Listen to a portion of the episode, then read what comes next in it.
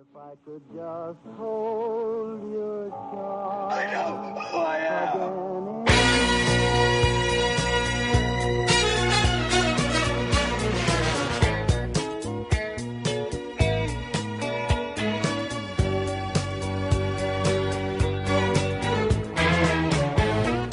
Hola a todo el mundo, bienvenidos de nuevo a Doble Sesión, el podcast donde os invitamos a formar parte de nuestra mesa mientras hablamos de lo que más nos gusta, el cine. Yo soy Rafa Gambín y en la mesa me acompaña de nuevo Simón Domich, Hola, ¿qué tal?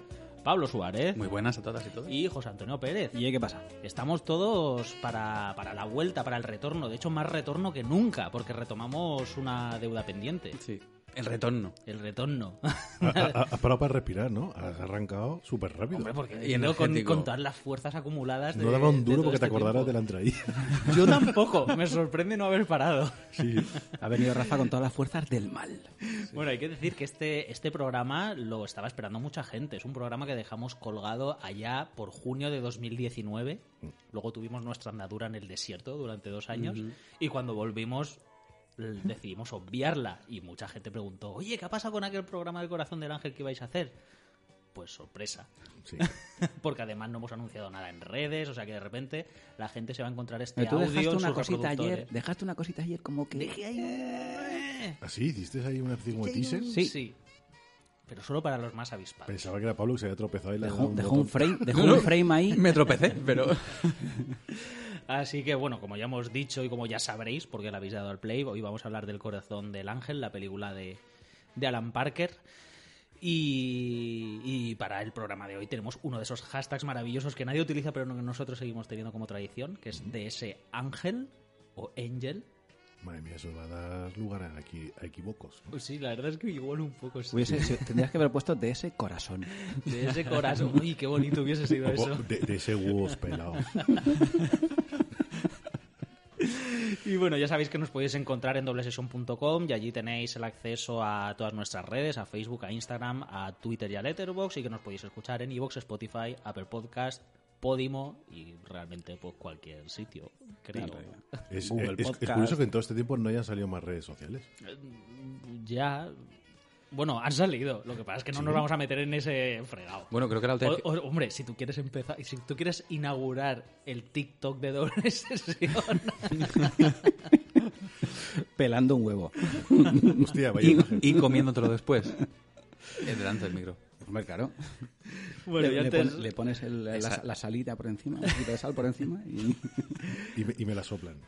Exacto. Y antes de continuar, vamos a recordaros que si queréis pasar directamente al audio de la película, en la, en la descripción del programa podéis ver el, el código de tiempo y no escuchar las sandeces que tengamos que decir ahora. Solamente escucharlas de después. o sea que- Bueno, ¿qué ha pasado en esta, en esta nuestra ausencia? Que con la tontería hemos estado como cuatro meses sin grabar y... Ha pasado de todo en el mundo, pero pasemos página. No, habla- no somos un tipo de, Bueno, yo... de personas que le gusta hablar de eso. Pero yo hay, hay un ítem que sí que quiero comentar. Simón ha abandonado el nido de doble sesión. Ah, no lo he abandonado. No, no lo has O sea, nunca abandonado. me he ido. No, no, o sea, no lo has abandonado, pero que De hecho, has es- salido del nido de doble sesión. De hecho, he hecho la del cuco. En verdad soy un cuco. Y me he pasado a otro nido, ¿sabes? Pero ya está. Y ahora vuelvo. Y bueno, eh, has tenido tu primera colaboración fuera de doble sesión. Ya, pero bueno, eso no creo que sea tema para conversarlo, ¿no? ¿Cómo que no? Yo creo que sí. Esa, esa parte Hombre, no sí la que- sabía yo. porque esas han pasado muchas cosas. Esas cosas no me las cuentas, Simón. Sí, Han pasado muchas cosas. Falta la comunicación entre nosotros. ya te digo. en este nuestro querido podcast estuvimos dándole bombo al, al cineforum virtual de Telegram, no apaguen el proyector. Y, pod- podcast. Claro, Y fue súper feliz. pod- Y en, y en nuestra ausencia se ha convertido en podcast. Y entonces ese bombo se lo tenemos que dar. Sí, señor. ¿Vale? O sea que a partir de ahora no apaguen el proyector. No solamente lo podéis leer, podéis estar todos los domingos ahí en el canal de Telegram hablando de las películas semanales, sino que además se puede escuchar. Y Simón Y aprovecha, y Simón. para saltar otro nido. sí. ha entrado cual terrorista y a, di- a dinamitarlo. ¿En el último? Eh, sí, en el de los Mad Pro. eh, Mad la Pros. masa, el, que Mad tengo, el que tengo ahí pendiente, fíjate. Sí, Bueno, pues ahí, ahí aparezco. ya, Pasa no, como un ya- déjà vu. ya no, ya no lo escucho. No, desde luego que ha sido un fantástico debut porque además siempre nos hace especial ilusión ¿no? que gente que conocemos a través del podcast y que están al otro lado den ese paso y, y se pongan delante del micro y bueno y compartan con el resto del mundo sus inquietudes cinematográficas. Entonces ahora solo nos queda Pablo. Ahora solo nos queda Pablo. Pablo, vas a hacer uno de ASMR. Sí, he pensado en hacer un... Bondage con leche de avena. Yo afeitándome el cuerpo entero y grabándolo, claro. Y, y luego ya. y lo que se tercie. Y lo ¿no? que se tercie. Pues. Puedes hacer como la gente esa que coge los, los árboles y los escucha como si fueran vinilos. Sí. Puedes hacer eso con tu cuerpo. Qué bonito. ¿Te imaginas ahí girando sobre leche de avena? Y eso como- así suena el cuerpo de Pablo. El concepto está guay, pero lo que suena igual es un pero- poco me. Luego es Imagina, como- suena- suenan ahí los Motley Crue ahí. Bueno, pues tenemos pendiente también eh, varios audios de estos que, que nos, bueno, que nos enviaron, que pedimos a algunos de, de los oyentes cercanos o que se hacen ver más de doble sesión y vamos no a escuchar uno de ellos. Y no han caducado. Y no han caducado porque afortunadamente Claro. no, no caducan. Esto es como la seguridad social. O sea, que no se preocupen, les vamos a llamar, les vamos a poner. Claro, lo- los, los pobres, la verdad es que me da un poco de pena porque prometimos ahí un regreso y al final casi se ha dilatado un año y todavía no hemos puesto todos los audios. Bueno, haga- hagamos una cosa. Para la gente que hemos tardado, les regalamos eh, gratis un, un, un compact o un, o un cassette con la música de Pablo, del corporal de Pablo. Un disco compacto. Venga. Disco compacto. A mí el casete, el Láser. el- la casete. O una gusta. casete. Una casete. de- Un, un laserdisc. doble, doble casete. Un laserdisc. Hostia, eso ya es nivel. ¿eh? ¿Hubo, ¿Hubo Laserdisc eh, de um, audio? Pregunto. No, ¿no? No, Buena no, que yo sepa, no. Esperemos que no. Sol- sol- ¿Soltamos esa pregunta al aire? Si alguien, por favor, sabe si hubo formato de Laserdisc de audio, Mm. que es, es una gilipollez, pero bueno, de, de igual to- de en tu caso, la música corporal es un minidisc. Perdón. Bueno, dicho Ya, todo esto, basta. Sí, basta, dejémoslo ahí y vamos a escuchar el, el audio con la doble sesión que nos recomienda Javier, Javier Geviciana, que ya lo hemos comentado, ya lo hemos mencionado alguna vez en el, en el podcast y es uno de nuestros oyentes más, más veteranos, con lo cual pues siempre nos hace mucha ilusión. Vamos a escuchar qué nos recomienda. Hola chicos, bueno, antes de nada, en primer lugar quería daros la enhorabuena por retomar el proyecto de doble sesión. Creo que habéis tomado una grandísima decisión porque espectadores como nosotros, espectadores normales, simples de a pie, pues la verdad es que gracias a vuestras aportaciones, a vuestras sensibilidades, pues entendemos el cine ya a otro nivel, ¿no? Y la verdad es que lo hacéis además de una manera pues también muy graciosa, ¿no? Y, yo por lo menos paso un rato muy entretenido y, y además que acabo pues eso, ¿no? Muy, muy satisfecho con vuestro programa. Así que nada, a por todas.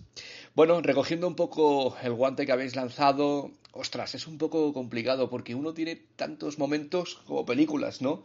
Es que incluso si tengo el momento un poco tonto, pues a lo mejor me veo con mi mujer, Pretty Woman. ¿Por qué no? Pero no, no, no es el caso. Ah, repasando un poco las películas que suelo ver, eh, bueno, yo por mi situación personal, sí que es verdad que al cabo de la semana acabo muy agotado del trabajo, porque, bueno, uno tiene muchos marrones, muchas incidencias que resolver y, acabo, mm, pues eso, ¿no? Muy cansado. Y lo que necesito es evadirme, desconectar. Y las películas que últimamente veo que no suelen fallar por lo menos una vez o dos veces al año es la última de Blade Runner e Interestelar. Ambas películas me gustan mucho porque, bueno, creo que están muy bien ambientadas, tiene grandes efectos sonoros, tiene ese halo de misterio. Eh, no sé, yo las disfruto como, como un gorrino en una charca, la verdad. Porque la verdad es que me ayudan a, a eso, ¿no? A, desconectar y, y- a ir a otros mundos, a ir a otras cosas, ¿no? Y, y me gustan mucho. Ah, bueno, la verdad es que me gustaría extenderme bastante más, pero hay poco tiempo. Y nada, yo también lanzo otro guante. Me gustaría que a ver si pudiera ser alguna vez que hagáis un especial debate con vuestra hinchada, con alguna película o yo que sé, con lo que se os ocurra. Nada chicos, me alegro de que hayáis vuelto. Un abrazo y hasta luego. ¿Y quién no disfruta con Pretty Woman? O sea, ¿quién no se Ah, pone pero yo Pretty no voy a hacerme el duro. Aquí, sé, aquí, sé- aquí sí que hay uno seguro que se va a hacer el duro con Pretty Woman, pero, pero no toca, bro. Pretty Woman es una película. Que de hecho Javier ha jugado un poco la baza de no, la veo con mi pareja. Ay, bueno, vamos eh, a ver. ay, Ay. ella, nunca, ella nunca la vio en realidad. Ella nunca se acuerda de eso. por cierto, eh, Javier, gracias por regalarnos esa imagen tuya, aunque no te conocemos, al menos yo, de verte en una charca con los. Blu-rays de Blade Runner y de, de, y de Interstellar, en plan de, no me lo puedo creer, No, pero tantos a- a- minutos. Aparte con Hans Zimmer de fondo. John, John. Que en el- Hostia, claro, el, el gorrino. en los dos casos, ¿eh? Que como, madre mía. Bueno, bueno. Bueno, pues, eh, en fin, Javier para relajarse. Sí, se pone Claro, me Tío. gusta, me gusta el concepto de acabo reventado. Entonces me pongo títulos, Interstellar. títulos ligeros Sí, y rápidos, sobre todo rápidos. Sí. Hombre, no se pone Tarkovsky. Yo me pondría Solaris antes, ¿eh? Ya lo digo, pero bueno. Interstellar y Blade Runner 2049. ¿Qué opina esta mesa sobre esas dos películas? Vaya melón acaba de abrir ahí. mía, ¿eh? Buah, no, no, has, tirado no un melón en- abierto. has tirado un Lo melón en la charca ahí, pero. Lo ha abierto Javier. Y luego nos ha dejado eso de mm, algo con los oyentes de para hablar y debatir. O sea, nos has dejado ahí. No, sí. eso, eso sí que es lanzar una caña. Eso nos ha tirado ahí la carnada. O sea, van en el, en el barquito y pop, pop, tirando. Eh, yo me reservo Interstellar porque no la he visto aún. Hmm. He escuchado la, la música, pero no, no la he visto. De hecho, creo que no la he visto posiblemente por el efecto rebote de toda la gente hablaba de ella y he dicho, me- ¿Has- oído- me esperaré en algún otro momento. ¿Has oído más malas vibras que buenas o, o por igual? No, para mí es una, es una película que, a mí que es una película que, que no compro, pero que a todo el mundo eh, de mi entorno fiable le gusta muchísimo. Me encanta el concepto de, de entorno fiable, porque en verdad no existe un entorno fiable. O sea, tú, ver, tú lo no único, tú lo único que haces es que eres más afín a unas personas que tienen un gusto afín al tuyo. Pero no significa que sea seguro. Bueno, pero por Siempre ejemplo, tú y yo podemos discrepar más que, por ejemplo, yo con Rafael o con José, pero me, me encanta tu criterio. A Vale, ver, sí, yo te no quiero compro. que abráis melones personales aquí en los micros. A mí, a mí lo que no me gusta es tu actitud ante las cosas. Eso es lo Yo, que no me gusta. Mientras no os levantéis y os peguéis, No, pero el... No, pero ya No, sabes, pero bueno, que yo- a, mí- a mí- a mí me pasa, eh, creo que al contrario. O sea, gente que, que no suele ser gente que discute de cine, Hmm. la ponen muy bien. Dicen a lo mejor que a lo mejor es un poquito demasiado, tal, pero que les gusta. Hmm. Y gente que creo que sabe bastante de cine o le gusta decir que gusta bastante de cine, como que dicen que es una sacada de chorra. Mm. Entonces, como no lo he visto, me reservo tal. Lo que sí que te puedo decir es que Pretty Woman la he visto. Hombre, eso espero, es que si no... y, la- y la- y la- favor. y y ver al, al hombrecico este pequeñito calvo, que es el de Senfield, ¿no? claro. Sí, Sí, claro. Eh, siempre George- me resultó gracioso en ese George- momento. Era como, Constanza. claro, era siempre gracioso en ese momento. Lo veía como un personaje así gracioso. Nunca entendí lo del polo tampoco. Lo de que fueran ahí a... La parte del polo. Sí, Bueno, la parte del polo. Ah, es como que, que pinta Richard Gere ahí, ¿sabes? Jugando al Hombre, polo. os digo que hay un programa de Movies That Made Us, de, esta, de esta sí. serie que hacen en Netflix sobre Pretty, Pretty Woman, que es digno de ver, ¿eh? porque toda la, la historia que hay detrás del proyecto es una maravilla. Mola más todo lo que hay detrás del proyecto que la propia peli. También ¿Sabes os digo que, Que- Javier nos ha recomendado Blade Runner, e y- e Interstellar. Solo- Cierto, cierto. Pero hay que, hay, hay que reconocer que Javier nos lanza Pretty Woman y después recula diciendo, no, no, pero cuidado que veo Interstellar cuando estoy muy cansado. Entonces es como, Javier, a ver, si, si uno está muy cansado, lo que se pone es Pretty Woman. vamos a ver. que- Con la, con la música de Hans Zimmer. Mira, ¿ves? Ha sonado hecho, Mira, eso, Está eso viniendo la policía sido una... Sí, eso ha sido un aviso. Javier, Eso ha sido el primer aviso, ¿eh? Que sabemos porque nos has escrito... Mira, ¿Eh? Segundo aviso. Segundo Constante. aviso. nos has escrito que en realidad quieres que hablemos de Pretty Woman, pero no pasa nada. Vamos a hablar de Interstellar y Blade Runner. Que A ver, a mí Interstellar me avasalla. O sea, es una película que en el cine... De hecho, creo que la vimos juntos. ¿no? La vimos juntos, sí. Y creo que como a, a mitad de película te dije algo así como, es que nadie se va a callar en esta maldita película. Eh, pero bueno, me suele pasar con el cine de Christopher Nolan, que Mm. De hecho, yo- tanto yo- visualmente como auditivamente... Yo cuando hablé contigo de Tenet, te dije la- de transmitir las mismas sensaciones que me transmití, o sea, que me generó Interstellar. El mismo avasallamiento, esa velocidad, como la película toda hostia, como, como, como mucho de todo, es como mucha magnitud en general, Ese- ruidosa, cine ese- ruidoso. Es el amigo pesado que se pone borracho a tu lado. Pues un poco Pues sí. es un poco ese rollo. Que dice, ¿eh? voy un momento al aseo Es y te piras para tu casa. es un poco ese rollo. No, pero yo creo que tiene mucho que ver con la afinidad con la que, que tú tengas con, con, con Christopher Nolan, porque al final es una película, creo que dentro de su estilo, de las que reúne más sus virtudes y sus, Y sus excesos defectos. también. De hecho, Pero- de hecho, pero- yo creo pero- que es la, la película que más polariza la opinión sobre el cine de Chris- Christopher Nolan. En otras películas a lo mejor te puede gustar o gustar menos, pero hay gente que o le gusta mucho Es- Interstellar o, o le, lo de- o le ve las, Sí las que es posible que sea la película más que genera más discordia. Pero se supone que científicamente es la película que, que está, es refutada. Teóricamente, Tenía un montón de, de científicos y tal, ¿no? físicamente, sexualmente, sí lo es. También, a ¿hay mí- algo que me perdí yo? ¿Por qué te crees que llora el tío? A mí Ah, esa vale. parte me interesa menos, pero toda esa parte, todo ese montón de, de- de datos y de verborrea, mm, me acaba saturando y entonces pierdo el enganche emocional que tiene la película, porque al final Mm. la película también tiene un- una parte emocional muy marcada que es un poco el alma de, de la peli además- y a mí me acaba me acaba pesando y me acaba perdiendo eh, esa parte que me interesa No hay que olvidar Me, que pa- me pasa lo mismo. Es una película que, que tiene tal eh, amalgama de cosas que al final lo que es el discurso final, dices, es que no me acabas de llegar por ese lado. Es que ya- no me has o sea, ya, ya llego saturado, ¿no? Sí, Claro. Es que El además problema- es, es un, es un mensaje emocional Sí. que al final no me llega. Además, cometer, que es un error que creo que el cine de ciencia ficción no debe conocer- cometer, y es que dar, es dar por sentado que el espectador tiene que estar a según qué alturas Bueno, pero, para recibir según qué cosas. Que no digo que esté mal, que pero esté en- dentro. enti- entiendo, entiendo que esta película era, o sea, una de sus bazas era esa, ¿no? De decir, esto es una película científica. Pues yo eso no lo comparto. O sea, sí, Sí, pero, pero digo que igual llamaban a ese público, ¿no? ¿Y no te parece que Igual, igual, igual no que... te parece- y- me parece pedante eso? Si es así, que, que es como lo, lo jugó en su a ver, yo personalmente creo que a veces Nolan es muy pedante. Da por Sí. supuesto muchas cosas, Sí, sí, sí, no, no. Sí, ¿sabes? pero- igual esta película fue una película que puso sobre la mesa de decir, estoy haciendo una película para científicos. Mm. Para Peña que le mola esto. Yo creo que hay gente. Es una película que. que- Que, que también podría Mi ser. ver, sensación es que gusta muchísimo. perfectamente Sí, Sí, sí, o sea, sí, gusta un montón. Pero sí que es verdad que a mí me, me- tanta, tanta teoría, tanta matemática, tanta, tanta numerología, tanta física, a mí es que me, me dejó en superficie. Pero en todo entonces, ¿cu- momento. ¿cuál, cuál es el punto medio de, de Nolan para ti? Porque nos quejamos de la tercera de, de Batman. Bueno, pero, pero yo con porque el tiempo. era- era una especie de teletubbies cabreados en una calle. Pero es que yo con el Y- tiempo. y- y de- Me y de- encanta ese concepto. como he dicho, te tuviste cabreas en una calle. Sí. Joder, es que todo pasaba en una calle. ¿No te da la sensación Sí. de que la calle está vacía? Sí, sí, sí, sí, sí, sí, sí. Y, el, y después tenemos como demasiado de... Sí. eh, Pero es que. en- ¿Cuál es el punto medio para ti? A mí, por ejemplo, a mí, eh, Origen. Origen, Origen. Inception, sí, me flipa. A mí me pasa Pero me, igual pero, que pero con me, me- pero me gusta, me gusta no como el concepto de que tiene la película en sí, pero para una película, como dice Geviciana, eh, cuando si la pillo en algún canal o está por ahí para ver y no tengo nada mejor que hacer, oye, pues mira, de repente veo Inception. Porque me gustan los efectos visuales, me gustan los actores y me gusta la historia. Pero a mí- Y el, y el punto, y ese punto perfecto entre lo que decís un poco así emocional, la música eh, Hans Zimmer y tal, me gusta. Pero después, cosa de Nolan, el resto fuera, Tenet no la he visto tampoco, no me llaman, ¿sabes? ¿Cuál para, cuál para ti sería entonces el punto medio Nolan? Es que a mí lo, lo que me pasa con Nolan es que eso es un, no sé si es un problema, pero me pasa a mí como espectador. Es que a mí yo necesito, cuando veo una película de ciencia ficción, y hablamos de Interstellar, de Tenet, de, no sé, de Origen incluso, necesito una conexión eh, emocional Sí.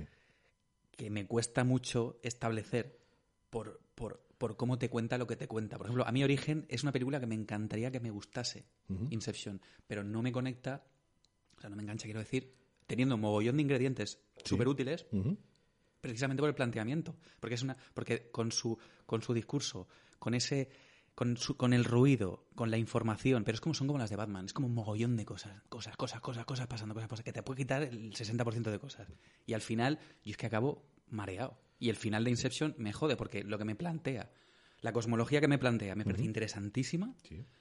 pero llego tan Cansado. agotado que sensorialmente que es como no A ver, tam- tampoco te digo, no me, no me la pongo para todos No, los yo, días. yo tampoco. Y me, y me pasó lo mismo con Tenet, pero es que Tenet directamente, no sé ni por qué. Fu- Fui a verla por Sí. movidas mías técnicas, porque quería verlas en el cine, Sí. pero Tenet fue como superficie. Mua, ¿eh? Digo yo.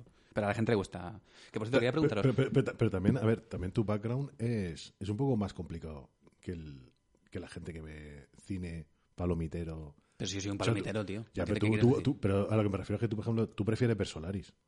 Hombre, claro que sí. Coño, pues Solaris es Solaris. Sí, pero ves, eso, a eso es a lo que voy, que Interestelar, o igual nosotros la subimos demasiado, pero Interestelar yo creo que sí que tiene ese punto de querer ser una película un poco más trascendente, por decirlo de alguna Sí, forma, sí. ¿no? Que no, ver, que no, sí, no es sí, sí. origen, me parece que es que tiene una intención más de espectáculo. Sí. Como Tenet. Y aún, así, y aún así me pasa lo mismo, me satura y demás. Interestelar, yo sí que le intuyo, no sé qué habrá en la cabeza de Nolan, una intención como de hacer algo más, Sí, bueno, más sí, Bueno, pero, filosófico, pero, ¿no? pero- pero creo, creo que es, creo que es una característica de cine Nolan el querer darte algo nuevo siempre, Mm. de una manera más acertada o no, eh, eso ya es otra historia, pero él siempre intenta romper un poco con eh, traerte algo nuevo, ¿no? Eh, por ejemplo, Memento con la- ese, esa, ese montaje con- eh, y jugar con el espectador. Tenemos Batman, la revisión de Batman con, con- con- con un aspecto así completamente diferente. Después tenemos eh, Tener que son los viajes en el tiempo, algo así puede ser. Es la. Sí. Interstellar también, es, eh, ya te digo, es como una película, una película científica para científicos. Eh, Inception también era el concepto de una película dentro de una película dentro de una película, ¿no? El sueño dentro del sueño, Sí. el sueño, el sueño. Y Dunkirk no lo ha visto. Yo tampoco he Sí, visto. yo sí, yo sí A que lo he mí- visto. A mí ¿sí? me gusta. Mira, que- diría que es la que más me, no, lo- no la que más me gusta de Nolan, Sí. pero de esta última etapa, la post-Batman, digamos, Sí. a mí es la que más Yo de, me gusta. de él no he Y- visto y- ni y- Dunkirk y- ni la de. y aparte siempre él intenta también traer sobre la, en la propia película algún adelanto tecnológico que hay en ese momento. La de los magos tampoco la vi. eh, no recuerdo el nombre. El Prestige. El Prestigio. De Ah, pero Prestige. Prestige está bien. Era- sí, mí- está muy bien. A mí, a mí me Una mucho. película que y está no- muy bien, ¿eh? Un segundo, El truco quiero- final Quiero se terminar llama. un poco lo que, está- lo que está estaba, basada en un libro, ¿no? También. Sí. lo que Y estaba ¿Os estáis comentando. dando cuenta cómo obviamos Blade Runner? Nadie quiere Sí, sacar yo, quería No, sacar la... No, pero que quiero terminar con lo que está diciendo Sí. de, de Tarkovsky Sí. y, y Nolan, ¿no? Que, que dentro de esa especie de película que se sitúa como más trascendental y todo eso, lo que tiene desde mi desde mi desde mi punto de vista y desde mi conexión con las películas, lo que tiene Tarkovsky es que a mí eh, las películas de Tarkovsky me dejan suspendido como en un estado Sí. ¿sabes? Y entonces cuando termina la película no es tanto cuestiones de trama y demás, sino que me ha generado emociones y me ha dejado en una especie de, de estado ahí eh, alfa o lo que demonios sea. Y, y en cambio Interstellar es todo lo contrario. O sea, me bombardea con mogollón de verborrea, mogollón de datos, mogollón de no sé qué, mogollón de... Y entonces al final lo que pierdo es el llegar, o sea, es una película más cerebral Sí. y entonces lo que hace es que me desconecta. Llega un momento en que me satura, sí que es verdad que yo me saturo con el exceso de, de, Sí. de Da- información. da- da- dam- damos fe porque te pasan varios aspectos. Eh, Claro, sí, sí, no, digo, decir, Mucha en- información, en, agobio. en- en mi vida personal yo tengo un momento en el que si me estás saturando demasiado, sobre todo con, con palabrería y demás, desconecto, ¿no? Pero también es, también es verdad que, a ver, Tarkovsky es muchísimo más visceral, no te explica nada, es, es- es pura interpretación.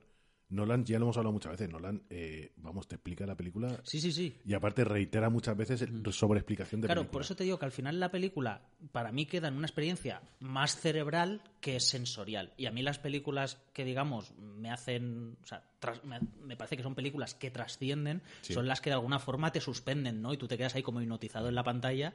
Y cuando acaba la película es eso, es más una cuestión de sensaciones y de emociones que te ha generado la película que de si En la eso- trama era más. En eso sí que estoy de acuerdo. Cualquier película que te evoque algo, pero no te lo explique, perdura muchísimo más que una película que te explica todo. Y, y yo creo que Christopher Nolan, ya por, por la carrera que lleva y el, el estilo que está claro que tiene y, y quiere mantener, es lo que es. No pretende. A lo mejor su gran película está por llegar. Yo, lo que no quiere decir que a lo mejor la película tiene otras intenciones que no son la de trascender, ¿sabes? Y ya está. Ya, claro, claro. Sí, que a Y- veces le buscamos, le más de lo que hay. Claro, claro, claro. Sí, Pero bueno, que a ver, eso- no, dejamos de ser cuatro payasos que opinan de un tema. Exacto. ¿Sabes? Sí, sí, por Pero- supuesto. Pero, eh, y- y- igual Nolan está, que- eh, que además- eh, Nolan está escuchando y está diciendo, pues no la han entendido. ¿Sabes lo que quiero, lo que quiero? Oh, Madre señores, ese es el nivel. Corta, Rafa. Y lo, Corta, y- déjamelo y- aquí. y lo peor de todo es que esto se ha quedado, esto lo estáis escuchando, se Sí, ha quedado sí, en el. sí, en sí, el- sí. Lo vamos a meter en una cápsula y lo vamos a enterrar para que lo encuentre dentro de 15 Mira, años. mira a ver si no te echan del podcast del proyector. ¿Les gusta mi chiste? bueno, y el, el otro melón, Blade Runner 2049. De hecho, no hace demasiado, Pablo y yo estábamos hablando de que hacía, yo desde el cine no la había vuelto a ver y demás. La volví a ver no hace mucho y es verdad que me he reconciliado un poco con ella porque es una película que me dejó... Ah, bueno, a ver, me sigue, me sigue dejando frío. A ver, es, es Pero- una, es, una, es una gran decepción. Pero una vez, o sea, en el segundo visionado es verdad que le encuentro cosas, le encuentro una serie de valores que sí que hace que me apetece, que me apetezca volver a verla. Pero en general es como un, coi- un constante coitus interruptus. Es decir, Mira. todas las cosas que plantea que me parece que podrían llegar a algo más se quedan ahí y eso pues me parece un poco frustrante. Mira, Blade Runner 2049 es la gira de regreso de Motley Crue. Pues sí, Sí, sí, sí, señor. sí. Que es como, vale, he visto Sí. Motley Crue, Sí. pero... Espera, espera, espera, esperaba ver a Motley Crue y me he visto aquí un par de abuelos que lo que quieren es sacar pasta. Ya está. Yo, yo no, no puedo defender ningún... La cinematografía, sí, pero para ver algo bonito no me hace falta tragarme toda esa, Claro. esos minutos. A ver, que para, para ver las- la, buena fotografía de Roger Dickens hay muchas películas. Claro. Exacto. Y aquí, No, es, y- y es- aquí es apabullante, es buenísima. Claro, pero- y es- es- de hecho, yo creo que es lo único que salva la película. Sí. Al menos para mí de un visionado. Pero es que la, la imagen es espectacular. Sí, sí, sí, totalmente. Espectacular, pero, totalmente. pero, es, pero es po- eso es pobre. O sea, que decir Claro. que, que solo quede eso. Claro. Y es que Eh, encima eh, tiene eh, a sí. Ryan Reynolds, a Ryan Gosling, perdón. A Ryan Gosling. A cara, No, de, pero a cara de piedra. Aparte, de- aparte es el hecho de que, mira, justo ayer lo estaba hablando con, con Rafa Sánchez, eh, do- 2049, Blade Runner, eh, si le vas quitando, es como el jamoncico, que le vas quitando la grasa. Si tú empiezas a quitarle cosas a, a 2049, es que no pasa nada. O sea, si tú le quitas escenas, si le quitas el androide asesino, si le quitas a Son Yang eh, hecha por, por ordenador, si le quitas a Jared Leto, es que no pasa nada, la película no pierde nada. Si le quitas la escena del principio entera, no pasa nada. Si le quitas la, eh, la escena final, la escalera, no pasa nada. Mira, es como una amalgama de cosas bonitas. Lo que me pasa con esa película, que esto es lo que hablábamos Rafa y yo, que suene como, como quiera sonar, es una película de hoy. Como se hacen hoy las películas, con las pretensiones que se hacen hoy y con lo que se espera del espectador hoy. Sí, yo creo que el único error, yo la- me he reconciliado con ella, que es una película que he visto, porque me ha pasado lo mismo que con Prometheus, que intenté que, casarla con mi hija, pero no hubo manera. Si la entiendo, si la, si la alejo al máximo de Blade Runner, es una película que me resulta válida. Conectarla con Blade Runner hace Es que, que no me guste. podía haberse llamado cualquier otra Si es que cosa. el, problema, el único problema es que Blade Runner está en el título. Porque es una película Sí. que habla, de- que, que lanza dos ideas muy interesantes, las cuales una se descartó ya en el segundo borrador, que era dejar como protagonista a Neander Wallace, que es el que yo creo que debería ser el protagonista de la película, al personaje Jared Leto, al nuevo Eldon Tyrell. Y dos, que tío, me estás hablando de que dos robots se liaron y tuvieron un niño. No me estés contando una hora y media de Ana de Armas y Ryan Gosling, que no le importa a nadie. A mí no bueno, me impo- pero cuidado, es que hay, a mí el, el, Que el personaje de Ana de Armas precisamente es uno de, las- de los, de los que más rescato por la propuesta, no por lo que acaba siendo. Sí, pero ya Claro, está. Pero es que pero- me parece pero, un- mira, una, es- una evolución es de la cosa- propuesta original en Claro, la que hablábamos de si los androides biomecánicos o como sea pueden tener alma o no, y Sí, si pero, son humanos a ver, que- pero eso es una propuesta, tenemos- que, una propuesta que Ridley Scott lleva sacando sobre la mesa que Mm. 20 años Sí, y el problema es que no lo sabe explicar. eso es, eso Porque es a lo que ¿ha- voy. ¿habéis visto Race by Wolves? Sí, No, Sí. yo no. Vale, la primera es temporada. exactamente la misma propuesta. Mm. Y yo la compro. Yo soy fan de, de esa ciencia ficción que me vende Ridley Scott. Pero es, pero es, es eh, es liarte otra vez con una ex. ¿Sabes? Eh, sabes que va a acabar mal. ¿Sabes? Sí. Pero le busca ese gustillo porque es como rollo, pues, nada, pues vuelvo aquí a Ridley Scott otra vez que me va a meter en el mundo de Alien Blade Runner que me gusta. Me gusta esa propuesta de que si los aliens, o sea, perdón, si los androides hay algo más en ellos, si sueñan con ovejas. Pero sí, eh, pero tío, es que al final no lo sabes, no, no sabes, Claro, no, sí, no- no sabes con el personaje de, de Ana de Armas sí que ya plantea lo que es extracorpóreo, ¿no? O sea, que es una entidad que no tiene un cuerpo, un cuerpo físico. Entonces, me parece que es una puerta abierta, pero que luego al final no iba a nada. Entonces, lo que me, lo que me pasa con Blade Runner Vale, a mí lo que- 2049 es que me acaba frustrando porque es como que te va abriendo Mm. puertas que dices, ostras, vamos a ver qué pasa, pero no pasa nada. A mí es que con el personaje de Ana de Armas todo eso lo plantearon mucho mejor en Her. Sí, Y ahí está, y, ahí está bien contado. Claro. Ahí está. Efectivamente. Es que para eso veo Her. Claro, totalmente. Pero es una Y- pena. Y, y precisamente, precisamente con esa trama había muchas más posibilidades que con la otra. Sí, y, y con lo que decía Simón, vuelve a pasar otra vez con David y con Walter, el personaje que ambos interpreta Fassbender en, en, en Covenant, que es lo mismo, que es una buenísima idea, como para mejorar el modelo lo, des- lo deshuma- deshumanizamos y precisamente ese es el error o el acierto Sí. para la compañía o para quién, o para la, la- la evolución de la especie artificial. Sí, no, y, y todo el concepto de a ver quién crea los androides, si los androides son capaces de. Claro. Es, es interesante. Sí, y a mí me gusta, y yo lo compro siempre. Blade Runner tiene, tiene la segunda, tiene 2049, tiene muchas cosas, ¿eh? Tiene muchas, muchas ideas, pero que se quedan, lo dice Rafa. El problema es que llega un momento en que dicen, ostras, que esto es la segunda de Blade, de Blade Runner. Runner. Entonces empiezan a tirar cuerdas hacia la, hacia la Mm. película anterior y para mí es cuando todo se desinfla porque no me satisface para nada Sí, pero como todo- Prome- toda la relación con, es lo mismo. con la, con la primera película. Es decir, que no... O sea, creo que hubiese sido más favorable para la película que no hubiese tenido una relación directa, No. que se desarrolle en el mismo universo, Mm. pero que no haya la necesidad de rescatar al personaje de Harrison Ford ni nada por el Es que estilo. no hace falta que Deckard salga. Que, Claro, que, que-. Deckard salga en la película es peor que mejor, no hace falta para nada. Claro, Claro, que no, pa- si es que es lo mismo que con, con Prometheus, que estabas, que estabas comparándola. Es decir, de verdad, sácate una saga nueva. Claro. Tira por otro lado. Claro. No es necesario que me lo conectes con, los, con Claro, Alien. o sea, usa la otra, no es necesario que salga de cara. O sea, que Tira no. de ese tejido si quieres, pero Sí, vete pero- por otro lado porque es que no hace falta. Además que...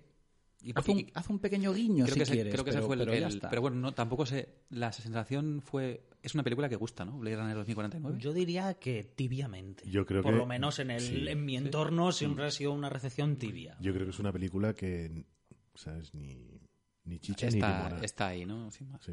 Bueno, pero es la doble sesión que nos ha recomendado Javier y que... Que, a ver, que también hay que ver, o sea, a nivel visual, como hemos dicho antes, a mí me pasa lo mismo con Prometheus. Prometheus a nivel visual. A mí me flipa Prometheus. Me flipa. Es increíble. Me gusta hasta, hasta Idris Elba tocando la- el acordeón. Sí, que sí, es lo sí, más absurdo de toda la puta película. Bueno, pero, sí, sí, sí. pero, y, pero dices, tío, me, me gusta. Es que ya te digo, yo compro a Ridley Scott. Mm. Y, y compro todo lo que me quiere proponer. Pero después es el desenlace. El desenlace es como, joder, Ridley, otra vez. Sí. ¿Sabes? Al menos para mí personalmente. Hay gente que le encanta. Pero Sí. A ver, es que el, el director de foto de Prometheus también es duro el tío y es de puta madre, pero claro, sé que, sé que no tiene que ver una cosa con la otra. Bueno, no Bueno, pasa pues, nada. eh. Siempre está- después está Covenant, que es peor. Aquí, aquí realmente lo que nos ha, falta- lo que nos ha faltado es esa, esa puertecica que nos ha abierto a, a- a tenerlo aquí, a Javier, ¿no? Rebatiéndonos y, diciendo, claro. y diciéndonos por qué le gusta. Que bueno, oye, que es una fórmula que no, no sabemos. A mí me gustaría, ¿eh? Yo, luego, al final siempre acabamos diciendo A que ver. cuando hemos tenido desvirtualizaciones y hemos conocido a gente y demás, es una gozada estar eso, tomando una cervecita y hablando de pelis y teniendo el feedback en directo. también ¿no? es verdad que antes éramos muchísimo más reacios a hacerlo en, en remoto. Queríamos estar todos en la misma mesa y tal. Estos últimos tiempos... ¿De qué, está- de qué estamos hablando? Lo de hablar. Ah, No, tú. tú nunca has sido reaccionada remoto. Y, y ahora en el último tiempo hemos descubierto que se puede hacer. Sí, Entonces bueno, dejamos esa puerta abierta. Un evento así de... De doble sesión. Que voten, que voten los oyentes. Sí, eso- eso es bueno, ¿eh? ¿Dónde? Bueno, eso es que se busquen la vida, pero que voten. Lo hicimos solamente una vez, que era lo de que nos peleáramos tú y yo defendiendo una película que pusieron Cobra y la pandilla alucinante. Salió mal, salió mal. ¿eh? Coño, si matamos por esas dos películas, ¿cómo nos vamos a pelear? por Eso es película? imposible pelearse Claro, por eso, hombre. De todos modos, ya lo hemos dicho muchas veces, la puerta cervecita siempre está abierta. Sabéis que vivimos en Alicante. Cada vez que paséis por aquí, nos dais un toque. Sí, Y la, verdad- hablamos la verdad que es que sí, podríamos hacerlo, tío. Sí, Alicante claro. Turismo. ¿Cómo, cómo es? Eh, vamos a hablar con el ayuntamiento. Es verdad. claro, claro. Y nos convertimos, no- nos vamos al Castillo de Santa Bárbara, Se que nos monte una carpa. Claro, se, se cargaron la ciudad de la luz, tío. Pues estamos nosotros aquí para salvar el.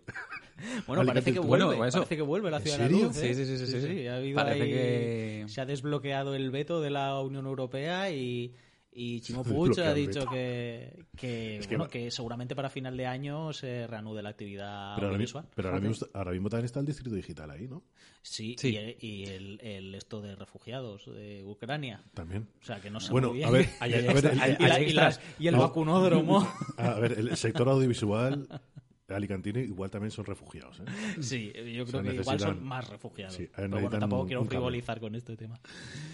Eh, bueno, si os parece, pasamos a hablar de la película, que hemos venido a Ah, yo, eso, yo solamente ¿O quería traer una cosa. Eh, creo que no pertenece al Día de los Santos Inocentes anglosajón, ¿no? Que es el April Fool. Sí. ¿Cierto? Pero el otro día leí una noticia que me hizo muchísima gracia, que era el que había una plataforma de, de afectados por el, el desorden de personalidad y hab- habían reunido firmas para que quitaran Split de Netflix, porque daba una mala, mala imagen de la, de la personalidad múltiple, de la gente afectada. Entonces me hizo mucha gracia pensar, por eso yo no sé si es una coña o no, pero me hizo mucha gracia pensar de, claro, habían reunido como 10.000 firmas, pero ¿cuántas personas reales habían firmado esa, esa proposición? Propuesta. Porque si son afectados por, por, por personalidad múltiple. Igual eran 30.000 a lo claro, claro, O como- 70.000. Claro, aquí nos hemos, claro, nos hemos de reunido la con- mitad. Claro, nos hemos reunido en consejo. Hay una sola persona, pero firman 20. Ahora yo podría Entonces, por eso digo, pare- parece muy April Fool, ¿sabes? Pero claro, la vi días antes de que fuera. Ahora, Claro, Netflix ya ha dicho que no, que, era, eh, que es un esto de ficción. Que, ahora yo podría frivolizar diciendo, ¿y la gente que tiene esas movidas, cuántas veces vota cuando va a votar? ¿O cuántas suscripciones de Netflix tiene cuando se da de alta Netflix? Comparte, comparte en domicilio. Netflix le quitará la cuenta. Bueno, Hostia, todas las quejas que vayan a nombre de Simón y de Pablo, Que son la misma persona. que son la misma persona. Perfecto. Vale. Bueno, pues para terminar, y ya, ya que estamos hablando de alguna cosa de estas, eh, sí que eh, quiero hacer una pequeña mención a, a otro oyente, a Mikey Mike, que nos escribió un email antes de que hiciésemos este, este parón, que no le contesté y me sabe muy mal. Entonces, por eso quiero hacer esa mención. Además, nos envió un audio con una, con una recomendación también, que ya lo pondremos en, en los próximos programas. Eh, y que, entre otras cosas, eh, una de las, de las cosas que nos comentaba era sobre un pequeño festival de cine que hay en Tenerife y, y que ahora mismo me sale fatal no recordar el, el nombre, pero quiero aprovechar para... bien, ¿eh? No le respondes No, el mail. le Te has- te responderé, le te has metido en esa charca, gorrino, a ver cómo sales de ahí. No, pero lo que que- quería aprovechar, todo- todas las deudas serán saldadas. pero lo que quería, eso, ¿eh? que quería aprovechar para que, como hizo Mikey, si hay algún festival o algún evento que os gustaría que hiciéramos algún tipo de promoción o que mencionásemos o lo que sea, que nos lo hagáis llegar, porque a nosotros nos gusta dar bombo a estas cosas. Rafa no se acordará el nombre, pero lo No va a mencionar. del nombre, pero para la edición del año que viene sí. Estoy esperando, estoy esperando ese mensajico de, de, Mike, de Mikey Mike, eh, Magic Mike en en Además- en Evox diciendo no eran Mira que Tenerife. soy mamón. esto lo- Mi ciudad. Eran torrelodones. Ni, ni ciudad, ni fechas, ni, ni el evento, ni las características del mismo. Pues o sea, mira, nada. se llama Isla Calavera, dice que es pequeñito Me y humilde me y es mola. de cine fantástico. Me mola el título. en Tenerife. Eh, Me y encanta el nombre, se tío. dio en Mola. noviembre, o sea que imaginemos que en noviembre de 2022, o esperamos que en noviembre- de 2022 tenga nueva edición. Y, Festival Ca-. Isla Cabal- Calavera. Isla Calavera. Y- pues No, a que no hay huevos de irnos el año que viene ¿En y noviembre? grabar ahí un programa. Dos cojones. El de Halloween. El de la isla de las cabezas cortadas. Ole, qué bueno ese, ¿eh? Sí, señor. Bueno, ya. Hasta aquí, ¿no? Pero sí, aquí. promocionamos ese, ese festival. Eh, bueno, pues ya con toda, con, con toda, con toda esta verborrea nolaniana que nos hemos marcado, vamos a dar paso a- al corazón del ángel, que para eso hemos venido aquí.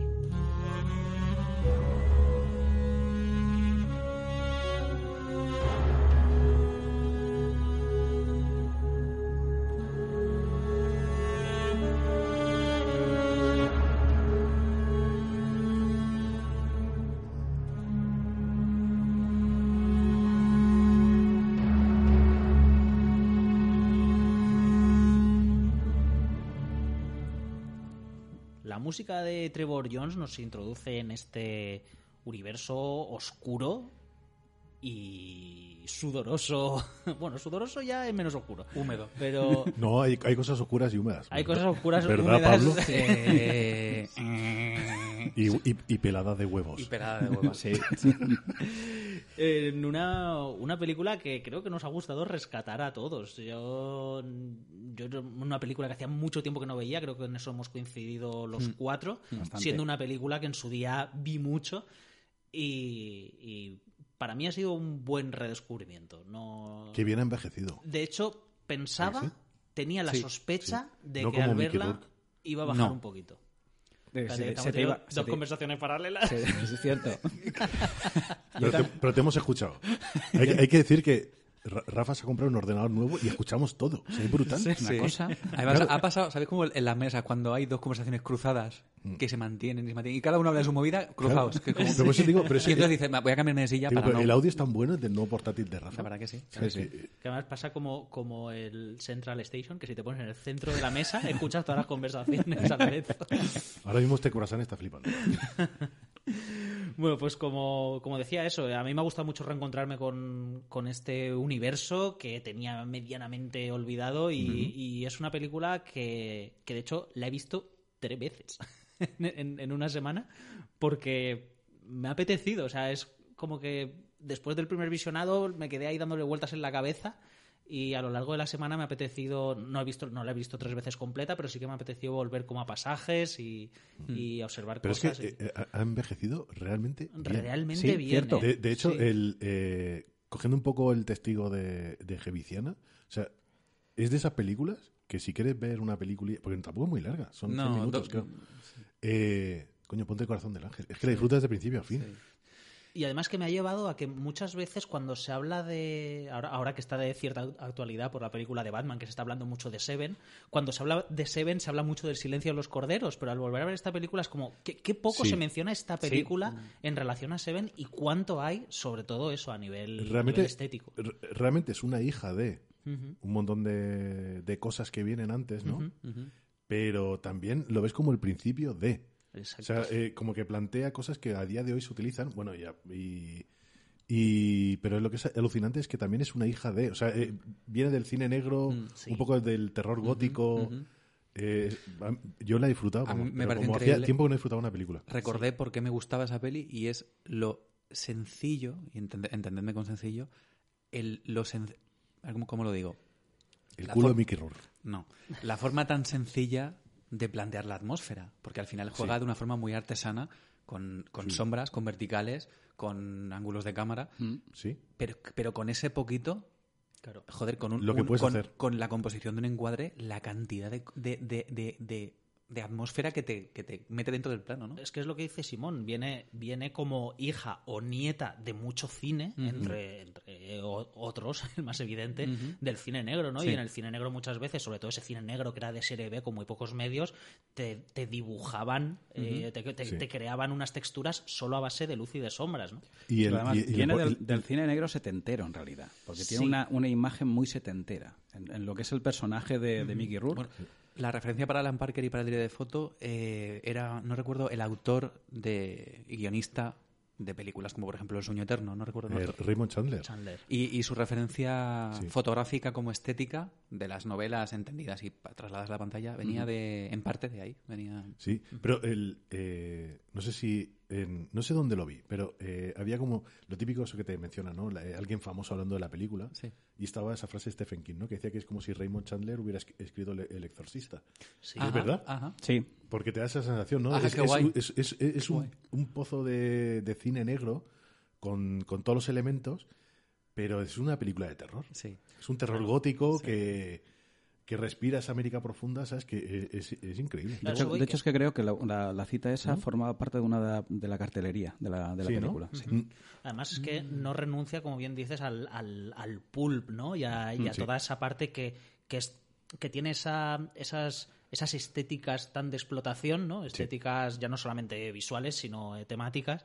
Y, y no renuncia a, a casi ser un, un cómic de la, de la Eerie Sí. o de, Es que, eh, el- o de el- Weird el- Tales. el- algo de eso. elementos como el propio detective, elementos como la propia policía. Todos son elementos de, de prácticamente de cómic, digamos ya. O sea, son, son personajes ya estereotipados, pero que te ayudan a proyectar esa película, ¿no? Y Bueno, entonces, Es que para mí toda la, toda la primera escena, lo que vemos justo después de los, de los títulos de crédito, ese callejón, es, está ahí, ¿no? Está en, en esos, en esos tebeos de, de fa- fantásticos, ¿no? Que, Sí. que es ese personaje misterioso que llega y con él llega todo el misterio y todo lo demás. Pero es que incluso pre- la presentación de él como detective, eh, también el paseo que tenemos por la oficina, nosotros ya sabemos que estamos en ese mundo, ¿no? Y la, la decisión de, también creo que ya, ya llegaremos a eso más detenidamente, pero la decisión de llevarse fuera de la novela la historia a un estado sureño, con, lo que eso supone y con el juego que da, ¿no? Con el tema, ya no con el tema del vudú, sino con el tema de, pues, de un, un entorno húmedo, sucio, Sí. de Bueno, pero, atras- ya- ya- atrasado, ya- carga- cargado, atrasado. Ya iremos a ello. Ya ¿no? iremos, ya iremos. es- es- pero bueno, que pues, no deja de ser una decisión que, bueno, que suma, ¿no? Sí, Que pero es- ya precisamente las dos escenas iniciales, las que, de que hemos estado hablando, también marcan una de las, de las temáticas de la película, ¿no? Que está en, en la dualidad. Tenemos este personaje misterioso que entra al encuadre de espaldas en un callejón oscuro de noche.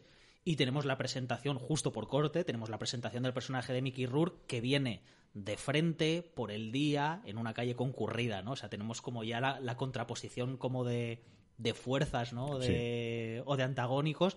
Uno con mucho misterio en el callejón y con un crimen de forma muy oscura y un poco eh, misteriosa y, y la de él viniendo de frente que nos lleva directamente a ese cine negro que hemos estado hablando y además con esas texturas, como decía José, muy setenteras, muy de la calle, muy un detective muy, muy arquetípico, ¿no? Sí. Muy de gabardina, que enseguida antes de saber Que- cualquier que información, fuma. sabemos que es un detective privado. Aparte de eso, también está en la propia presentación de ese personaje misterioso, está en lo del gato y el, y el perro, que está uno arriba y otro abajo.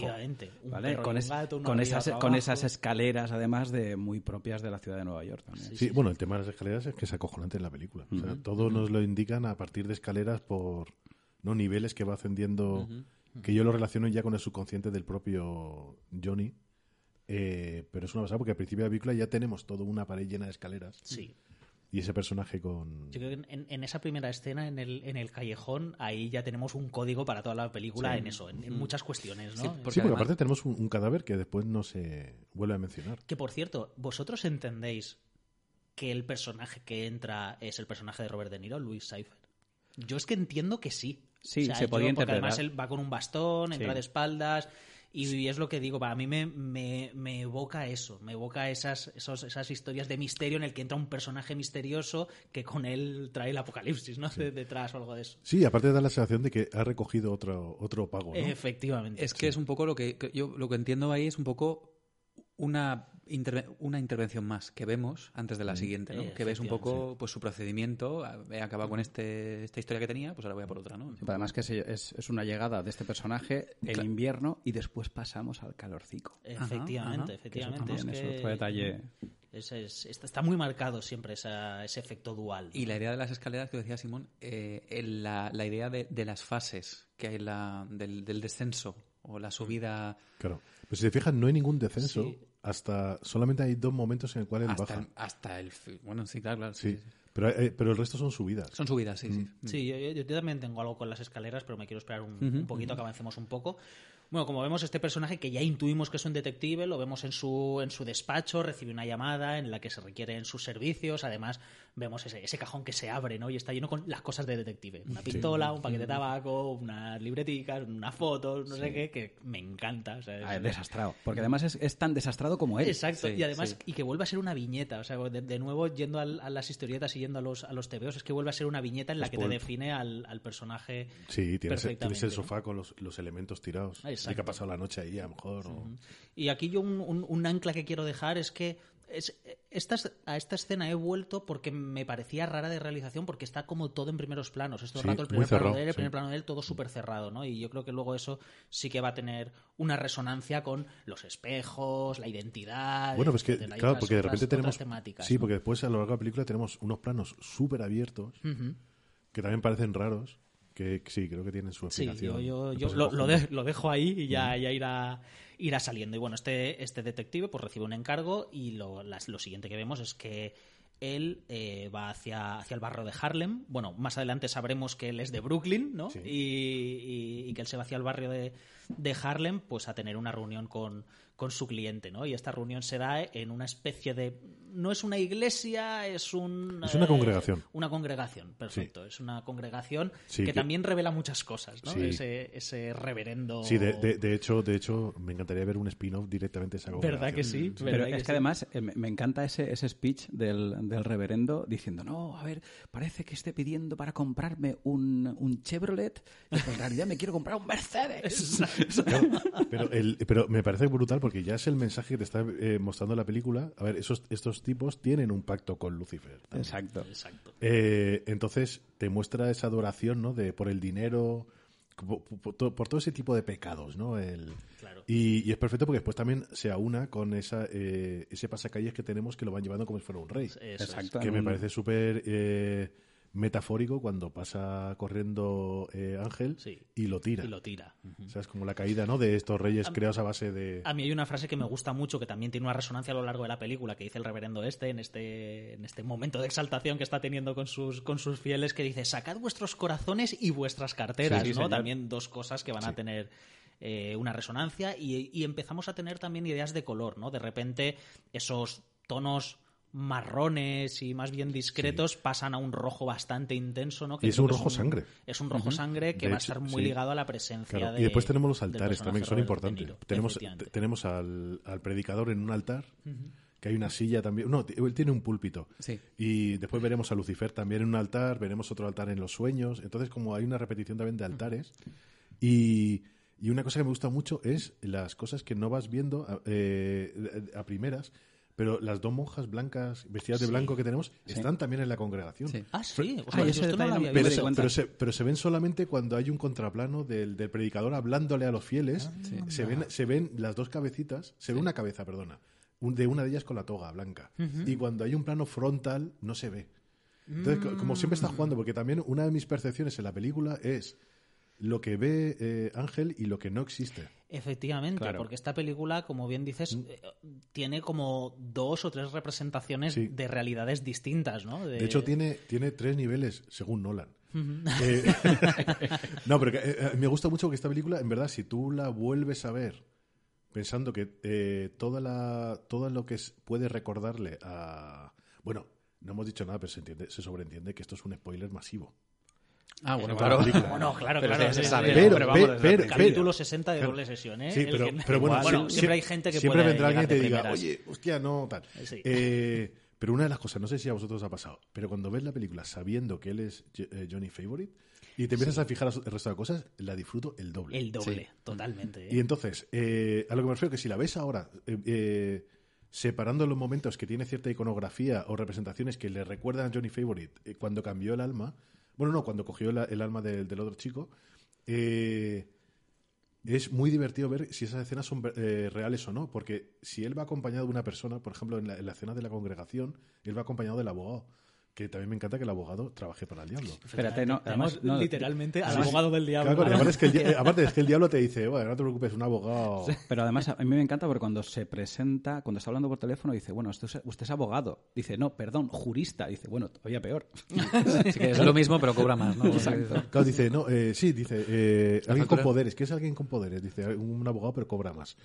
Eh, claro, tú ves la cara del tío que también está mirando a esta mujer, ¿no? Que está limpiando la sangre, que ahora hablaremos de eso, pero eh, no sabes si el tío realmente ve eso. Claro. Y eso es una, yo creo que es una de las grandes bellezas de, de esta película. Sí, y, y, y cuán en sintonía puede estar el abogado Sí. con la parte, digamos, más esotérica Claro. de, de Sí, sí. todo esto, ¿no? Que a mí es otra de las dudas. El personaje del abogado también me genera una serie de dudas, ¿no? De, de ese personaje, en Mm. qué nivel de realidad está, ¿no? También vamos a decir, o sea, el chiste del abogado saldrá en algún momento. Pablo lo está aguantando, está con la risica.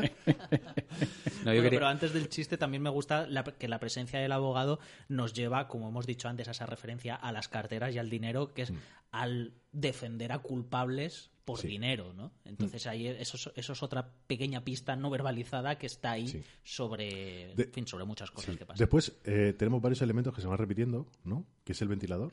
Sí. Sí. Lo tenemos ya en la congregación y aparte en la congregación no está funcionando, está parado. Exacto.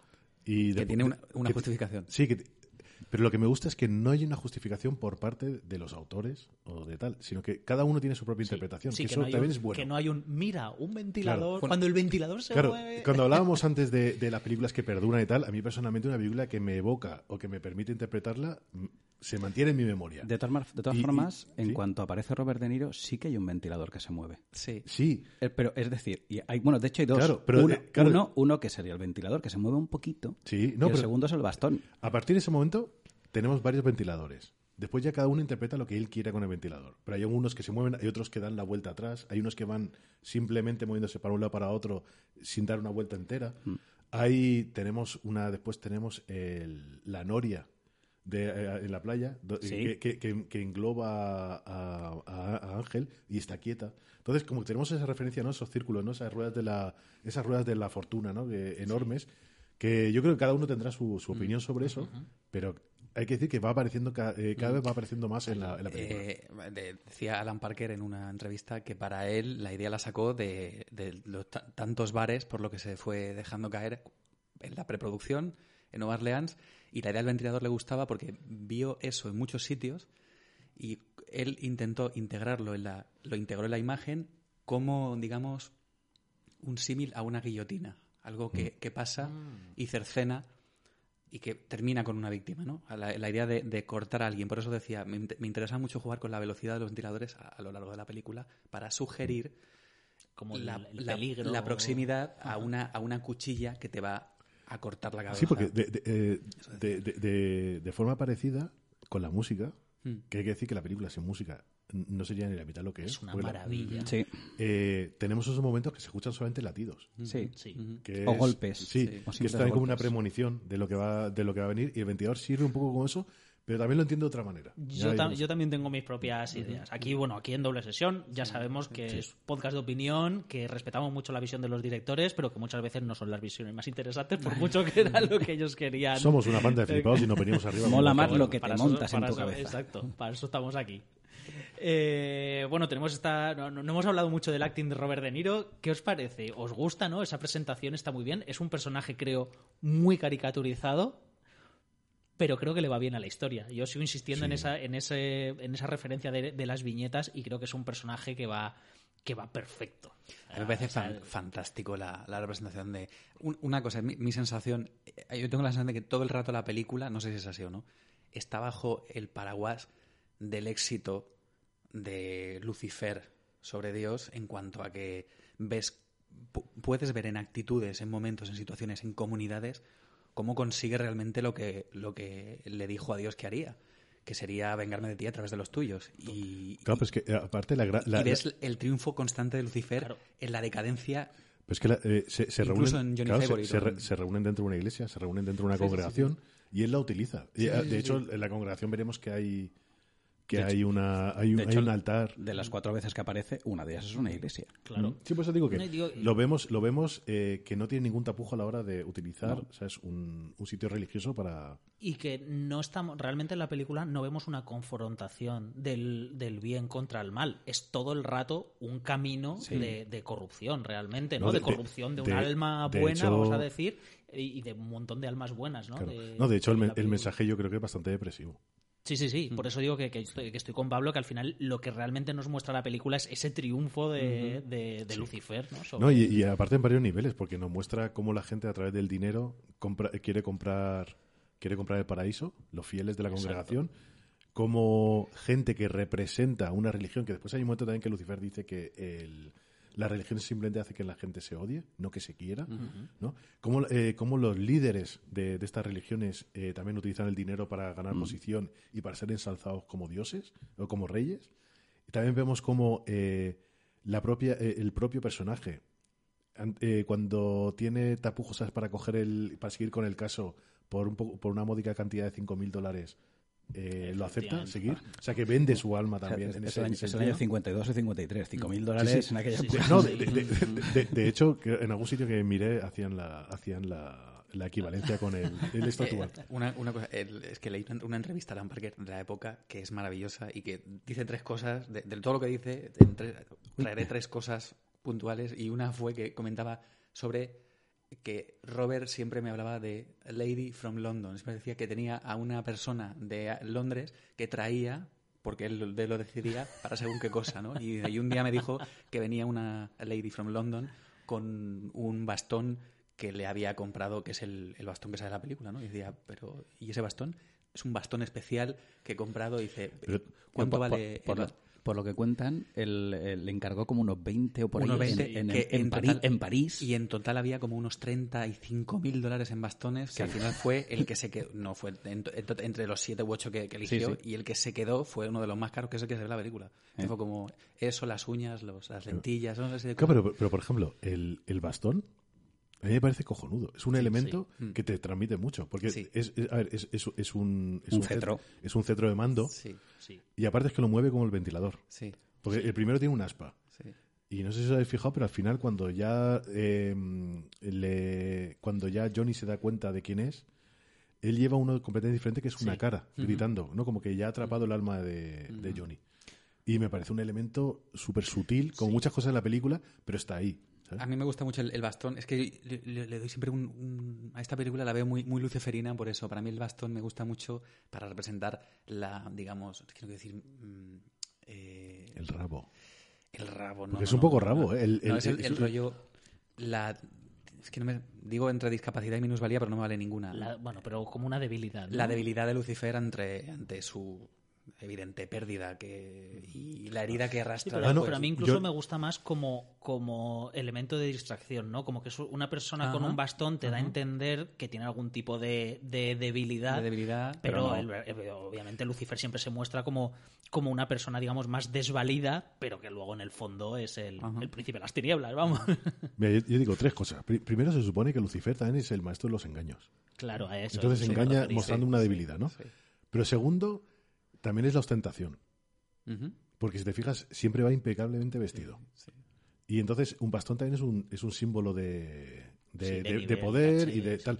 Porque no tiene ninguna minusvalía cuando lo vemos al principio de la escena o lo hemos visto andar, que no lo vemos mucho andar. De hecho, lo, es al principio de, de la película. De hecho, de hecho, es que hay un detalle muy importante con respecto a Lucifer. Si os dais cuenta, las cuatro veces que aparece, si cinco, si tenemos en cuenta lo del principio, el principio se suponemos que es él por el bastón y por, por todo el traje también, porque va de traje. Pero en el resto de las, de las veces no lo vemos ni aparecer ni desaparecer. Sí, se supone que se puede ya- mover. Simplemente está.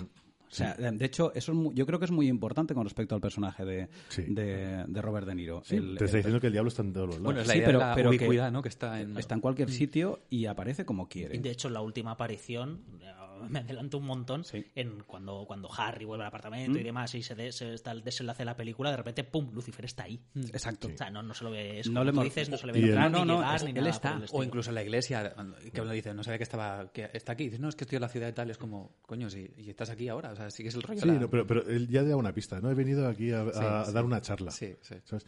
Eh, y después, como, eh, como tercer eh, punto, también al diablo se le suele representar con, el, con el- la cola entre las manos. Y también está el dicho de cuando el diablo se aburre, mata moscas con, con la cola, ¿no? Y Bueno, con el rabo. Con el rabo. Con el Ah, rabo. bueno. Pero ya, ya lo he dicho antes, Pablo ha sonreído y digo, no voy a calentarlo más. Y entonces, eh, también es como una imagen, ¿sabes? De, del diablo, ¿no? Ahí. A, a mí me gusta mucho la- el tipo de presentación que tiene, porque es en un plano abierto, que es el abogado. El abogado eh, lo tapa y se mueve hacia un lado y Sí. ahí ves al diablo. Exacto. Entonces es, difer- es diferente que muchas entradas que tenemos, ¿no? De personajes que de repente aparecen en escena eh, con una con una Sí, con una presencia predominante, y, y- y ¿no? en, y en acción.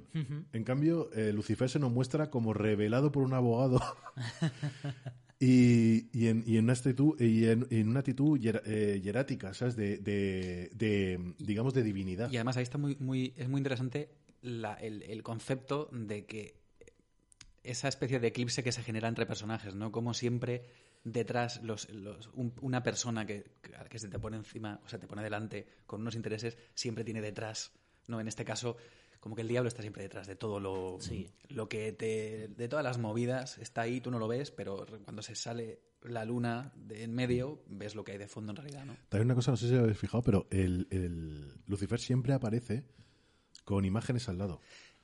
Con representaciones pictóricas y es como el se supone que uno de los de las cosas que no se debe hacer no era adorar a ídolos falsos y tal no Eso es lo que- os lo quería y preguntar. entonces él siempre está con, Porque, con porque diferentes busqué, pero no encontré nada. eh, quién es la persona de la foto ¿Creéis que son, obviamente en el cine sabemos que todo es, un- tiene un porqué? Y me preguntaba, esos dos hombres, tanto el que tiene encima como el que luego ves detrás del abogado, Sí.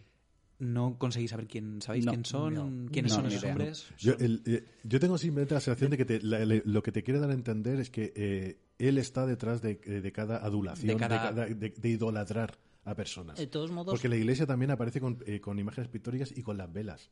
Que después también tenemos el elemento del fuego que con él siempre se repite. Tenemos las velas, tenemos el cigarro. eh, pero yo lo, lo- lo enlazo más con, eh, con, la, con idolatrar ídolos falsos. Entonces, siempre lo vemos con imágenes como de respeto, de, Ajá. de, de ídolos falsos, ¿no? Digamos. Para- Sí. Entonces, él está ahí, eh, porque eh, pertenece a ese tipo de, de acción, ¿no? Y de todos modos, también una, una cosa que se me acaba de ocurrir ahora mientras, mientras lo mencionabais, eh, en la película es muy recurrente el encuadrar, sobre todo al personaje de, de Harry, que, es- que es el protagonista, ¿no? Encuadrarlo siempre como si estuviese dentro de un espejo, ¿no? Lo vemos cuando él se ve en el espejo, luego se le reencuadra muchas veces a través de marcos de ventanas, a través de marcos de puertas, o sea que hay que de alguna forma también puede, puede ser o puede evocar el rollo de otras almas capturadas, ¿no? De, Sí. de, De, de de- de- Lucifer. de- de todas maneras, por Digo ejemplo, como sí. evocación, ¿eh? No digo que sean Claro. así, Yo- sino No, pero, como pero- pero- evocación. pero lo que dices, eh, desde el momento que él llega a la congregación, que tenemos ese plano que yo creo que es fabuloso, que es el de las escaleras, Ese y donde, y tenemos la- la- las rejas la corredizas, reja, la escalera Claro. y la barandilla. que es Cine, es cine negro, es Escher, es el lenguaje visual para decirte que hay diferentes caminos, que esto no es tan sencillo como parece. La primera vez que aparece, no mira arriba, sino que se peina, como Sí. eh, tengo que presentarme tal, un cliente y eso. Pero la segunda vez que va, cuando va solo, mira arriba, que es la primera vez Sí. que empiezan a entrar en juego las escaleras hacia arriba, que después tendrán un significado mi punto de vista eh, claro. Pero a lo que veis es que con esa escena ya tenemos la sensación de que es una trampa. Mm. Y entonces cuando lo, lo vemos, como dices tú, muchas veces eh, encajo- encajonado ¿no? en esto, también está el término inglés de frame, ¿no? que, es, eh, que es enmarcado, que es cuando alguien está metido en una trampa. Frame, Eh, eh, cuando que- lo- O sea, que está entonces, acorralado. Claro, está acorralado o está metido en una trampa. Y claro, desde el principio de la película, con esos conceptos de, de- tenemos estas barras verticales y tenemos la reja que se va abriendo cerrando, cada vez que él va a entrar en una trampa, o también podemos entenderlo como que abre el alma de, de Johnny que está dentro, que es cuando comete los asesinatos. eh, a mí me parece cojonudo, ¿sabes? Porque es como, eh, Yo- vas oliendo la trampa, la vas viendo, Sí. Yo ahí y veo- con el concepto de los espejos, tenemos también la- el reflejo A mí del alma. me gusta mucho pero también el los- el techo, porque cuando llega, en, cuando está, cuando está mm, eh, Harry, La- sí. eh, Harry, eh, ¿El techo de la congregación? El techo de la congregación Sí. me, me sugiere mucho el tema de, de que está en el nivel inferior, está debajo. Es como que ha, Sí. ha entrado en el infierno durante un momento. ¿Te acuerdas los círculos del infierno? Sí, Que sí, sí, puedes eso, mirar hacia abajo. por eso, Tu- por tuve eso. la misma sensación. es el techo, el, el- la elección, hay muchos, hay muchos ángulos contrapicados y creo que la elección, o sea, la Sí. elección busca precisamente esa idea de situarlo en, el- en o ese, en ese descenso Sí. en el que se ha dejado caer para que le hagan el lío y luego Y, y no solo eso, sino también el hecho de que, eh, si os dais cuenta, eh, Robert De Niro, a pesar de que mm, en algunas ocasiones estén al mismo nivel, siempre está enfocado un poco hacia arriba. Sí, siempre. Claro. Con lo cual está esa sensación de poder sobre. Porque en realidad, eh, desde el principio y desde la primera conversación que él está en el. Robert De Niro está en el trono, ¿vale? Que por cierto, nunca le vemos moverse a esa esquina. Esa- Nunca, nunca sale de. Sin des- descontando el principio, está siempre sentado, ¿verdad? Nunca Sí, está de no. pie. Sí, siempre O al, está- al final se No, levanta. al final, está al sentado. final cuando, al final cuando, cuando Johnny se da cuenta de quién es y está llorando frente al espejo, Sí. lo vemos a él de lejos que Ah, se levanta pone de y se va. sí, se va. Vale. Pero el sí, y es interesante lo que dices porque la única vez que lo vemos en contrapicado, en, perdón, en picado, es en la escena final, eh, Sí. cuando él tiene ya la- el alma de Johnny. Porque ya está y sentado y está diciendo, bueno, yo ya. repantingado en, el- en ese, en ese sofá Ya que parece, el cantante, que parece el cantante Camila. Así con la melenica tal ahí. Pero aparte, Eh, aparte de eso, a mí, eh, y juntándolo precisamente porque hemos estado hablando antes con el, con el silencio de los corderos, la primera vez que aparece eh, Aníbal Lecter está plantado en el centro de la, de la estancia y en él, en este caso, está sentado tranquilamente esperando a Sí. que llegue otro, ¿no? Esa Claro. sensación de poder, Es- de eh, aparte, intimidación. claro, de hecho. aparte de poder, es como que siempre ha estado ahí. Sí. Eres tú el que vas ahí a, a consultarlo, ¿no? Eres tú el que llega hasta Es que es esa actitud pasiva, que al final todos van, todas las almas van llegando, ¿no? Yo, Sí. me, yo me quedo aquí y van Es que al llegando, final, eh, claro, es que eh, al eh, final. te lo dicen a a- casi al final de la película, te lo están diciendo de que Johnny es el único que pudo convocar al diablo en el salón. Eso es. Quien pudo invocar a Satanás. Entonces, eh, eh, ahí está, ¿sabes? Eh, es el único que puede eh, tener esa relación ¿no? de tú a tú eh, con él. Y otra cosa, ¿qué os parece la sala? A mí me parece inquietante, pero por- a la vez, la sala donde, La se, sala donde presenta, está, donde eh, se presenta Lucifer, pero a vez me parece muy graciosa porque tiene como unas, unas- unos asientos de, como de sala de espera Mm. a la izquierda y tienes ese pequeño altar que, lo siento mucho, pues me recuerda a Papá Noel. Sí, de, de. ¿quieres fotico con Papá Noel? Aquí, aquí, aquí está.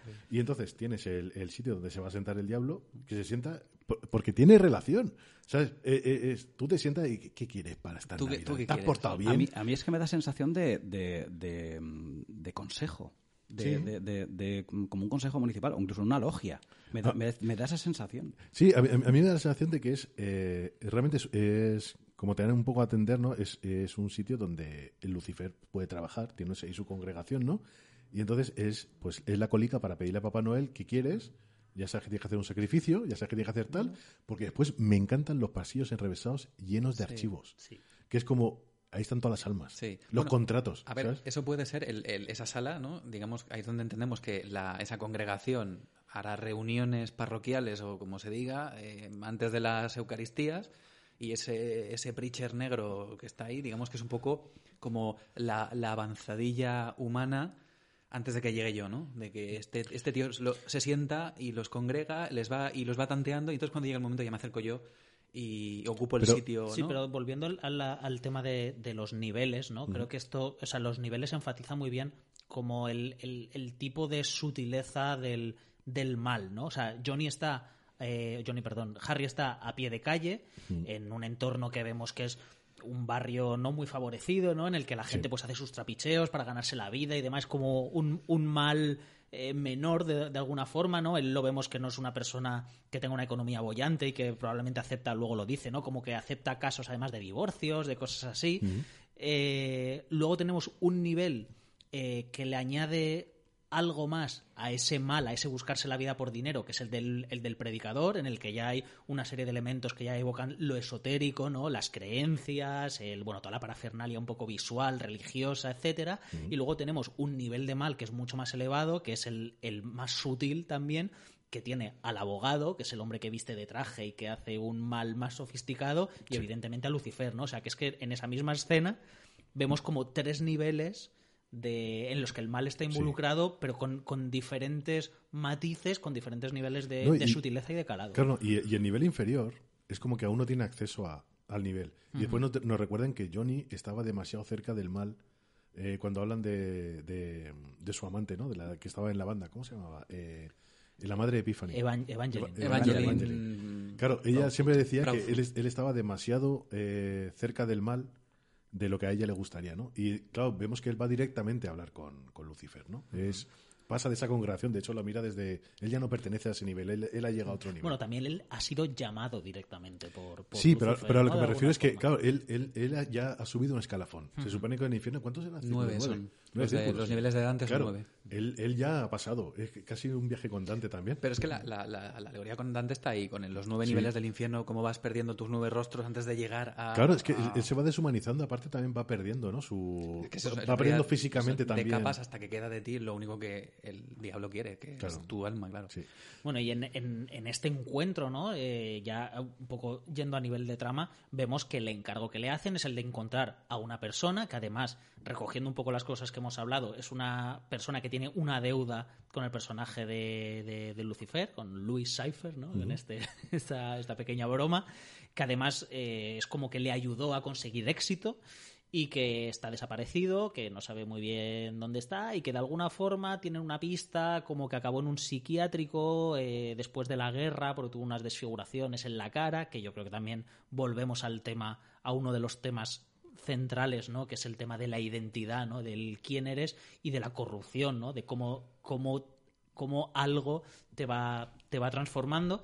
Y, y precisamente, y adelantándonos ya un poco, un poco en la trama, una vez que Harry acepta el caso, me parece muy significativo el, el tema del psiquiátrico, ¿no? Porque nos lleva a una, a una identidad psicológica, médica eh, y, puramente física, ¿no? Hablando del rostro desfigurado. Y además ocurren cosas que me parecen bastante reseñables que es cómo Harry, para obtener esa información, recurre al engaño, se disfraza, es decir, se enmascara, se convierte en otra persona.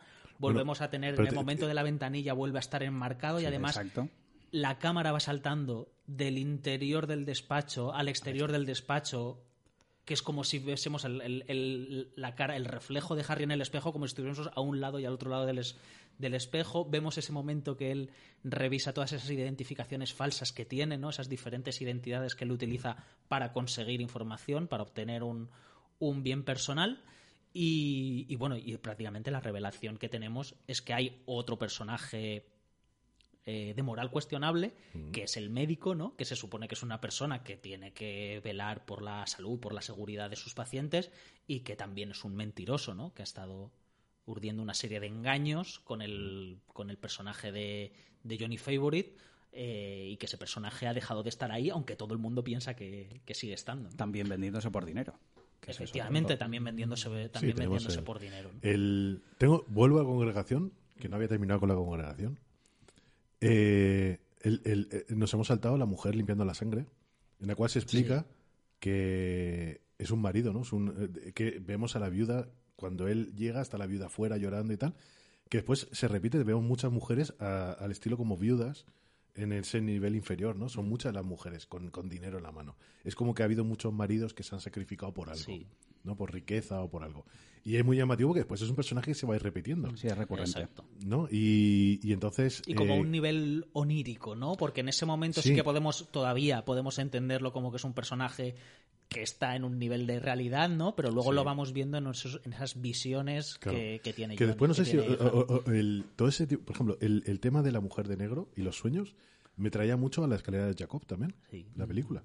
Que tiene ese tipo, ¿no? De, Sí, es otra de lenguaje con también tiene- con la que tiene una relación directa, Sí. vamos. Y el. Entonces, e- eh, ¿qué, qué entendéis de esa, de, esa, de esa escena? La de la mujer, quiero Sí, decir. la mujer limpiando. Yo en ese punto todavía no entiendo nada, ¿no? O sea, to- todavía me quedo con lo, digamos, argumental, ¿no? Más adelante con este personaje, esta... Claro, pero vemos que, a, a- a- vemos que a, a Harry en este momento, que no es Johnny aún, le cambia la cara, o sea que sí que reconoce algo. Bueno, Porque- yo, yo lo por- veo más por la, extrañe- por la extrañeza de, De la situación. de la, de la Porque el- situación. co- ¿no? co- es una situación muy violenta. Porque también. después a lo largo de la película tenemos los flashbacks de la misma mujer sentada, después unos personajes que se van, ella subiendo las escaleras y después tres personajes bajando las escaleras. Sí. ¿Qué entendéis de eso? Porque para mí eso es el recuerdo que tiene de cuando ellos sacrificaron al, al chico joven y estaba la mujer limpiando.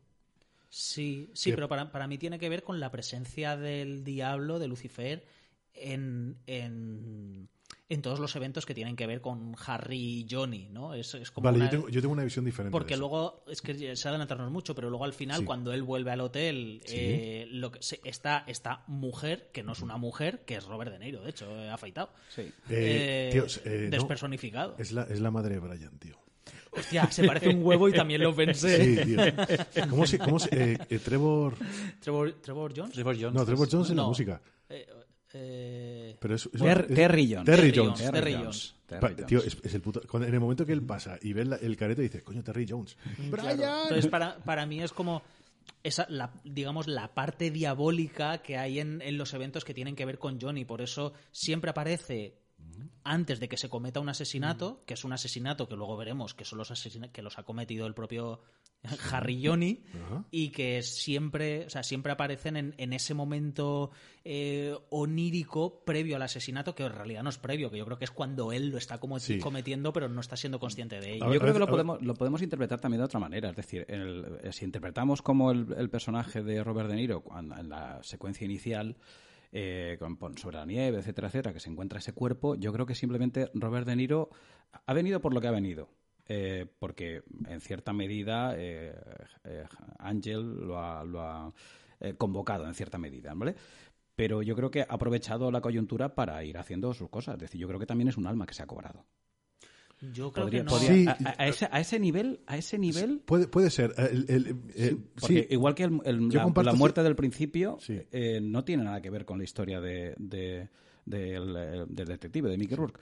En- y, en este, y en este punto yo creo que todavía la, la conciencia de Mickey Rourke o del personaje de Mickey Rourke puede haber hecho un poquito de clic todavía, pero yo creo que todavía no ha hecho clic del todo. No ha empezado a hacer Sí. su descenso. yo, yo- yo creo que es un toque de. de- de- le recuerda algo. Es- acordaos que en el momento que se, que se dan la mano con, Lu- eh, con Lucifer le dice, me suenas. Entonces, Sí. Puede ser. que, eh, nos hemos visto antes, porque después, a ver, tengo una teoría que, a ver, Lucifer Bueno, se se, supone... lo, se lo dice Lucifer a- Sí, Sí, se lo Sí, dice sí, a- a eso. Yo sí, es que tengo sí. otra teoría con el Y- tema. y- claro, yo tengo una teoría y es que, a ver, Lucifer se supone que se va cambiando de cuerpo a cuerpo. Entonces, ese no es Lucifer. Ese simplemente es un embalaje de Lucifer. Entonces, mi, mi idea es que, eh, mi visión es que Lucifer es el joven que mataron, el cuerpo. Pero es que mi, te- mi teoría es la misma. A ver, Claro. para mí la y, mujer. y- y por eso cuando después sale la mujer de negro sin afeitar, es cuando, eh, digamos, ese, es- ese espíritu, ese cuerpo del, del chico al que mataron, eh, ve cómo la cosa va terminando.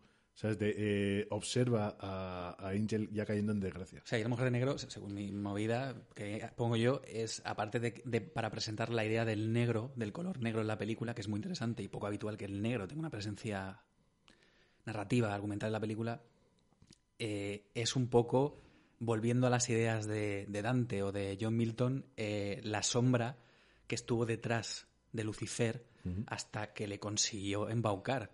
De hecho, para mí es muy significativo que, que el personaje en cuestión se llame Johnny Favorite, que, que él fue el ángel favorito Sí. de Dios. Entonces es un poco, yo creo que lo, que lo que está pasando aquí es que Lucifer está intentando, eh, está intentando reescribir el pasado para intentar rescatarse a él mismo de alguna forma a través de almas nuevas, para intentar, no sé si purgarse o intentar abrir vías nuevas. Entonces la mujer de negro no deja de ser una idea, una, una manera de representar el- la oscuridad que, que se te va cruzando antes de que te tropieces. Vale, Yo- yo, yo voy- yo voy- bueno.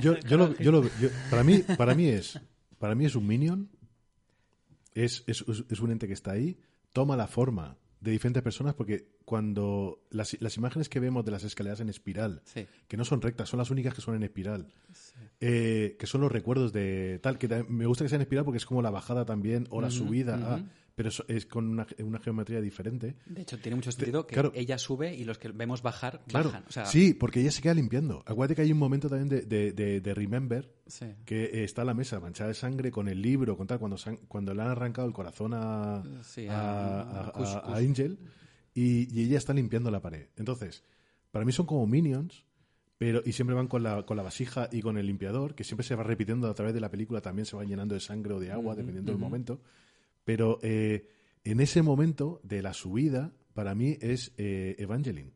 Porque Evangeline se supone que sigue hasta con, con Harold, hasta que, porque se supone que la en- engaña a, a la chica francesa, a la Nueva Orleans, la engaña con Evangeline porque está en la banda.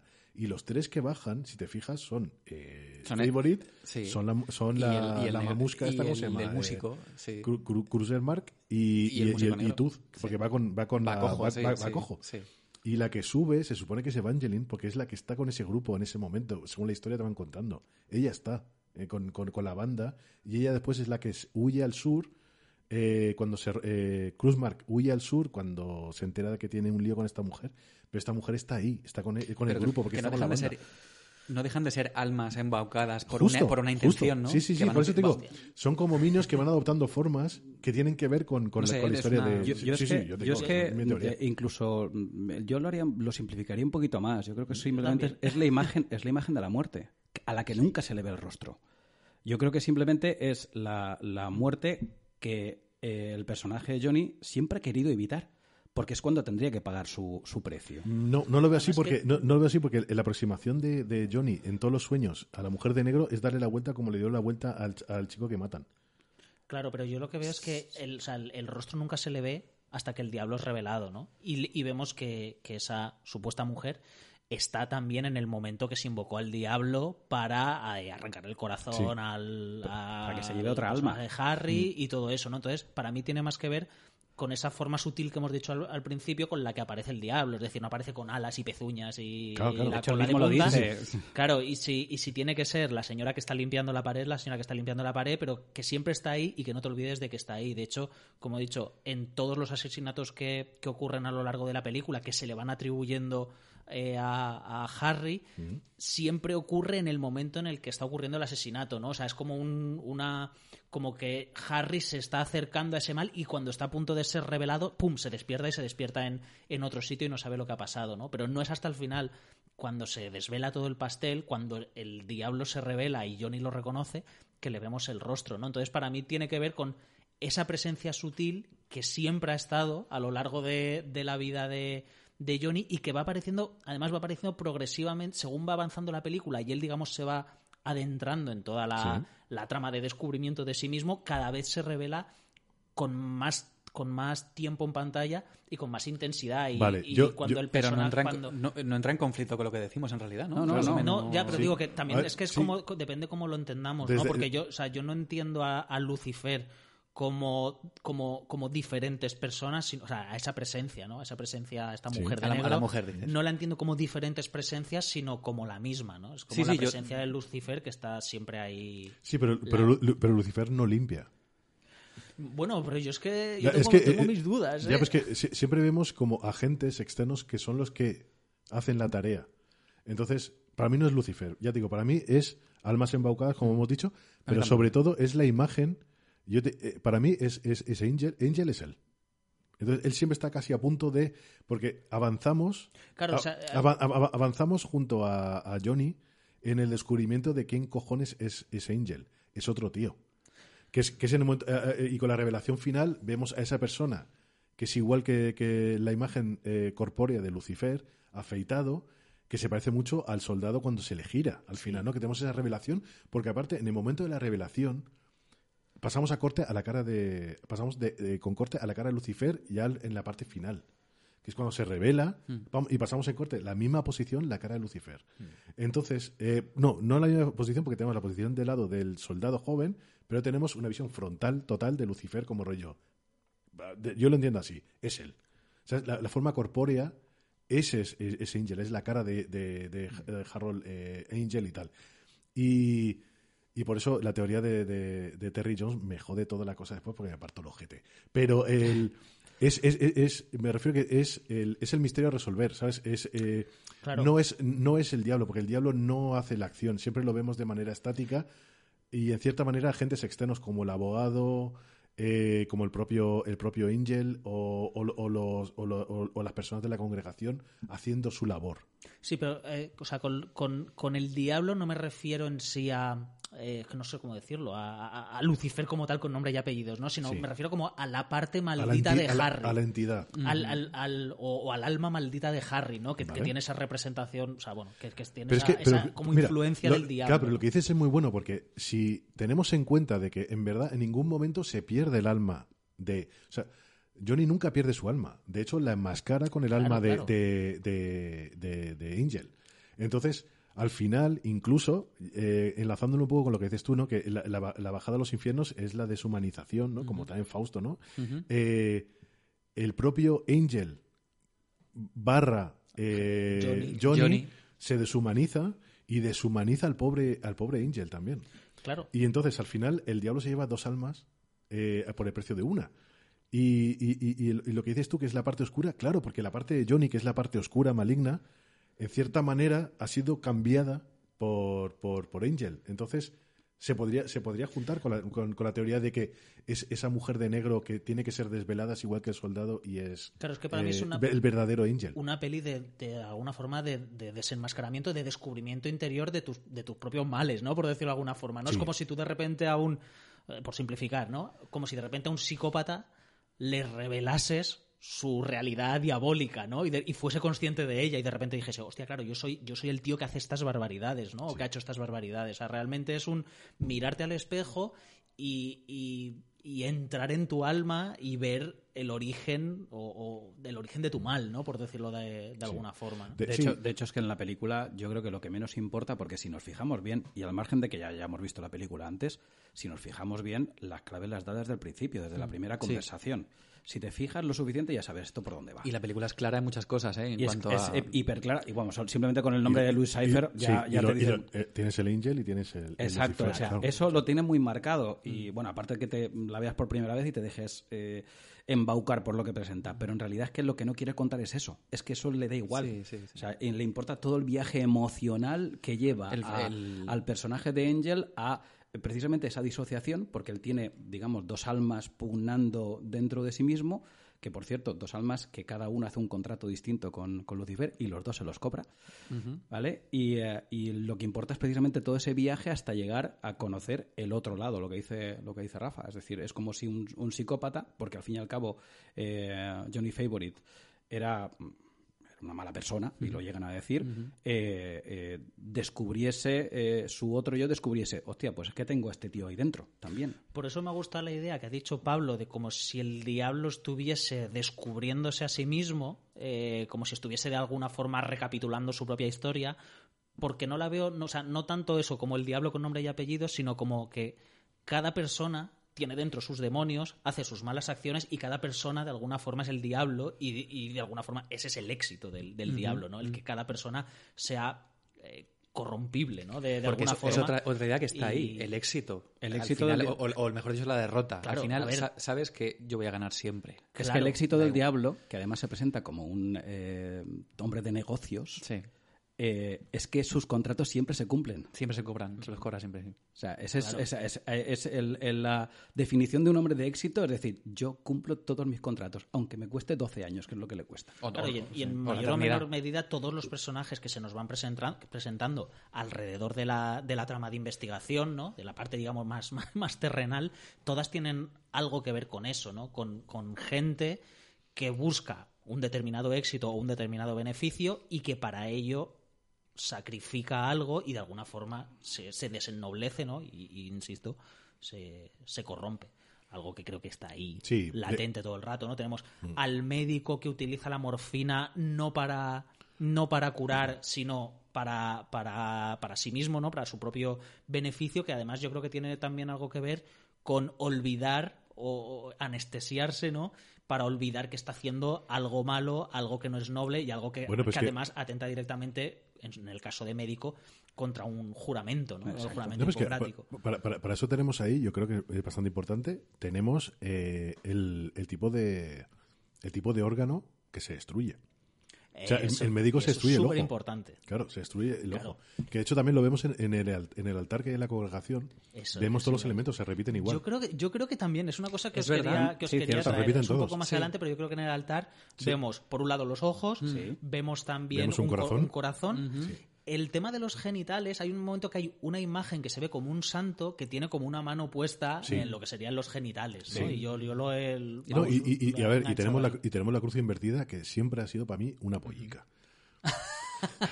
No, la verdad. Y la tenemos, Es verdad, y la tenemos llena de clavos. Y la, forma. y la tenemos llena de clavos. Es una polliga vectorial. ¿no? Claro, tío. Que trabajo donde tenías que pintar con el paint y era como rollo píxel per. Pollica. Sí, pero pom. bueno, el- además que es una, una, una iconografía muy, Es muy fálica. característica del Sí, sí, demonio, ¿no? Siempre claro. los... Eh, y después otra- o- otro tema y, y avanzamos adelante porque podríamos hablar tres horas sobre la congregación. Sí. Eh, ya la carica susto de, de Rafita. ¿eh? No, no, yo susto ninguno. Eh, es el único momento que vemos dos ventiladores. Y hay uno parado y hay uno que va lentamente. No, creo que hay uno en funcionamiento. y Uno otro en la sala donde está Luis No, no, y hay, la vo- hay- hay- hay uno doble, arriba en el techo. Sí. Donde está Lucifer. Ah, la ah. primera vez que se encuentran. Ah, vale, Entonces, vale. mi teoría es que eh, una de dos. Tengo dos teorías. Pero sobre, Una- sobre el ventila- los ventiladores Sobre en general o sobre No, no, ese? sobre, por, sobre por qué hay dos. Porque Ah, el resto de veces vemos solamente uno. Uno. Solo uno, En sí. todas las escenas. Eh, mi te- mis teorías puede ser. ¿Se refiere entonces uno de ellos, como vemos de manera recurrente durante el resto de la película, a Angel? ¿Otro se refiere a, a Johnny? ¿O uno de ellos se refiere al abogado, que puede ser otro Johnny? Que por eso lo vemos, es, es prácticamente un zombie al final. Porque hasta cuando- si os fijáis, cuando se da la manica, le da una cosa blanda. Le- Sí, ¿verdad? Le da la mano Es blanda. una, es, es- es una Es- forma súper rara, porque O sea- después vemos el firme apretón de manos que tiene con O sea, al Lucifer. final es un ente endeble. Sí, una puede- marioneta más, Claro, ¿no? entonces, ¿es, es otro Johnny? Ese ventilador representa también el alma de Johnny que ya está completamente metida, ¿sabes?, en, en el tema. Y en otro vemos, eh, no, al revés, perdona. Ve- Vemos un ventilador a full, que es el abogado, y vemos uno que aún está como no sé quién soy. Puede ser. Puedo, puedo- me- estoy balanceándome entre dos niveles, entre dos almas, que es este. O es que eh, puede ser los dos las dos opciones que tiene en ese momento Angel. Tomar el caso o no tomarlo. Porque después vemos siempre, simplemente uno, siempre en marcha como este es tu destino, aquí lo tienes, la guillotina que dices tú, otra muerte. ¿Qué, qué pensáis vosotros? No sé, es que- los ventiladores estaba yo en otra cosa totalmente distinta, entonces, entonces no, no te sé, no te sé decir muy bien, porque yo la- tenía una idea bastante más, más simple, como que en los momentos que aparecen los, los ventiladores también vuelve a ser los momentos en los que se cometen los crímenes, Sí. pero la particularidad del ventilador es que empieza a girar eh, hacia el lado contrario. sentido ¿no? contrario. Claro, entonces es el lugar que es de ser lo que da el aire, por tanto, lo que de alguna forma da la vida, ¿no? Lo que nos ayuda a respirar, al funcionar de manera contraria, lo que hace un ventilador es succionar el aire y quitarlo, y por lo tanto eh, absorber la vida y un poco un símil como de absorber, absorber el alma de la, de la yo, persona. vale, yo, veo, va- yo veo los dos sea- veo los dos sentidos en el cual de, por que- que- ejemplo, claro, que una cosa sí. no anula la otra, que No, puede ser hombre, no, complementario. y, y- y esto es una impresión personal. Eh, cuando gira en un sentido es, John, es, John- es- es Angel y cuando vuelve es, es, Johnny. es Johnny. Entonces, en casi todas las escenas de asesinato que tenemos, está, está como fluctuando entre uno y otro, ¿no? Va pam, pam, no, no sabe dónde está. Cuando entra en el bar, va en una dirección porque en ese momento él no se acuerda. Cuando eh, reúne con Lucifer, tenemos el ventilador a toda hostia diciendo eh, en una dirección, diciendo, en este momento eres, Sí. eres Angel. Es curioso que en ese momento le dedica un plano único, un plano de detalle a los dos ventiladores, Sí. ¿no? Sí. Que- que- Por eso te digo que una interpretación tiene que tener ahí. Y es igual que, por ejemplo, después tenemos en varios sitios, en, los, en la congregación lo tenemos parado, pero está apuntando a la congregación. O sea, es como no hay aquí, ¿sabes? Un intercambio de almas, hay algo muchísimo más material, ¿no? Y después tenemos, eh, tenemos, eh, bueno, tenemos varios eh, ventiladores de la película, pero el, tenemos, por ejemplo, la, la escena final que es, es, es con el ascensor, tenemos un plano muy, ce- muy cerrado de las, de las dos ruedas que van bajando el ascensor. Y son dos ruedas en sentido contrario. Exacto. Cada una en Que, y, y que es, eh, eh, tú los- lo puedes extrapolar a un ventilador y es en el momento en que las dos almas se van a la mierda. Tienes una que va en un sentido, que es Johnny, y te explica que la otra, desde mi punto de vista, era Angel. Y entonces las dos están bajando al infierno ya. Sí. Y Entonces, por eso te digo que el ventilador para mí es un lado cuando está, cuando no lo tiene claro, en un sentido cuando lo tiene claro, y después eh, en la bajada del infierno están ya las dos a piñón caído hacia, hacia abajo. Y por eso cuando hay dos en el techo, digo, hostia, uno será él y el otro es el abogado que también ya eh, es un tío que ha firmado un contrato como un abogado con el diablo para ser un tío con éxito y tal. Que por cierto leí y me pareció muy curioso el dato, lo suelto así como quien no quiere la cosa, que el nombre de- del despacho de abogados son dos tipos de manzana, ¿no? Que es la La- manzana, sí. Las el manzanas símbolo del, del- pecado, ¿no? del pecado, Me sí. pareció muy curioso y me pareció Sí. divertido. Eh, entonces a eso voy. y entonces, muchas veces cuando eh, hemos visto escenas, por ejemplo, de Johnny en, el de- en el- la casa de Cruzmark o, o Johnny, por ejemplo, en, en casa de Tooth y tal, vemos los ventiladores eh, funcionando bien, pero cuando recordamos los asesinatos, cuando, se le- cuando él recuerda los asesinatos, finalmente, los ventiladores están funcionando en sentido contrario en espejos. Claro, es que es eso, ¿eh? eso te lo voy a decir ahora, que hay dos tipos de ventiladores, los que están en esas escenas así como un oníricas de recuerdo, que yo creo que Sí. juegan con más simbolismo, y los, y los diegéticos, por decirlo de alguna forma, ¿no? Que son los que están realmente en los escenarios y en, las, y en las escenas y... Claro. Y eso, sí, y, después como, ¿sabes? Como subelemento que va heredando un poquito de- de- del tema de los ventiladores, está el tema de los relojes. Hay varios relojes a lo largo de la película que van avanzando las horas, como rollo Johnny se te está acabando el tiempo. Y están los sueños, en los sueños se ve siempre un relojito. Hay ¿no? un, ahí hay reloj. Pero ahora que has mencionado el ascensor y que también habías mencionado antes las escaleras, yo al final de las escaleras no he dicho que, que lo veo precisamente como contraposición del ascensor, ¿no? el, el ascensor es algo mecánico Automático que va solo y, muy solo. rápido hacia Sí, abajo, justo. mientras que las escaleras es algo que cuesta, eh, o sea, te, requiere un esfuerzo, esfuerzo, sí, justo. y es como, para mí es como ese intento de- del personaje de Harry y Johnny, como de subir al cielo, ¿no? De alguna forma de salvar su alma, mientras que el ascensor es una caída libre hacia, Total- hacia totalmente, abajo, ¿no? Totalmente, además, porque es- según es- va pasando la película, a él lo vamos viendo como que le cuesta cada vez más subir, subir Sí. las escaleras, ¿no? Las últimas escaleras que suben, que son las del hotel antes de tener el momento de, de sexo con Epiphany, si no recuerdo mal, eh, eso las sube ya como con, un, con una pesadumbre Sí. tremenda. Y no, miento, las últimas escaleras que sube, que son el momento antes de la revelación, que son las del apartamento de Margaret, Sí. se ven más retorcidas que ninguna que las que Sí. hemos visto en ningún momento de la película. ¿no? Son de y- estas... Sí, hay un contrapicado mucho más claro. O como baladas así en un contrapicado. Pero Sí, vamos, y, y de, hecho tenemos un montaje también raro ahí, porque el, de hecho, el, a medida que se va acercando a,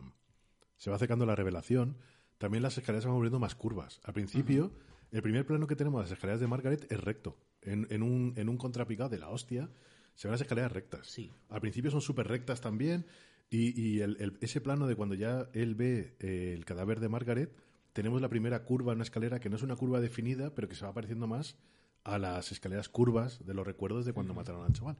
Pero el. Sí, o sea, el- el- para mí el ascensor era caída ya libre del alma. Y el otro es. También es, es la sensación de que eh, tiene que llegar a algo para ir descubriendo poco a poco la, la- la trama, ¿no? Sí, le requiere un esfuerzo.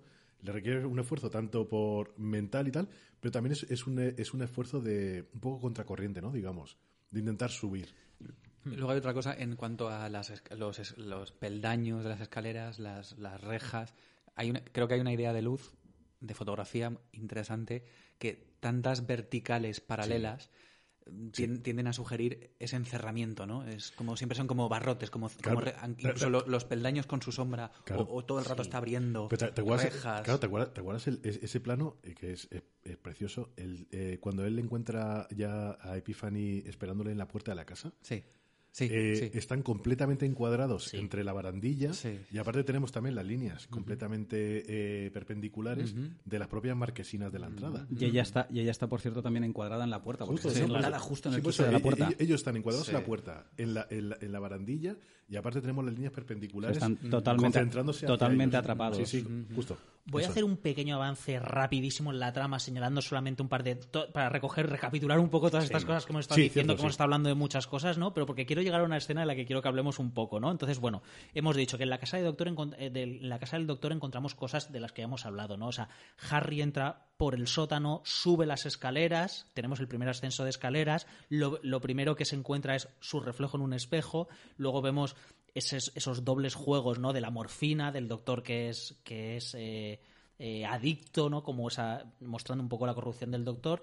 Vemos la primera escena onírica, es decir, después de un encuentro con, con de ese primer encuentro con Lucifer, Harry empieza a tener esas escenas oníricas, que es la de, la de las monjas, ¿no? Esas monjas que están en, en, ese momento extraño, con viento, que se abre una puerta y que vemos el ascensor que se abre, ¿no? Como que es la puerta de, la puerta de entrada de alguna forma a todo lo que va a acontecer. Ahí es donde, donde el ascensor de alguna forma le, le invita a entrar. Como hemos dicho, vemos la muerte del. Bueno, vemos otros elementos de dualidad, de dualidad en el apartamento del doctor como que en la Mesía de Noche tiene la Biblia y la pistola, ¿no? Elementos aparentemente contrapuestos.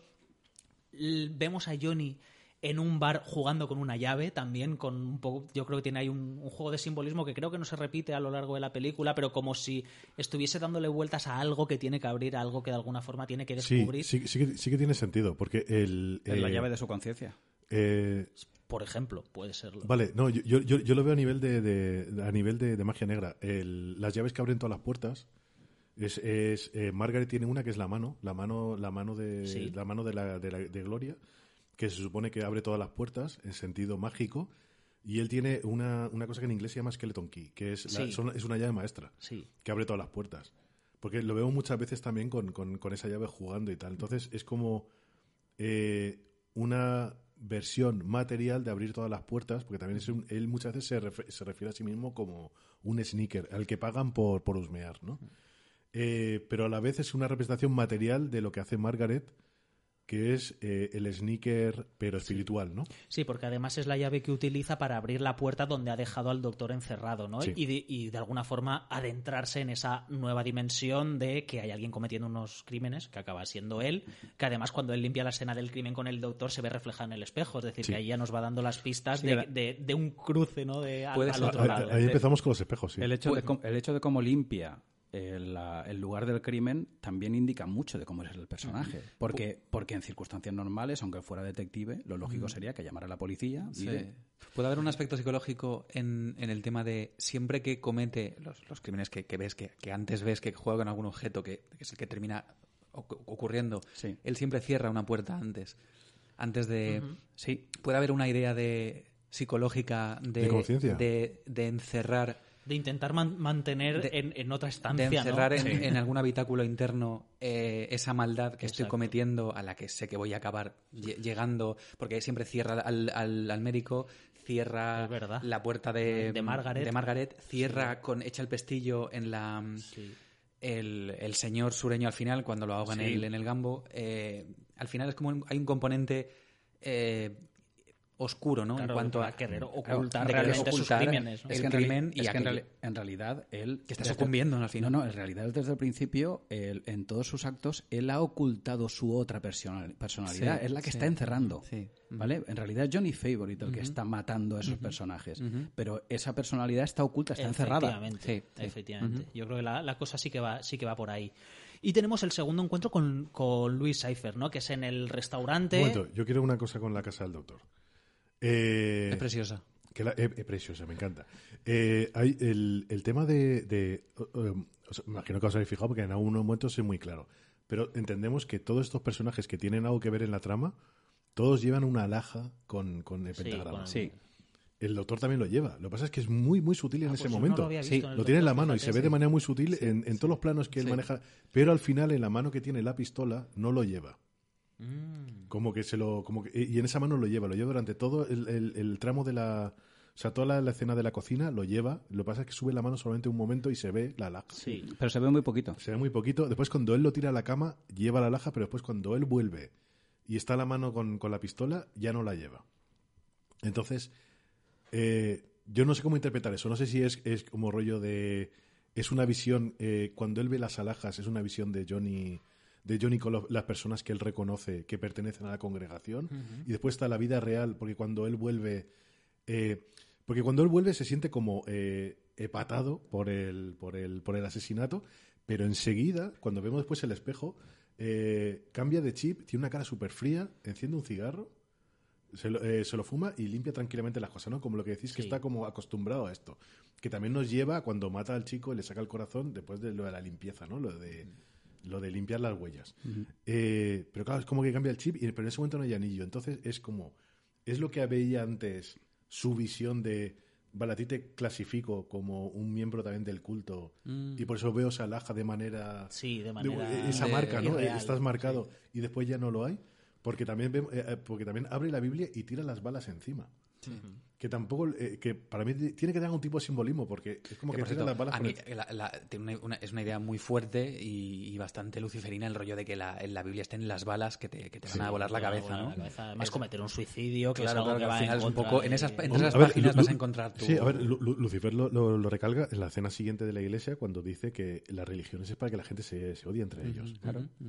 A ver, es que la- la- el arma sin, sin, sin las balas no tiene ningún Sí, sí. valor, Exactamente. pero las balas están dentro de la Biblia. Claro. Y después, y después simplemente, eh, tenemos ya la primera subida hacia un asesinato, que, que él entra abajo y sube para, y sube para, para, el, para el doctor. Y después otra cosa, eh, es el, el- el elemento recurrente frío plateado de, de la casa. La casa es, comparado con el rojo que tenemos después, por ejemplo, en casa de Margaret, o, o to- toda la madera reseca fea que tenemos con, con esta especie de, de Daddy Crowley en, en, el, en, el, en Nueva Orleans y tal, aquí tenemos todo es metálico y blanco. ¿Os habéis fijado? las, la- las jeringuillas, eh, la nevera, tenemos planos recurrentes de nevera con la metadona y tal. Eh, y, y después tenemos... Como más aséptico, quieres decir. Claro, más- y después lo tenemos agarrado a un marco que es plateado también, de, con, la, con la foto de la mujer, ¿no? Sí. Y tenemos otra vez la imagen, ¿no? De, de alguien. Todo eso. Pues, a ver, vamos a avanzar un poco rápido porque la verdad es que vamos. estamos Yo creo Ya. que vamos para podcast de cinco horas, ¿eh? Venga, vamos.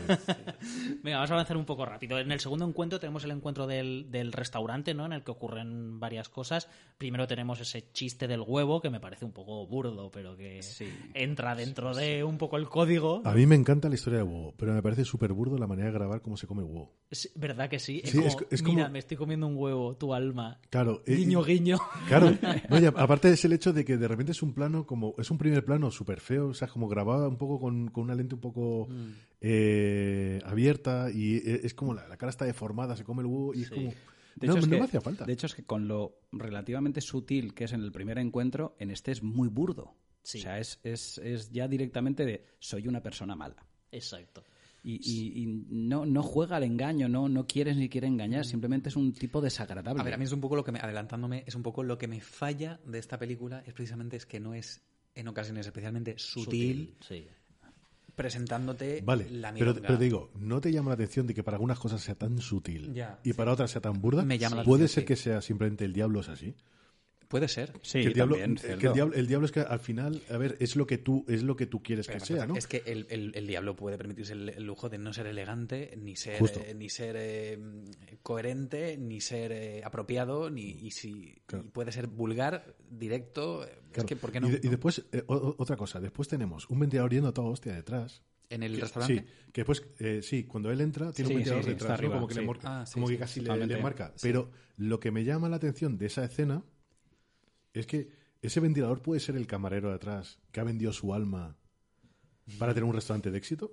Porque, Muy- va, muy- porque va vestido, va vestido, otra vez tenemos un personaje que va negro, tiene, está como medio de negro con el chalequito, se asoma, ve a estos dos personajes que si tú tienes un bareto a esa hora que es una hora que se supone que está cerrado por la mañanica, Ah, y ves esos eso dos es- personajes, eso es a te acercas y dices, oye, ¿quiere tomar algo? Tal, no sé qué, pero el tío se queda lejos. Entonces, para mí es otra oficina de Lucifer, eh, ese ventilador que va a toda hostia en una dirección, es, es el camarero que es, como decía antes, con el abogado, con los dos ventiladores, es un tío que ha vendido su alma De hecho, es el huevo, tener- de hecho, es el huevo que se come. y está, El y, camarero. y está, y está lleno de, y está lleno de referencias pictóricas también de a personajes y tal. Es casi una iglesia, digamos. ¿no? Claro, Es- porque es además casi un- es un sitio donde donde se urden muchos eh, Mm, los negocios. muchos negocios, Los negocios, oscuros, justo. ¿no? O sea, es un sitio de- que está como oculto a, pl- a plena vista Claro. porque aparentemente te estás exponiendo, pero realmente se utiliza mucho Bueno, para, pero- para hablar de y- cosas. Es que volvemos y al hecho de que, de que. Lucifer es un hombre de negocios. O sea, Efectivamente. ¿dónde se hacen los negocios? Comiendo. Comiendo en un restaurante. Y, y después tenemos también el que es muy evidente, tenemos eh, todos estos picos blancos de las servilletas, Sí.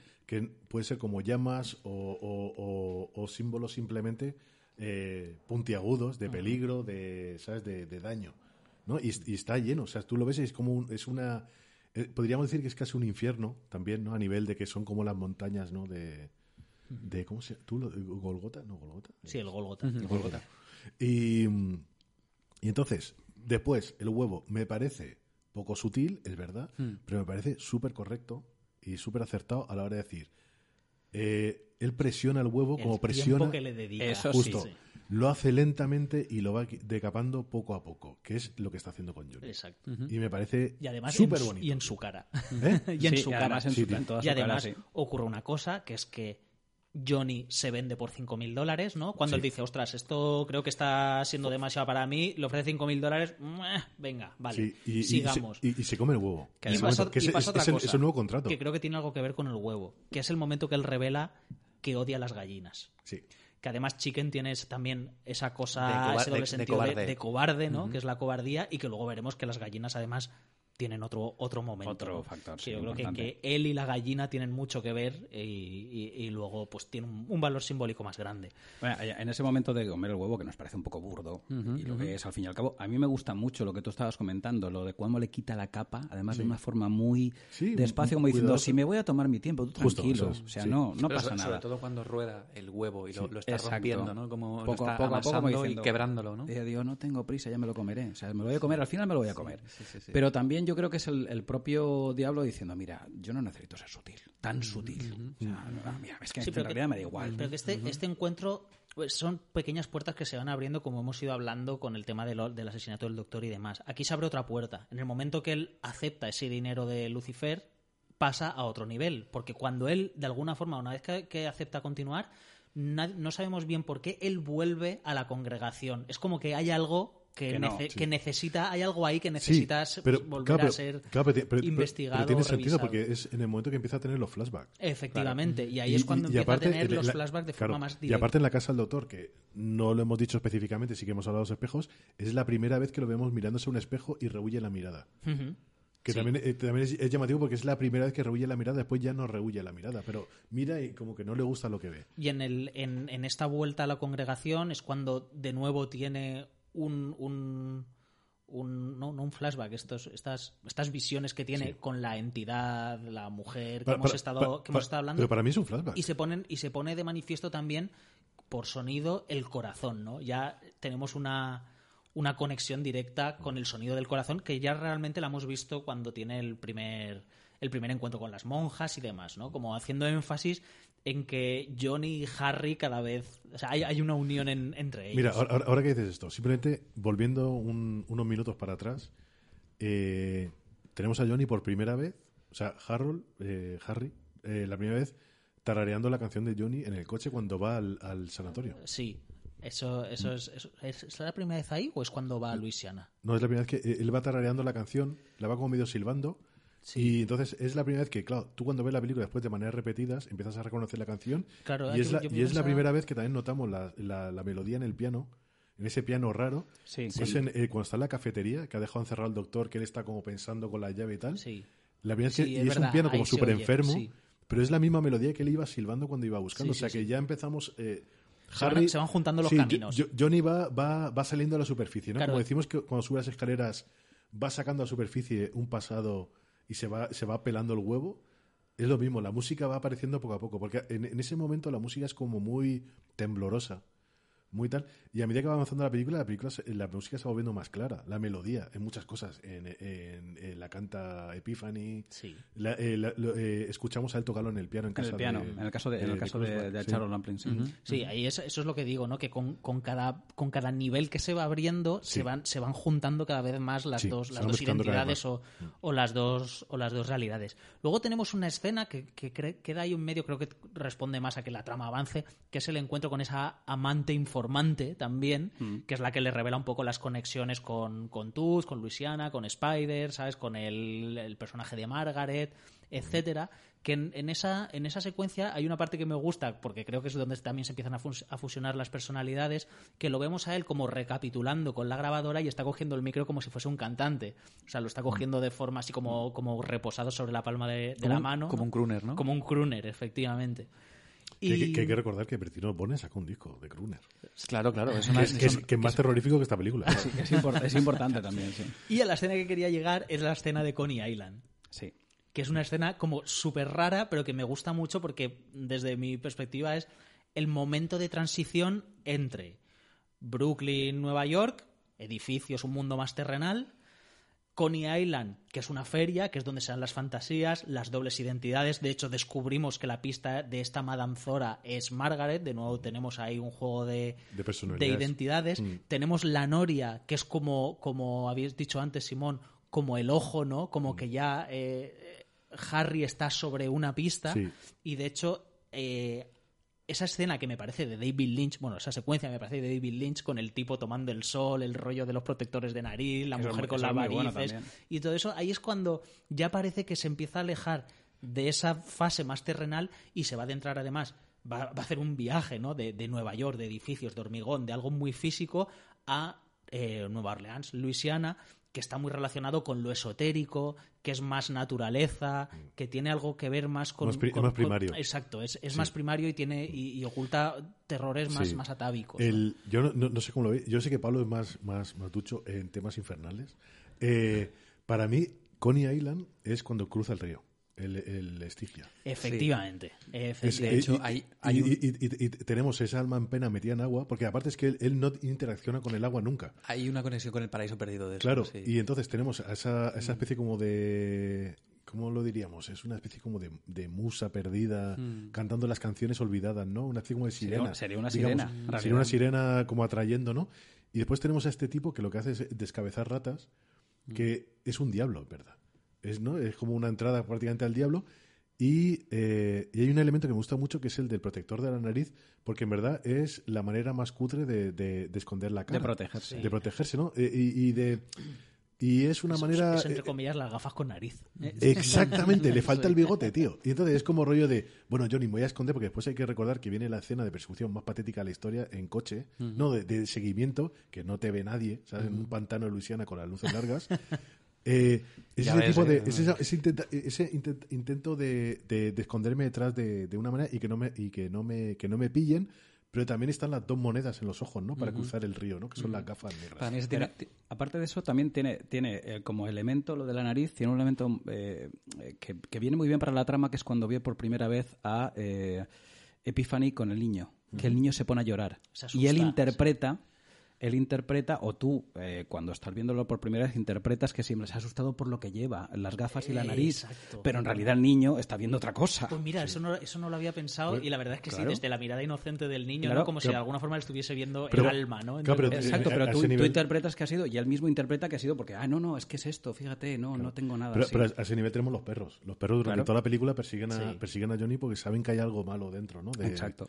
Y bueno, es que no, claro, no hemos hablado de, de la vuelta a la congregación. Lo podemos saltar si quieres, pero para Ah, es verdad, sí, la pero para mí es muy tenemos es tenemos, verdad, sí, lo tenemos el tenemos el altar, tenemos esa escena de que está pensando qué cojones está pasando aquí.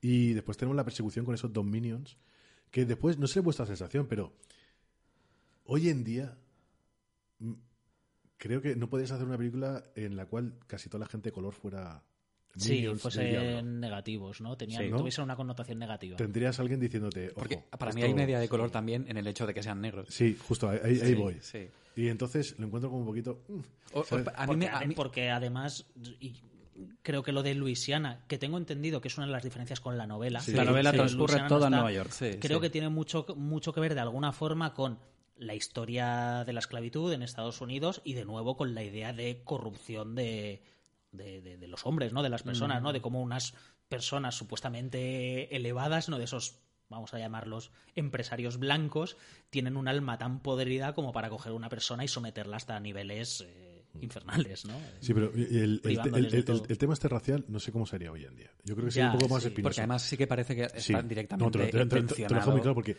el, no sé vosotros, pero el, está el cruce Astigia, ¿no? De Coney Island, que aparte, para mí la... Igual que ciertos ventiladores, pero sobre todo la noria, la noria es una telaraña, él está en medio, ya está cogido, ¿no? Aparte que te da la sensación de que no da igual, bueno, está dentro de un pentagrama, la noria hace un pentagrama, Pero aparte, da igual de dónde empieces, vas a acabar en el centro, ¿no? Todo te va a llevar a la misma conclusión. Pero además es que hay una, rela- hay una relación con, en la congregación, cuando él descubre los, los elementos del vudú, hay uno, porque además paré la imagen, que se ve de fondo como si fuese un ojo grande de ganchillo, que es como la, la misma textura incluso de la noria, ¿no? Sí. O sea, hay un momento que lo ves a él Sí, delante de ese ojo de una- una especie ganchillo. de ¿no? atrapasueños O sea, de estos, sí. Y entonces, eh, después de eso, vamos a Luisiana, que para mí es la una bajada más a nivel de los infiernos, ¿no? Que es el infierno puro. y Está con los, los- Bajar geográficamente Claro. también. Exacto. Y, est- y est- y están los diablillos negros, ¿sabes? Que ya digo, el, pero eh, ya están como rollo pululando, ¿no? Tienen ahí sus covachas, tienen el Están, tal. están bailando. Están La- bailando, La, sí. la idea de los pasos, los pies. Claro. Además, claro, hay, hay La- muchas, la- hay la muchas tribalidad. cosas. Además, eh, Luisiana ya lo plantea como algo mu- más infernal en el sentido de el calor, Mm. la humedad. Eh, Como he dicho, todo lo que tiene que ver con, con la tradición de Luisiana, que también tiene la historia del vudú, Exacto, el, es que yo creo que yo creo que criollismo, ¿no? yo creo Esa- que yo esa creo que el, hecho de que meta todo, que evidentemente tiene que ver con la con la novela, eh, al principio en Harlem tiene que ver más con el sincretismo, la mezcla cultural y religiosa que es mucho más marcada, por eso se baja hasta Luisiana, ¿no? Porque además el, el juego precisamente no, no por el hecho racial o, o despectivo con respecto a los negros, simplemente es eh, ya es el, el- la mezcla absoluta de los criollos, del vudú, de, de- de todos los negros que vinieron de Haití, etcétera, etcétera, para, para llevarlo precisamente al lugar en el que digamos que las religiones se mezclan y, y ya no- los límites son más difusos, de hecho. De hecho, hay, antes de seguir con esto, para mí hay una idea interesante lo de Coney Island y es, es un poco esa representación del purgatorio donde ves dos almas que han sido, yo lo que entendí ahí, por eso la mujer está en el agua, embaucadas por el bautismo, por una por una, un sacramento También. que lo ha- lo- los han metido en, en- en una realidad divina que a lo mejor no les, no les iba y que los ves que están en, en- en ese punto intermedio. El, el- el agua como elemento sagrado es interesante en la película. Y, y la feria como elemento de ilusión, Ilusión y además eh, de algo- dec- decrépita, ¿no? Porque vemos, vemos una decadencia total, ¿no? Y además puede ahí sería el purgatorio, Es que sería eso realmente, según los niveles de Milton, y sería esa representación del marido desencantado y hastiado, eh, tomando un sol que ni siquiera hay, y una mujer que intenta sanarse a sí misma ante un sacramento No, pues que, no le aportó nada. es que en él, él tiene esa ilusión. de, ya saldrá el sol. Por eso, por eso, que es un poco. Y, y entonces es cuando ya baja al, a la. A la a, sureño, la- a- a- al a Estados- Luisiana. a Luisiana. Además, A eh, voy, a voy la a voy a insistir en la idea de corrupción porque creo que eh, a nivel de color se introduce ya en Luisiana con mucha intensidad el color verde, que es el color que se asocia a la, a la corrupción y, y tiene casi dos niveles. Cuando él llega, lo vemos muy presente, sobre todo en el tranvía, cuando está persiguiendo a, a Margaret, que hay otra idea de identidad racial muy graciosa, cuando él se sienta en la zona donde está reservada para, para los negros, ¿no? Claro, pero Y- si, si ahí volvemos que los negros son los minions, él se sienta ahí, no se da cuenta, pero ya no está diciendo que él es un minion también del diablo. Puede ser. Pero el, el, el, eh, el tranvía es, es, es un verde liso, ¿no? Con el, con el rojo, que también tiene la, la presencia esta demoníaca, sobre todo relacionada con Margaret, que vamos a ver que se desata cuando está en el, en el apartamento. Y luego más tarde vamos a ver que el verde se dispara muchísimo en las zonas eh, salvajes, ¿no? Sobre todo en la zona con Epiphany, que bueno, que eso, que, que yo creo que tiene mucho que ver con esa relación, esa corrupción con la relación entre Epiphany Sí, y, yo- yo- yo creo que con- y él, pero, pero- un apunte rápido. sí. ¿Cre- ¿Creéis que el, el vestuario de, de Harold, que es un traje blanco en el momento en el que decide, digamos, ir para allá, ¿no? Que es el que creo que lleva todo el- en todo momento, ¿no?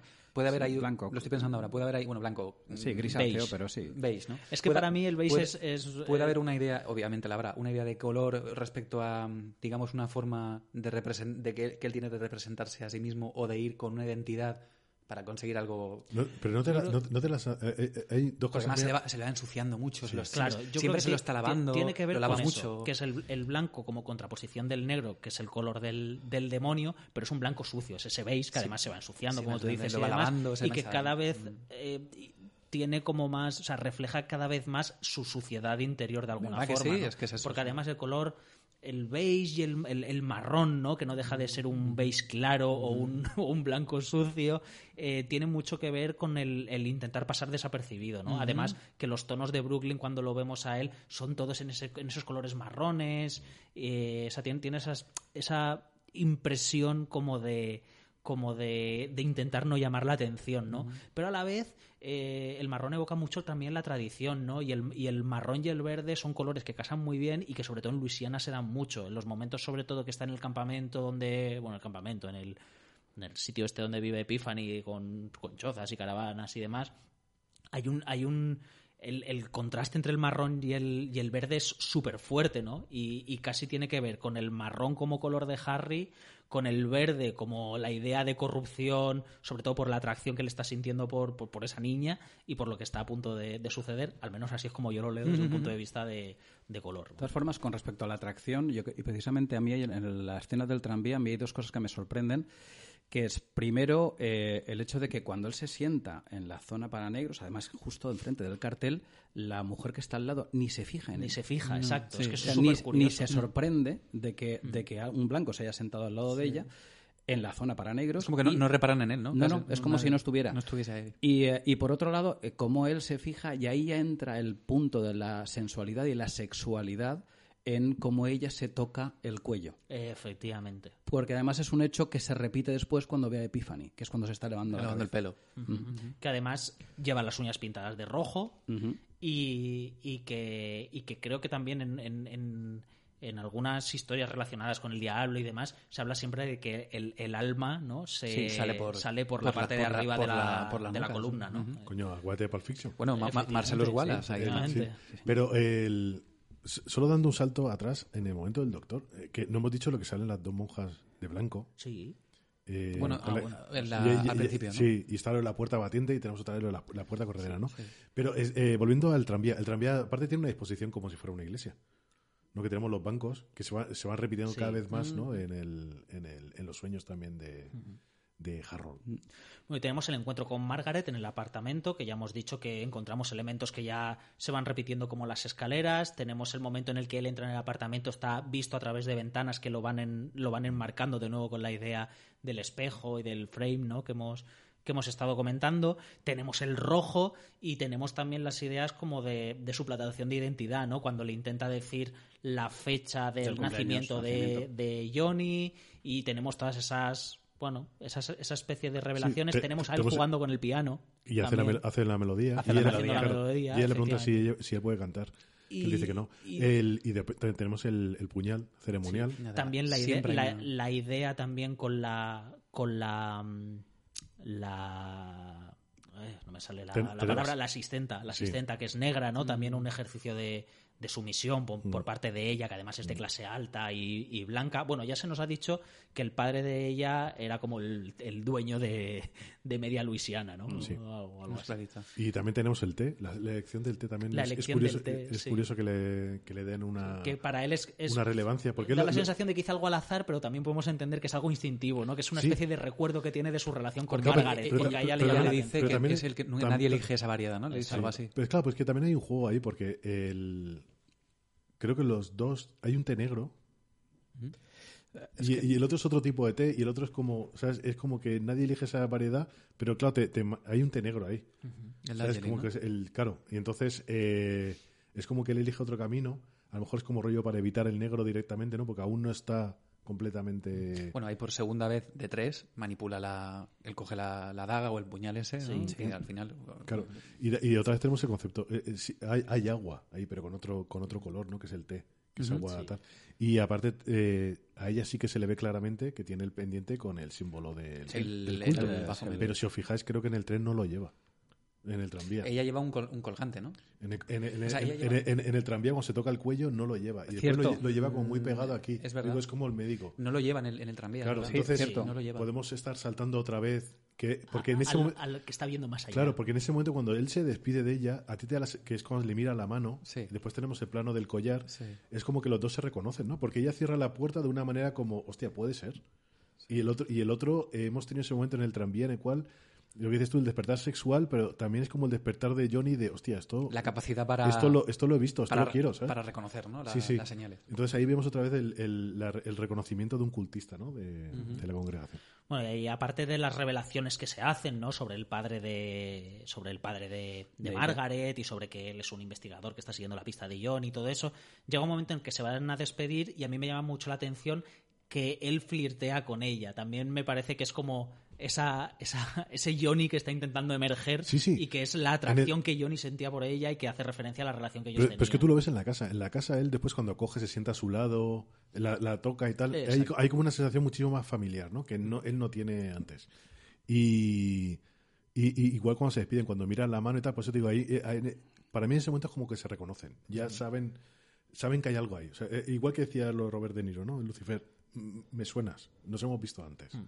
Y antes de, y antes de continuar, eh, como vamos a pasar a otro nivel todavía, vamos a, a poner un pequeño audio que nos han enviado, nos, ha hecho, nos han hecho llegar desde eh, No apaguen el proyector. En este caso, si me llegas a decir Susana. que viene desde Luisiana. Ya, Desde Luisiana sería fantástico. Bueno, no lo sabemos, no lo sabemos.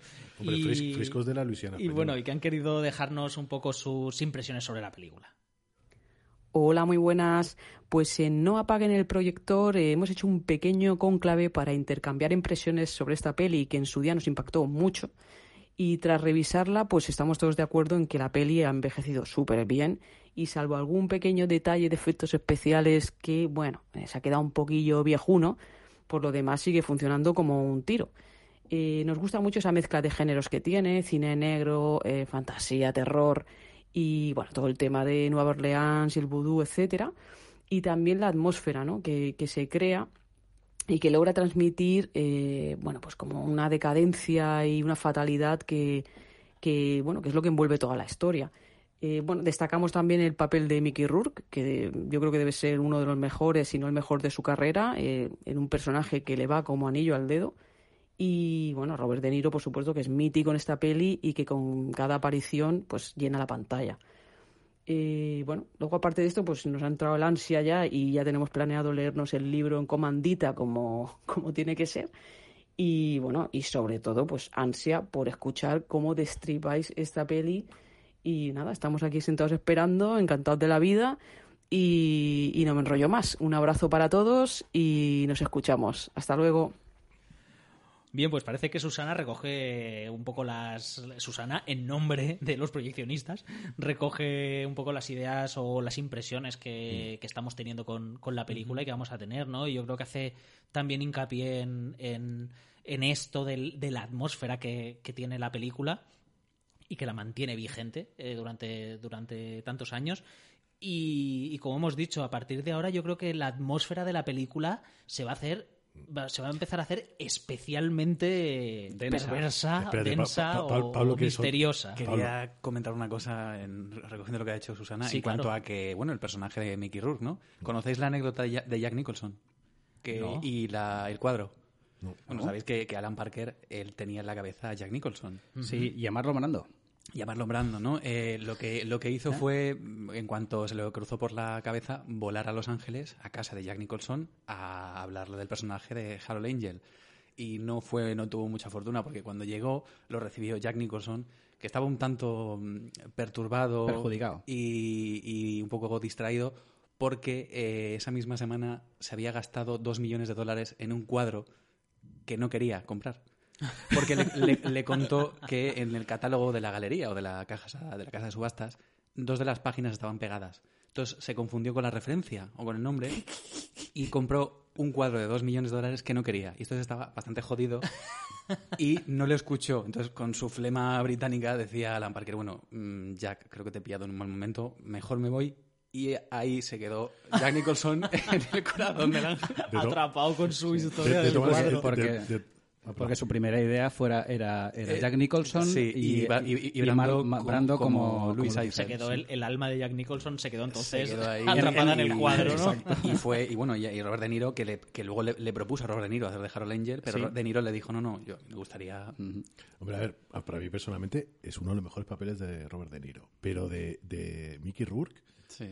Flipo. O sea, Sí, flipé, está flipé impresionante. por él. estaba en la, ahí es cuando estaba en la, en la Sí, sí, cima de la ola. Creo pero- que la- el año antes o dos años antes había son- sido nueve Pero semanas es, y es media. es impresionante y es impresionante aparte que eh, podemos incluso trascender el corazón de Ángel porque ahora Mickey Rourke es otra persona con la cara desfigurada. ¿No? Sí. Y volvió con The Wrestler, que es un infierno. ¿No te gusta The Wrestler? No, me refiero a él, vive en un sí, infierno. ah, vale, vale. ¿Vale? Y, y- y- y- y Iron Man 2 sí que es un infierno. Eso, eso sí. Eso es pero, cuestión. pero me gusta porque ha trascendido. O sea, Mickey Rourke ha seguido la misma estela de Harry. A, a la vez que también el destino ha sido un poco gracioso y nos ha dado a Jack Nicholson finalmente desmontando a Harry. Entonces, es Ah, mira, qué gracia. sí.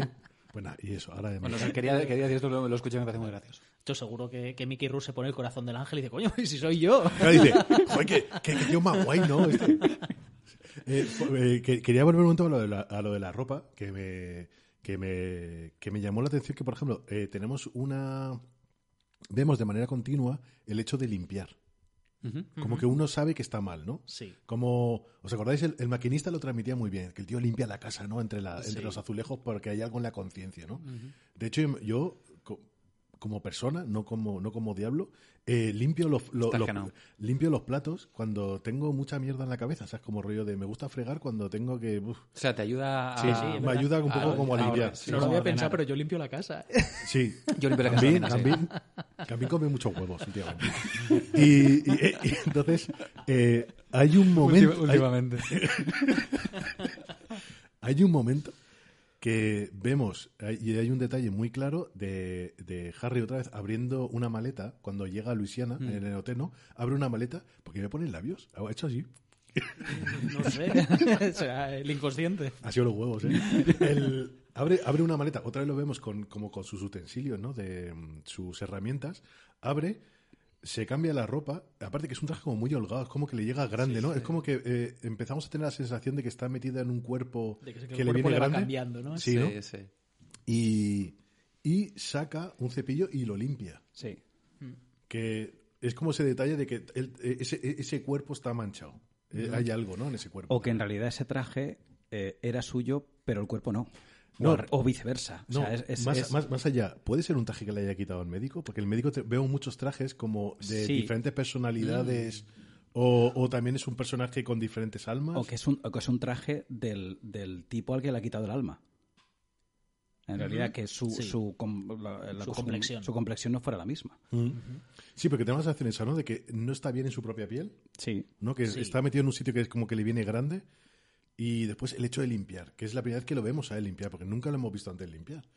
Y se limpia como que se, se, se adecenta. Sí. Con un cepillo, además. Que que además es, como- curioso porque esto va a ser justo cuando él se adentra en la zona rural de, de Nueva Orleans y siguiendo un poco la pista de, de Evangeline que le lleva, una vez que sabe que está muerta, que además es curioso que sea en una tienda de raíces, ¿no? Como Mm. intentando ir a la raíz y que además yo creo que va a tener también otras cuestiones que ver con, Que con tenemos ahí- cuestiones de orígenes claro, y de raíces. Que tenemos ahí Minions también.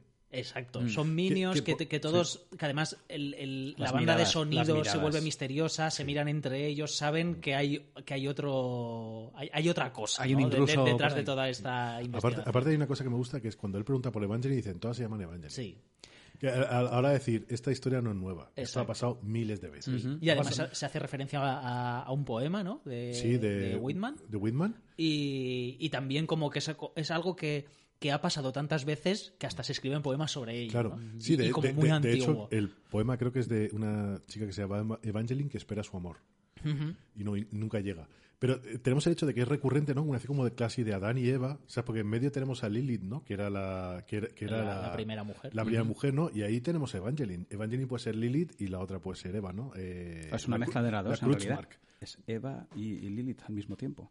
Puede ser las dos al mismo tiempo. Por Sí, el nombre, sí. por la, por la etimo- etimología Bueno, del nombre. y ya Sí. veremos quién es quién, porque también Exacto. es verdad, sabemos que hay, claro, que hay una historia con, con Evangeline, con esta, con esta mujer que era, era de Nueva Orleans, y Hombre, con ver, el que, mm, te- claro, te- te- Harry tiene una, una aventura, pero es una aventura que es, tengo la duda, ¿eh?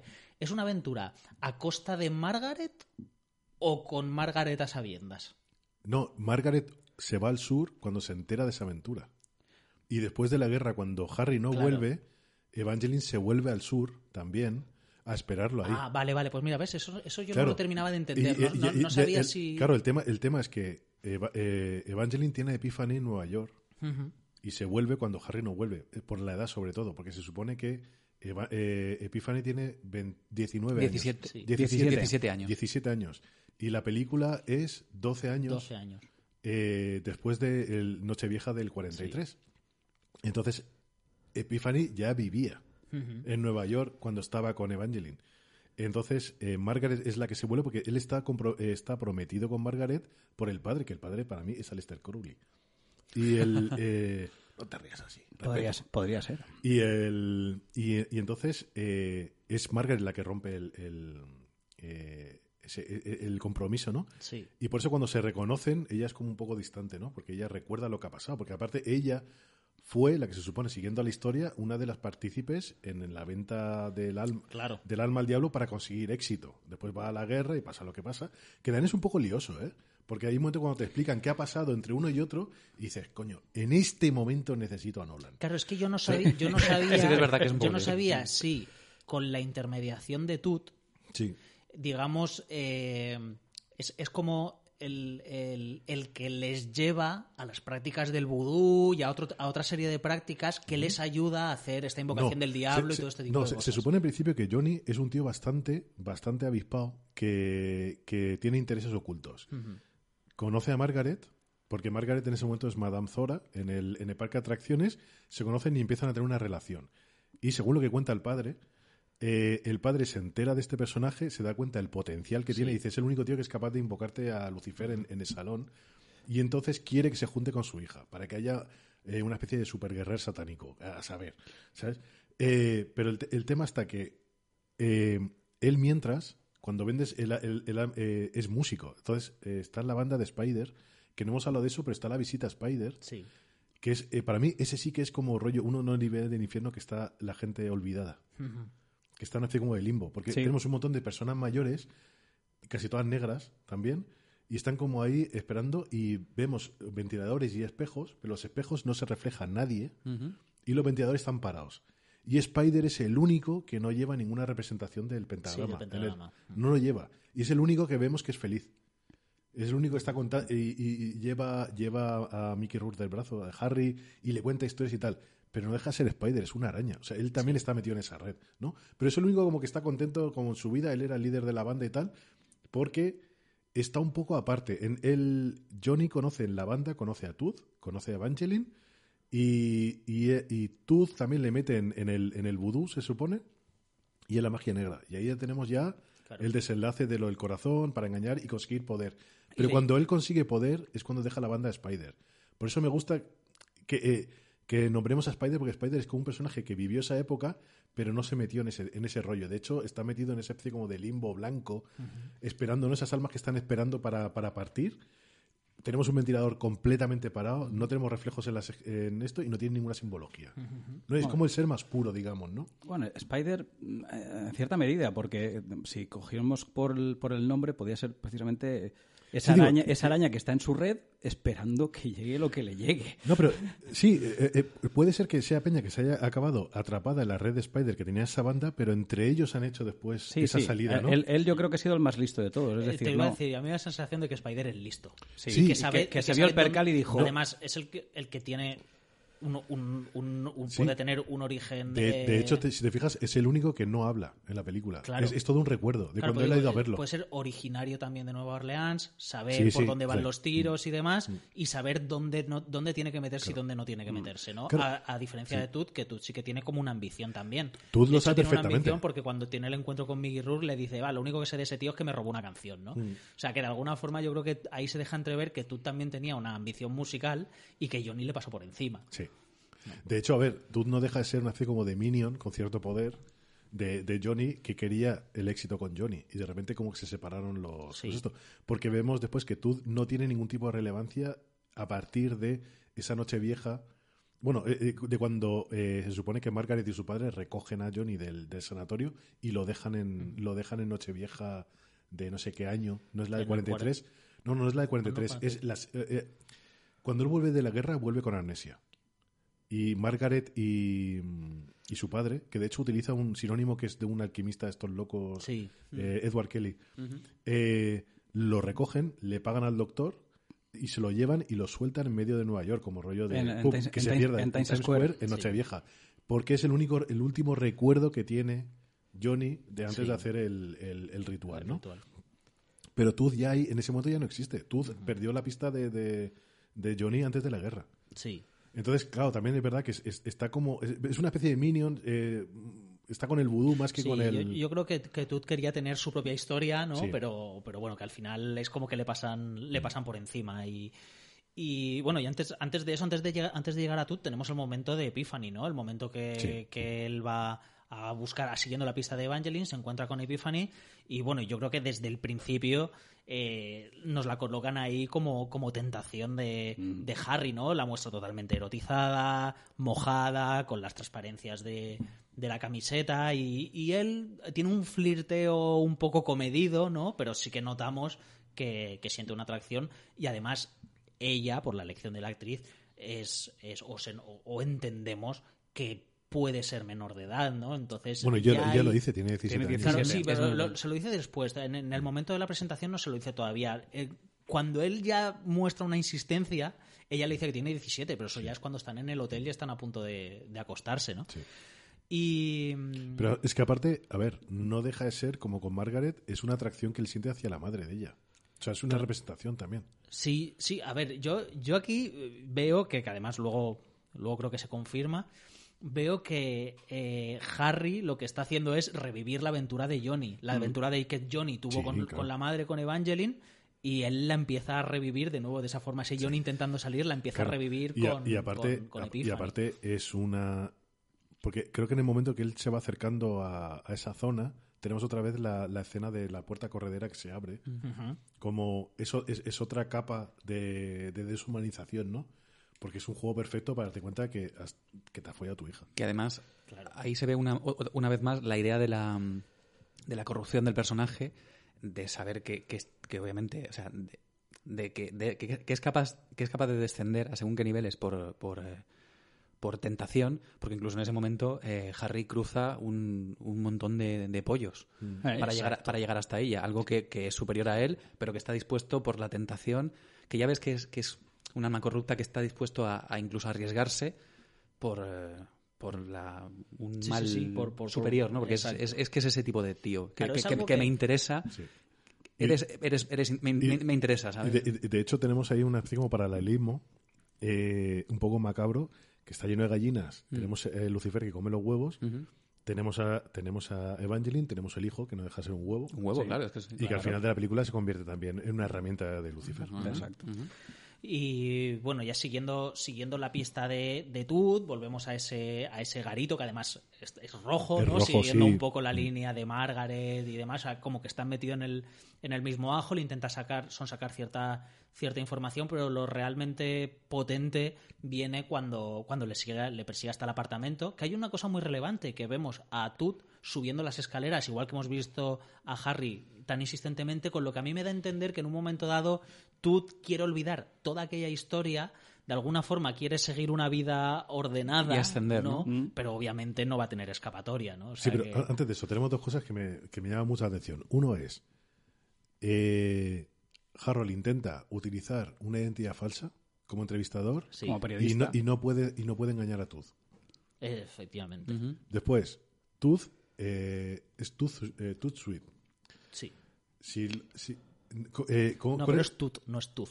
Es no Tut, es, Tut, no es, Tut no es Sweet, ¿no? diente, sí. T Sí. o T, ¿no? Es tú. Sí, pero ¿cómo, cómo era el, el barbero? Toot Sweet- este, Toot el- Sweet- Toot Toot Sweet es- Todd. Sweeney Todd. No, No, pero es que sí. Tout Sweet es rápido. En, en- En en la francés. jerga- En francés. Ah, Tout Sweet, ¿sí? sí, rápido. Enseguida. No, no sé. Rápido, enseguida. Sí, sí, Tout Tout Sweet, Tout Sweet. Hostia, eso no sabía. Fíjate, pues el tío es rápido de cojones, ¿eh? Fíjate. Y después tenemos otra cosa que, eh, que es, es- es el, el- el- No, no, no, perdón, perdón, no, es que he tenido una revelación yo también. así, has, has tenido una Es una epifanía. epifanía, que lo de la Sí. epifanía también es un... No, que me, que me había Espera, saltado abre, una cosa abre- importante. abre- ábrele el grifo que se va a mojar Pero la cabeza. termina, termina, No sabes los, los pesons.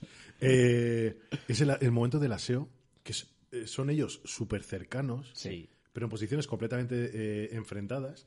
Y después, no sé si os habéis fijado, no hay espejo. No. No. Y él se peina frente a un espejo que no existe. Mm. Entonces, una de dos. O, o lo hace a sabiendas para mantener las apariencias, ¿no? O dos, estamos otra vez con, eh, con qué es lo que ve él, que no es lo que realmente se refleja en la realidad, ¿no? Que está otra vez enfrentándose a sí mismo, como ya enfrentando el momento de, hostia, me lo voy a cargar, que es cuando Johnny toma la, toma las riendas del cuerpo, ¿no? O, o simplemente está chalado, ¿sabes? Pero a mí me gusta pensar que es eso, que él, él está viendo lo que nosotros no vemos y está otra vez viéndose a sí mismo reflejado y es cuando deja pasar a Johnny para que coja esa capa y vaya a la casa de Sweet Tooth, ¿no? Sí, De- sí, bueno, pero Tooth- que, que antes, que se Tooth me, se me había olvidado, siguiéndolo, da con el, con el ritual vudú. Sí. Exacto. ¿no? Y esa, mane- eso es y- y esa y esa manera de tocar la maraca Claro, de, de Tooth Sweet. exacto. Primero porque nos muestra que Toot es un poco el vínculo, o fue el vínculo entre Johnny y el mundo de, el mundo de la magia negra, o, o lo, como lo queramos llamar. Y luego aparte el, el baile de Epiphany, que sigue estando muy erotizado, ¿no? Que además de vez en cuando se le ve el pecho y demás, pero sobre todo para mí es muy potente cómo coge la gallina, la de huella y se, y se baña con su sangre, ¿no? Que de Que alguna forma conecta, la, ga- conecta la con gallina, después. la gallina de alguna forma para mí es Harry, que es un gallina, ¿no? Y que tiene miedo de las gallinas y prácticamente lo de huella y se baña con su sangre. Es decir, está haciendo un adelanto de lo que va a ser un poco su, su profanación, ¿no? Lo- lo- el, el acto que va, que va a cometer después. Yo Sí. creo que simplemente yo creo que está adelantando el- la escena al final en Claro, la cama. claro, sí, sí, sí. a Está eso- a adelantando eso- el baño de A sangre eso me final. refiero, de alguna forma le enseña lo que va a ocurrir después, Sí, ¿no? Es realidad. decir, te voy a coger y de alguna forma te voy a profanar y, y- y te voy a condenar de alguna forma. Bueno, Sí, te, voy a aparte- no, te vas a condenar tú. aparte, aparte también, yo creo que el, el símbolo de la gallina tiene que ver también más con el hecho de que en, los, en la mitología o en los ritos vudús la gallina es muy importante y el degollar la Sí. gallina y la sangre, etcétera, etcétera. Y al fin y al cabo, lo que han hecho ellos también es sacrificar. Claro, porque a además su propia gallina. Y tiene esa cosa que si el huevo es el alma, la gallina es una especie de creadora, símbolo. de, creadora de Contenedor de- almas, sí. ¿no? Y, y por tanto, pues casi una representación de lo que puede Pero ser quiero decir lo que entendemos como que Dios, ya, no es, ¿no? ya no es más por una cuestión de cobardía, que también está esa o- la otra lectura, sino más bien por la parte simbólica con el vudú. Y tenemos ese momento que le sigue al apartamento, tienen esa, esa pelea en la que ocurren muchas cosas. Hay ventiladores, hay santos que se rompen, eh, le revela que, que Epiphany es una, es una mambo, ¿no? Como dicen, una especie de sacerdotisa Sí. vudú, con lo cual ya gana esa dimensión esotérica. Y, y ahí es donde tenemos otra de las escenas oníricas bastante salvaje en la que vemos con mucha incidencia el ascensor, vemos la vemos también con más detalle el flashback en, en Times Square, Sí, la Nochevieja del 43. Eh, vemos a la entidad mujer viuda extraña eh, que se revela, que además que le revela a él todo lleno de sangre y con el, y con el arma con el que va a ser el, el arma homicida. ¿no? Sí, El ¿no? arma Hay un, baja. hay un- hay un elemento muy importante que no, hemos, que no hemos llegado a tratar, el hecho de que sea en fin de año en Times Square, que se supone que, según la tradición también, es en el momento justo en el que tocan las campanadas como que de renovación. Efectivamente. Ahora que eso ese también es un hecho muy, muy importante, Sí, porque al fin y al cabo él, él lo que le- se produce precisamente en ese momento es el momento de renovación del Sí. alma, podríamos Sí, decirlo así. verdad, es verdad. Tenemos ese plano también del, del piso, ¿no? De rojo, que también es muy bonito. Sí, El- Porque de todas las- sí, de todas las de la ventanas, de la ventana, Sí, las sí, ventanas. porque no, no deja de decir que hay un montón de, de historias a la vez, ¿no? Sí. Confluyentes y en una de ellas de Pues repente es un... precioso. Sí. Y hay otra, una, una cosa que está ahí, no sé si es una pájara mía o es, puede ser una idea, cuando tiene esa, esa, mm, esa visión con, con la mujer en, el, en la bancada y tal, eh, como me, me- me pareció casi como que, que, que Harold tiene un estigma en la mano, ¿no? Incluso la sangre de la, de la lanzada, ¿no? Como que puede Sí, ser un- le- sí. le- empieza a sangrar. sugerir un poco la, la historia que ya conocemos, ¿no? Como al final, pues una forma más de representar el, el éxito o la, o la derrota, Sí. o los dos, ¿no? Con esa especie de estigma que le, que le va acompañando en la mano, que la tiene vendada, ¿no? Y cómo se da cuenta que se- está lleno de sangre, ¿no? Sí, pero de, de- de hecho me lleva como casi todas las marcas de todo lo que va a pasar así. eh, Sí. Después, ¿no? Sí. Porque lleva el corte de, de Sweet, Cortan la lleva, mano. lleva la, la navaja y lleva toda la sangre que tendrá después con Margaret, ¿no? Y pero de- eh, eh, simplemente volviendo a lo del rito vudú, claro, es que el- hay que entender que está eh, el vudú por un lado, ¿no? O sea, la magia está ritual y está la magia negra, que eh, son dos cosas distintas. Ujú. Entonces, también puede ser que ese terror por la gallina es simplemente, aparte de los sacrificios, que me gusta esa idea, es que eh, son reminiscencias ¿no? de, de esa época con Evangeline, que también Evangeline se supone que era también una mambo. Sí, sí, sí, claro. Y- la- o sea, Epiphany hereda, Hereda el, la- Claro. el don de, Sí, de la madre. Sí, sí. El, claro, y entonces es como eh, ese miedo visceral por la gallina simplemente porque eh, es una es la parte que te da miedo sacar, ¿no? De la, la, la parte de, volver a sacar la parte de Evangeline, ¿no? Y, y verla claramente. Y, y después que me flipa la manera de tocar las maracas de... de- de- porque es una especie como de Jesús Gil, está como medio sentado. Que después, claro, todos estos personajes los vemos sentados haciendo cosas, porque también toca la guitarra sentado y... Sí.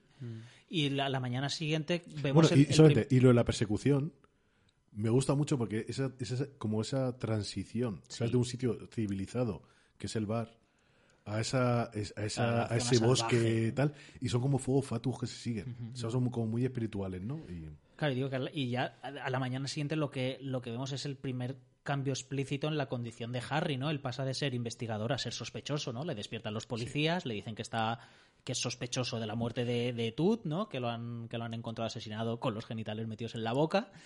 Y Que es el otro componente incluso sexual. él intenta disfrazarse, ¿no? Durante esa especie ¿no? de interrogatorio, esa conversación que tiene con los policías, él coge las gafas de ver, se las pone, algo que no, no hemos visto tampoco a lo largo de, de la película, intenta jugar con ellos, con las respuestas y no decirles eh, del todo la verdad, ¿no? Entonces, que de todas de maneras, alguna ellos, forma ellos siempre lo, ellos lo respetan, patente. que me parece curioso. Sí, sí, pero porque yo creo que ahí también está, ahí vemos que esta pareja de policías también tienen como esa cercanía por los blancos y ese rechazo por los negros, ¿no? Es como Que esta además va muy marcada, además, policía de y allí, que luego lo dicen, además. referencia Pero de todas formas, aparte, al, racistas igu- y al igual que con el personaje de Luis Seifer aparece, no, no- de repente está, en el caso de los dos policías, él se despierta y de repente están, ni han tocado a la puerta, ni han tocado, simplemente cuando ya se despierta ellos están allí.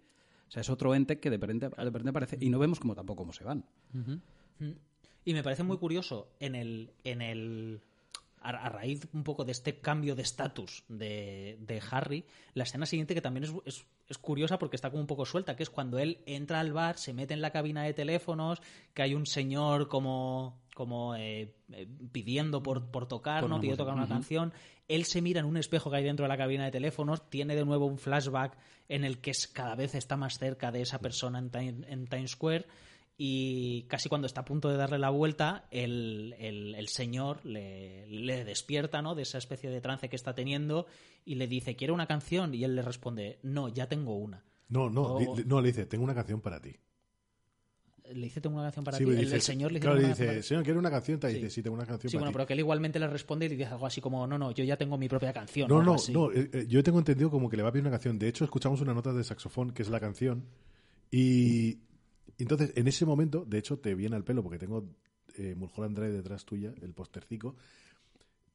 Son momentos en los cuales yo digo, vale, pues esto ya saltamos a un, a un momento eh, que no sabemos si es real o onírico o no, o es un- Sí. simplemente una visión suya, ¿no? Porque el momento que dice, tengo una canción para, eh, tengo una canción, viene aparte eh, en el momento en el cual él se mira al espejo, pero ya no rehuye la mirada. Hmm. O sea, como que él ya sabe que hay algo ahí que no, que no encaja.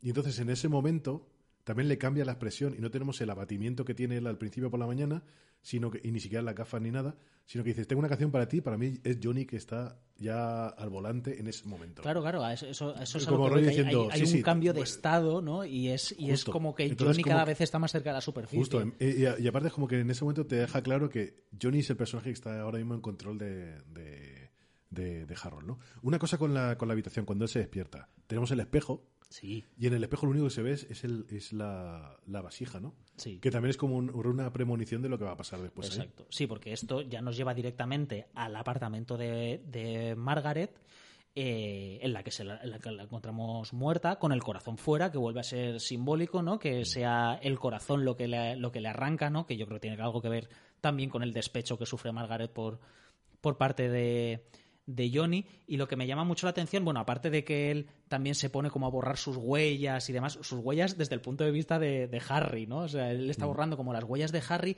y hay un momento que está a punto de, de descubrir su identidad, ¿no? está en- está- mientras la- está tocando en la cómoda, ¿no? todas las cosas de la cómoda y demás, coge el bote que contiene su identidad, lo mueve y es raro porque está abriendo todo, pero eso, lo mueve y no lo abre. Sí. Oye algo y no lo abre, ¿no?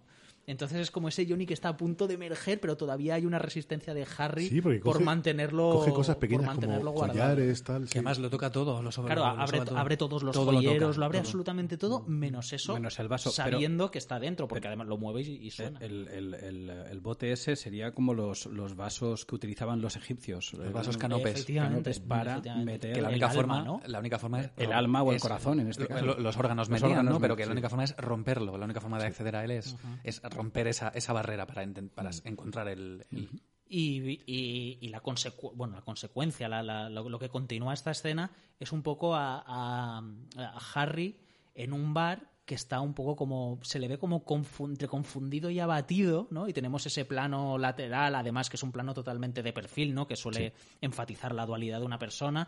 Detrás hay un ventilador, de fondo hay un ventilador Mm. que está, creo que está parado, si no recuerdo mal. Ahora mismo no, ahora mismo no me acuerdo. Pero bueno, Está que es como que es como que hay una presencia, ¿no? Hay Sí, aparte eh, tenemos, sobre un, te- él. tenemos un santo también ahí. Tenemos como varios elementos y tenemos otra vez el, el elemento metálico, ¿sabes? Es súper plateado. ¿Qué se ve? ¿Qué? Está en, la- está en Navarra y está tomándose un, un whisky o algo. Está sonando el piano. Está sonando Sí, el piano. está sí. sonando el piano, Y tiene, con lo y cual- tiene un, un ventilador rollo premonitorio arriba, enorme. Sí. Y es- creo que sí que es verdad que no está, no está Yo, creo que en ese momento si fuera un está, está Eh, quieto. Creo que está parado ese ventilador. Sí. Que no se Sí, pero que es como, como ese ventilador que hemos visto en los momentos que se suceden los crímenes, ¿no? Y que tiene esa presencia, esa influencia diabólica o lo que demonios sea, ya dentro de su. porque es el mismo tipo de ventilador. No es un ventil, no es otro, no es otro ventilador como los ventiladores que hemos dicho diegéticos, ¿no? Los que están en el mundo real, sino que es el mismo tipo de ventilador que vemos en las, en las escenas oníricas. ¿no? Y es como que ya cada vez se van fundiendo más esos los dos mundos, Sí. ¿no? El mundo Aparte tiene una, tiene una real y presencia negra muchísimo más grande porque es como una Sí. pieza en- en- entera. Y... Tenemos el momento, es, es el momento que sube la escalera con la pistola en, en su apartamento, que también sube.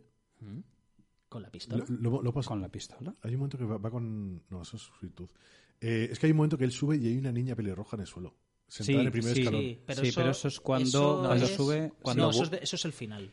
Eso es casi No. al final, sí. Cuando, no no, no, No, el- no, no, el no, no, final no. no. No, Eso es eso es cuando- cuando, cuando Luis No, eso- Cypher eso de hecho es- lo- es le- le- continuación, le, dan la, le dan la nota de que, De que- de que Cypher le va a es. buscar. está en la iglesia. Que aquí tenemos, tenemos también este momento de persecución con los matones de, de Kruzmark, ¿no? Que le van persiguiendo y que vemos a esa especie de white trash de, Luisia- de Luisiana también, sí. esos, esos blancos que también están como... Eh, eh, eh, eh, es un poco Jeepers Creepers, ¿eh? Sí, es un poco la Creepers.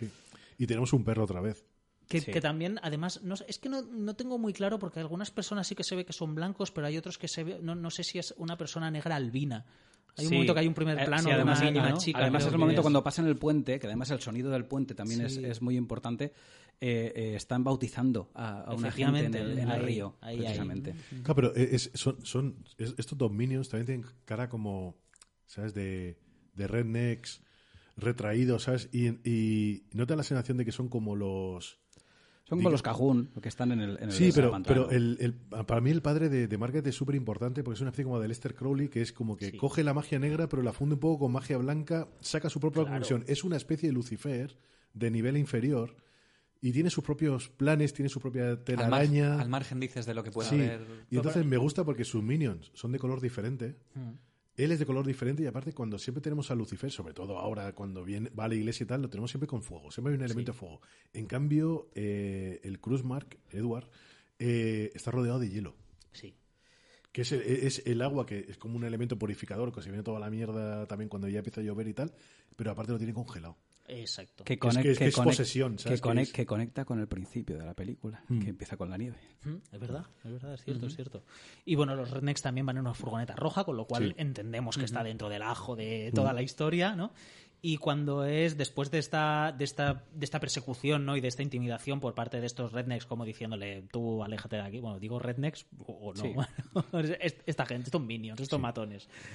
Eh, es cuando él vuelve al, al hotel, un poco apaleado, eh, le, dan el, le dan el mensaje de, de, De que Louis Lucifer Cypher, está- pero es ese momento en el que él sube y ya no estoy seguro. Ah, no. Bueno, espérate. Ahí es ese teniendo- momento, ¿no? Cuando sube. Estoy teniendo Cuando está la niña poco- en la escalera. Sí, sí, cuando Sí, subes, cuando está la niña en la ese escalera, sí. momento. Sí, que aparte sí. se supone No. que lo- los pelirrojos eran hijos del diablo, ¿no? No, no, no, no, no, se- no, se no. Antes hay un momento en el que él, apaleado, vuelve al campamento de Epiphany. Sí, exacto. Vale, que se le ve como si estuviese buscando algún tipo de consuelo, Sí. ¿no? Porque si De- no, no sé bien claro, para de- qué va de, ahí. de- de hecho, hay, un detalle muy bonito que es el que él se queda en ropa interior, en la, la parte superior, o sea que ya se está, se, se está insinuando se cada está, vez insinuando, más, ¿no? se está insinuando y aparte está como mostrando más de sí, Sí. ¿no? Está abriéndose más. Y es cuando Epiphany le revela que Johnny era su padre. ¿no? que yo creo que estas son cosas que, que cada vez van sacando más a Johnny a- hacia la superficie. Cuando, cuando también eh, le cuenta que, que Johnny no regresó de la guerra. Y a- aquí yo con el tema de la guerra le veo una lectura un poco sui generis, todo hay que decir, pero sí que le veo una cosa de la misma forma que estamos hablando un poco de la corrupción personal, no sé si un- un- una pequeña pincelada política con el tema de la guerra como también la corrupción humana desde el punto de vista bélico, ¿no? es decir, estamos hablando de sol- o sea, gente que los mandan a una guerra que de por sí es una cosa atroz como soldados y que cuando vuelven, entre comillas, no son ellos mismos, ¿no? Hablando desde el rostro desfigurado de, Sí. de Bueno, Johnny, son- son otra hasta cosa, que ¿no? son personas que han dejado, sea, que se- han dejado algo, ¿no? De en hecho- el de hecho, campo por de Han, batalla. han pagado un precio, ¿no? Por el viaje. De hecho, por cierto, eh, a mí hay un comentario que le hace eh, él a ella, que había una gente que iba detrás y dice, "Y casi un perro casi me come la cara, ¿vale? Aparte de la, la, la simbología del perro como el cancerbero, como el perro del infierno, el perro sí. del infierno, el hecho de que él en realidad quedó desfigurado en, en la guerra y cuando vuelve eh, hace ese cambio de cara, ¿no? Y el hecho de que el perro le quiera quitar la cara Exacto, también. sí, sí, sí, no, no, ahí, ahí- también ahí está- está... está todo eso, ¿no? Son to- todas esas esas pistas Esas que, pequeñas que- van- que es, es casi una invocación de Johnny realmente, ¿no? Porque cada vez es más, es- son más explícitas las referencias hacia, hacia Johnny y, y cada vez va emergiendo más el Johnny que lleva Harry dentro. Sí, de hecho, a ver, el- los perros son, son otra parte de los minions de, de Lucifer en la película, ¿no? Yo entiendo que los perros que están Sí. por ahí ladrando tal, los minions de Lucifer son prácticamente lo mismo. Son perros también que atacan, porque en, en ninguno los vemos ni gritar ni nada, sino que atacan como los de la congregación y Es tal. como que la película está enseñando razas distintas, ¿no? De, Sí. de soldados. De, Pe- de- de- de- sí, justo. De, sí, de, élite. de élite que tengo, ¿no? Y por eso después, cuando si volvemos al principio del todo, tenemos el perro ladrando al gato, ¿no? El gato se supone que puede ver algo más. Siempre se dice que el gato Los gatos sí, siempre ven, ve algo sí. más, ¿no? Entonces, si el gato es capaz de ver a Lucifer, tenemos el perro, ¿no? Ese Mir- Miriam que es como rollo pírate, pírate. O sea, rollo de no tienes nada que hacer aquí. Y aquí sí que ya es la escena de. No, eh, perdón, antes, que, antes de nada, sí que. A mí me parece que en esta escena con Epiphany, el. el, eh, Harry pasa del flirteo o de la atracción al deseo, porque ya él incluso la invita, ¿no? En Sí, plan de sí. si tienes alguna pista, te llamo, ¿no? Y dice, bueno, y si no tienes alguna pista, También. llámame también, ¿no? y además le, le- da la le- dirección del hotel La- directamente. le- directamente le dice que es muy guapa, Claro. que tal, y sí. es que- Y- A ver, se, se supone, de todas maneras, eh, se supone que Johnny era el mal. O sea, Johnny Sí, Era, era malo. Entonces, no deja de estar presente la idea de que Johnny sabe perfectamente que es su hija. Hombre, claro, yo Sí, Claro, es como rollo de, sí. no, yo a ti te voy a follar porque eso es lo que quiere el diablo. eso O sea, es lo es una- es un- también. es- es- es un avance más. A mí me da Claro, ¿no? también. Porque de, de repente tenemos también una visión que no me acuerdo cuándo es, de una orgía. Sí, es, es más adelante, es en el momento del, polvazo. Y aquí ya sí que vamos al hotel, le dan el ese mensaje, tenemos esa subida de escaleras que hemos comentado antes, como que a él cada vez le pesa más el, el subir las escaleras, y ya tenemos la escena de la iglesia, que me resulta súper curioso como hay un monaguillo que, que atravie- va- pasa del altar a una especie de, de, de- de atril, ¿no? Y porta una Biblia roja, ¿no? Que, que también tiene una referencia ahí más, Bueno, más pues que, satánica. eh, pues que hay, una, hay una crítica directa, ¿no? Sí. La religión en ese momento, incluso dentro de la iglesia, vemos todos los avalorios, vemos un montón de cosas brillantes, vemos a los monaguillos que, eh, de hecho, hemos, hemos sido muy pobres en vestuario durante toda la película. O sea, eh, todo el mundo está como sucio y tal, y la iglesia es impecable. sí, es sí, impoluta. Y, va- Totalmente. y va- y- y va- y van ellos súper bien vestidos y tal. Y entonces te da una sensación también de exactamente lo mismo que hemos visto en la congregación. Todo es apariencia, ¿no? Y aquí lo que en esta escena lo que hay es como una, una pequeña recapitulación ¿no? de todas las cosas que han ido ocurriendo que yo creo que bueno enfatiza más un poco el- ese cambio de estado de, de Harry, ¿no? Cómo ha pasado del, del Brooklyn callejero a un sitio donde se está haciendo brujería y magia y movidas. y donde ¿no? en el fondo está perdido. realidad, Efectivamente, cómo ha pasado eso a, a ser un sospechoso. Él está agobiado porque cada vez más crímenes eh, apuntan hacia él y por parte de, de Robert De Niro, de Louis Cypher, hay como casi un jugueteo, ¿no? Es como que le resta mucha importancia. Es que y- en, en- en ese momento no te da la sensación de que él está disfrutando porque está viendo cómo se está Claro, cómo se está desinteresando desmoronando. y cómo sí, sí. le falta poco para que se convierta en su plato principal. Y además él está muy burlón, ¿no? Con, Sí. el, con el rollo de las, de las blasfemias, ¿no? Es que en, Cuando la- él en las, dice- en las apariciones de cada, de la- cada una de las cuatro apariciones de Robert De Niro está de una forma distinta. Sí. En el primero está como intrigado, incluso muy serio, muy, eh, muy, Como- empres- muy empresario. comedido, muy sí. empresario. En el segundo está retador e incluso brusco. En la tercera está juguetón y en la cuarta ya directamente dice, me Claro, suelto la me melena. suelta la melena. exacto. Que más hay una idea de, de que fue de Robert De Niro que es el- lo de las uñas para, Sí. para perfilar la, la, la, acentua- la acentuación de la entidad Que van cre- tal. que van cada creciendo en cada más largas que de nuevo hubo Y la barba, y la barba también. de nuevo hubo una lady from London que vino que costó una pasta porque quería las uñas pues le dije que sí y, ese- y las uñas están ahí Y ya prácticamente de aquí es donde pasamos a, a- a la escena. Un pequeño, un detalle, un pequeño detalle que a mí me encanta es que eh, los dos están enmarcados y al fondo eh, hay unas velas que son de distintos colores. Sí. Que Sí. me, me gusta ese, por el, por el tono juguetón de Robert De Niro, me gusta el juego de, de colores detrás de la... detrás de la Además, hay rojos, hay verdes y también hay azules. Sí. Que, como hemos dicho ya muchas veces en doble sesión, el azul es un poco el, el- el antagonista, por decirlo de alguna forma, del rojo. En este caso sería un poco el color de Dios. Y que dentro de la iglesia es la primera vez que hay una confrontación, ¿no? Mm. Porque por eso al principio decía que yo no creo que sea una película del bien contra el mal. Porque nunca hay en color un color contrario al rojo. No. Es todo el rato colores que tienen que ver con la degradación, ¿no? Pero no, no, no hay una lucha de colores, por decirlo de alguna forma. Bueno, a ver, el negro es la ausencia de color.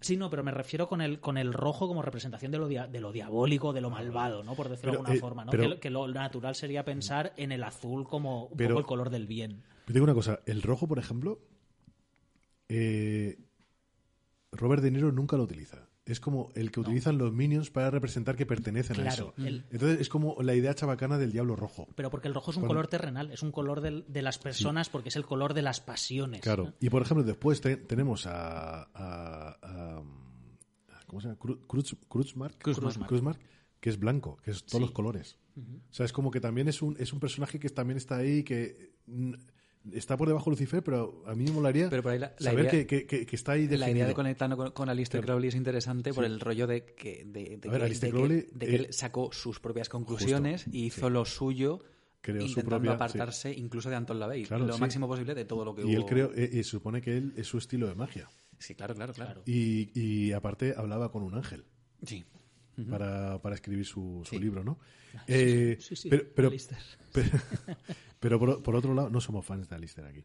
Eh, y después, eh, el- con respecto a lo de los diferentes colores, el azul, el rojo y tal, eh, cuando, cuando eh, Ángel está en la, en la primera congregación, tiene la curiosidad de ver el altar porque está detrás de una, de una vitrina que tiene exactamente los mismos colores, azul, rojo, blanco y, y es como una combinación. Entonces lo que me gusta es pensar que te está diciendo, porque la película, yo creo que la película es bastante... es bastante incisiva con, lo- con la religión. Sí, sí. Y me gusta pensar que te dice que hay una hay un armarito que tiene esos colores en esa congregación, pero la iglesia es un armarito en grande. Claro. Y dentro es- un altar también con sus De sacrificios, hecho, es una película con, que con- con sus rituales. súper blasfema. o Sí, sea, sí. Y, eh, y aparte es que en ese momento creo que le dice, ¿eres ateo? Y dice, sí, sí, soy ateo. Hay- además hay una escena que me gusta mucho que es cuando, eh, antes de todo esto, cuando los dos, los dos minions del Preacher, lo, cuando él es- le parece que está viendo a la mujer de negro, le, le dan la paliza y lo, lo echan sobre las sillas, ¿no? Sí. Para mí es la sensación como que la- casi en ese momento uno de mis triunfos diabólicos es que he conseguido que os, os, os tiren contra la, la bancada de la iglesia Y, hay- y os dejen ahí. Y hay una, y- y- y hay una referencia en cuanto a, a dónde te sientas, que es curiosa, que es, por ejemplo, eh, tenemos varios, varios sitios donde las bancadas son bancadas, como dice Susana, en comandita. O sea, te sientas y estás todo en la misma línea. Pero en la, en la primera congregación es Son individualista. sillas, sí, sí. Es como rollo la tentación indi- individualista, ¿sabes? De ir a- uno a uno para ir atrayéndolo, ¿no? y, y después las sillas están en toda la puta película. Sí. Sí, lleno de sillas, sí. Bueno, vamos a la escena del hotel eh, con Epiphany. Cuando llega al hotel, se la encuentra en, en la puerta eh, esperándole y ya a partir de aquí ya pasan cosas que son muy tétricas, ¿vale? Yo creo que es una de las escenas más incómodas que, que me he encontrado Que nunca era, porque... era mucho más larga en la, la versión Sí. la primera Eh, versión que sacaron de la, de la película. Le, Sí. pegaron- le tuvieron que pegar tajo para que no fuera para que película no X. fuese a X, ¿no? Aquí el elemento Pero, lluvia pero ya el- está para pero- quedarse, ¿no? Pero la, El- pero la versión X, eh, X, la versión un poco más adulta es la que tiene, por ejemplo, Filming. Que, son los die- que es, es nada, 10 Sí, segundos, 15 sí, segundos más, la, ¿no? sí la, la- el sindicato le, le dio el toque, pero al final se quedó para solamente. Y bueno, aquí ya vemos que los, los cambios en Harry cada vez son, son mayores, porque cuando, cuando entra con Epifanía a la habitación, lo primero que hace es cerrar el pestillo, que ya nos da una pista de, de una intencionalidad, ¿no? Y de, y de como que de alguna forma la, la está acorralando y la está atrapando. Vale. Vemos las cortinas rojas, Sí. que el rojo es un color que estaba La, venta- eh, la ventana, fuera, la ventana roja. fuera de, fuera de Harry. Eh, vemos el alcohol, vemos el flirteo, vemos el momento en el que ella revela que tiene 17 años, por tanto es menor de edad y además es la reacción de Harry es muy tétrica porque es perversa, es decir, de repente el tío no se echa para atrás, no dice, hostia, que tiene 17 años, es como que se ríe, como diciendo, madre mía, lo que tengo aquí entre manos, ¿no?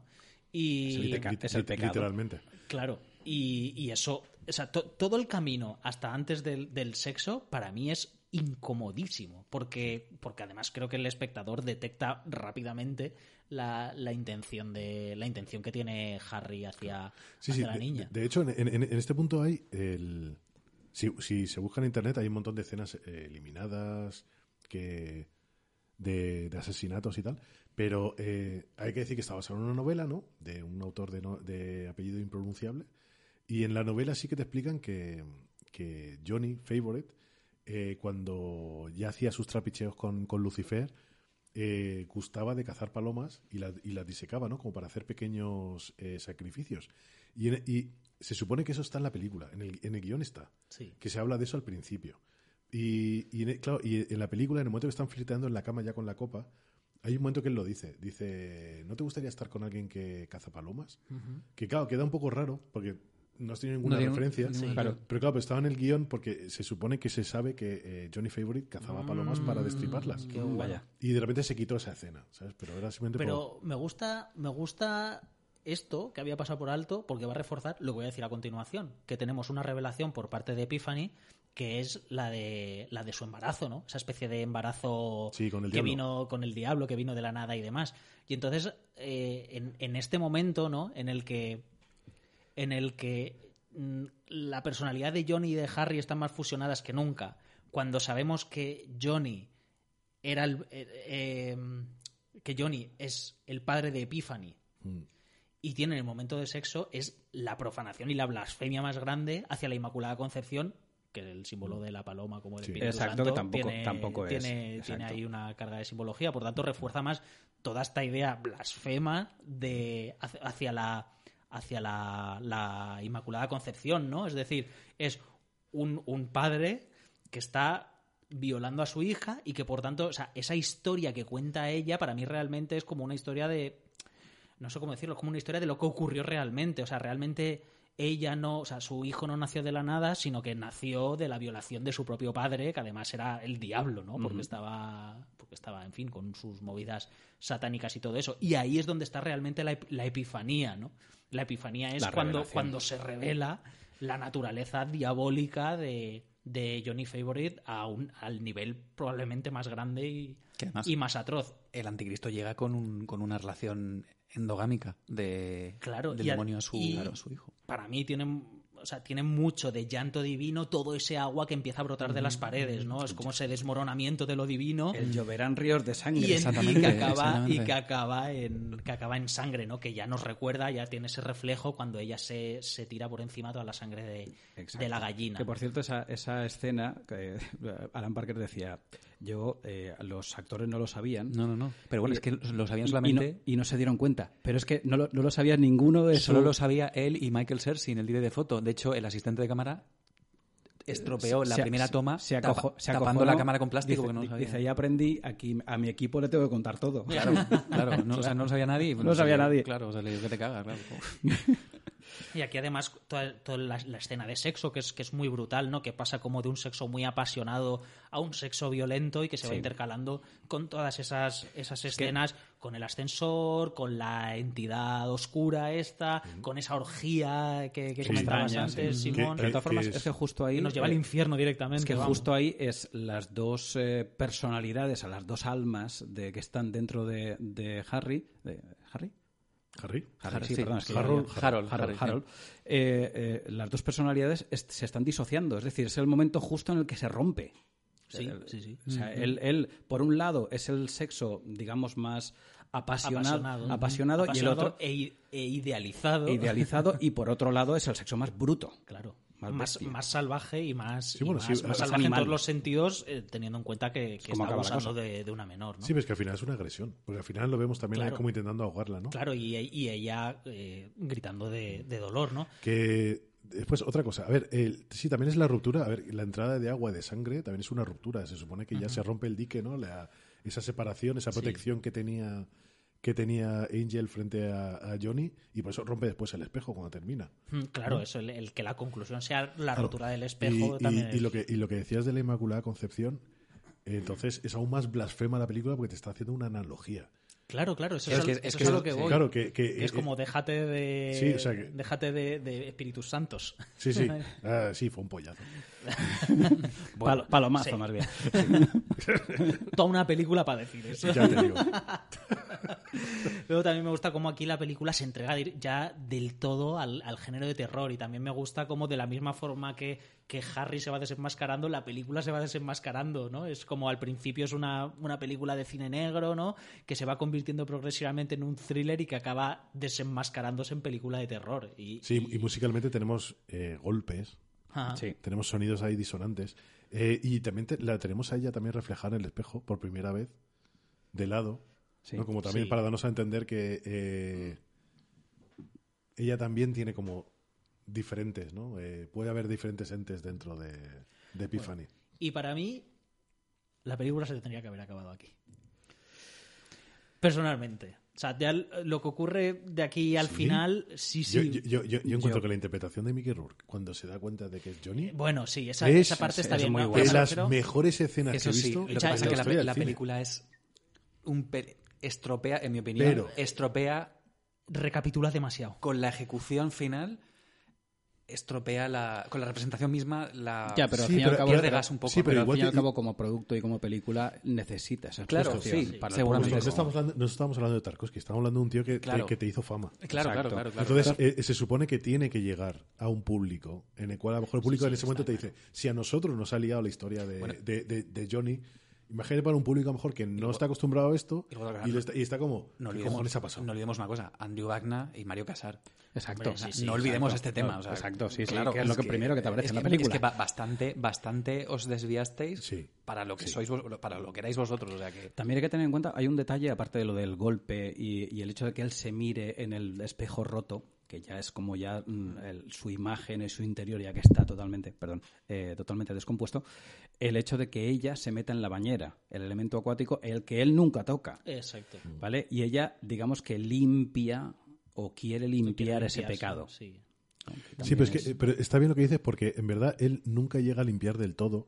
Es igual que la mujer de negro limpiando la sangre, pero no limpia bien. eh, que, no- que siempre se mancha, ¿no? Es Claro. que el, el agua eh, mueve, pero no elimina, ¿no? Es como, es como las servilletas que te dan en las heladerías, Sí. esta finica de, de- de cajita, Sí. mueve de sitio, pero no, no limpia.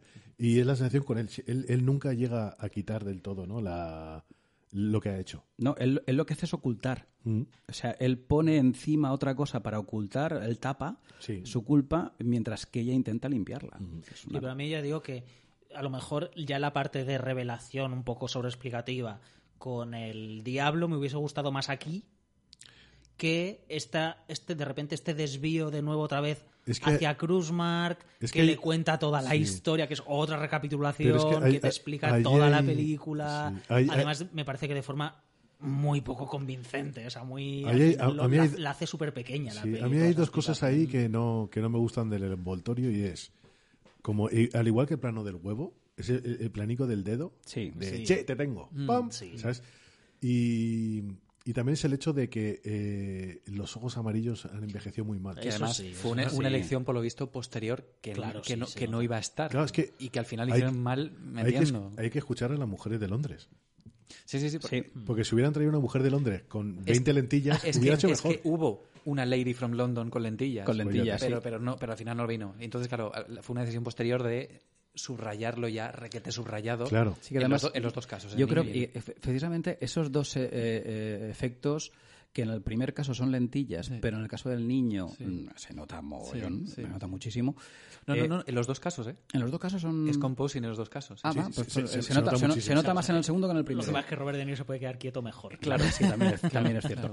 Pues eh, eh, ese subrayado es que es incluso neces- innecesario. O en sea, una entrevista le preguntaban, ¿es porque lo- pensabais en que era complicado ponerle lentillas a un niño pequeño y no le iba a gustar o algo así? No, no, no, es que fue una idea que surgió después, a posteriori. que no me encantó, pero que dije, bueno, pues... eh, Pues venga. ¿no? Sí, pero a mí de, de la parte con de la reunión esta con Kruzmark, lo único que realmente me gusta es el acting de de Mickey Mickey Rourke. ¿no? Sí, con esa, es- cuando él es- está es preguntándose que, que quién era quién era el muchacho y me gusta mucho la idea de estar picando el hielo como Mm. si él estuviese ya ardiendo tanto en el infierno, en las llamas del infierno que necesita hielo a toda costa para intentar enfriarse. Yo, Es como, como yo lo veo, yo lo veo más bien porque está el bloque de hielo y él está sacando capas. Está arrancando las capas que le quedan. Sí, también también puede ser. que es algo que le pasa a Lucifer cuando llega al infierno, que se encuentra una montaña de hielo con la que intenta con la que Ah. intenta enfriarse.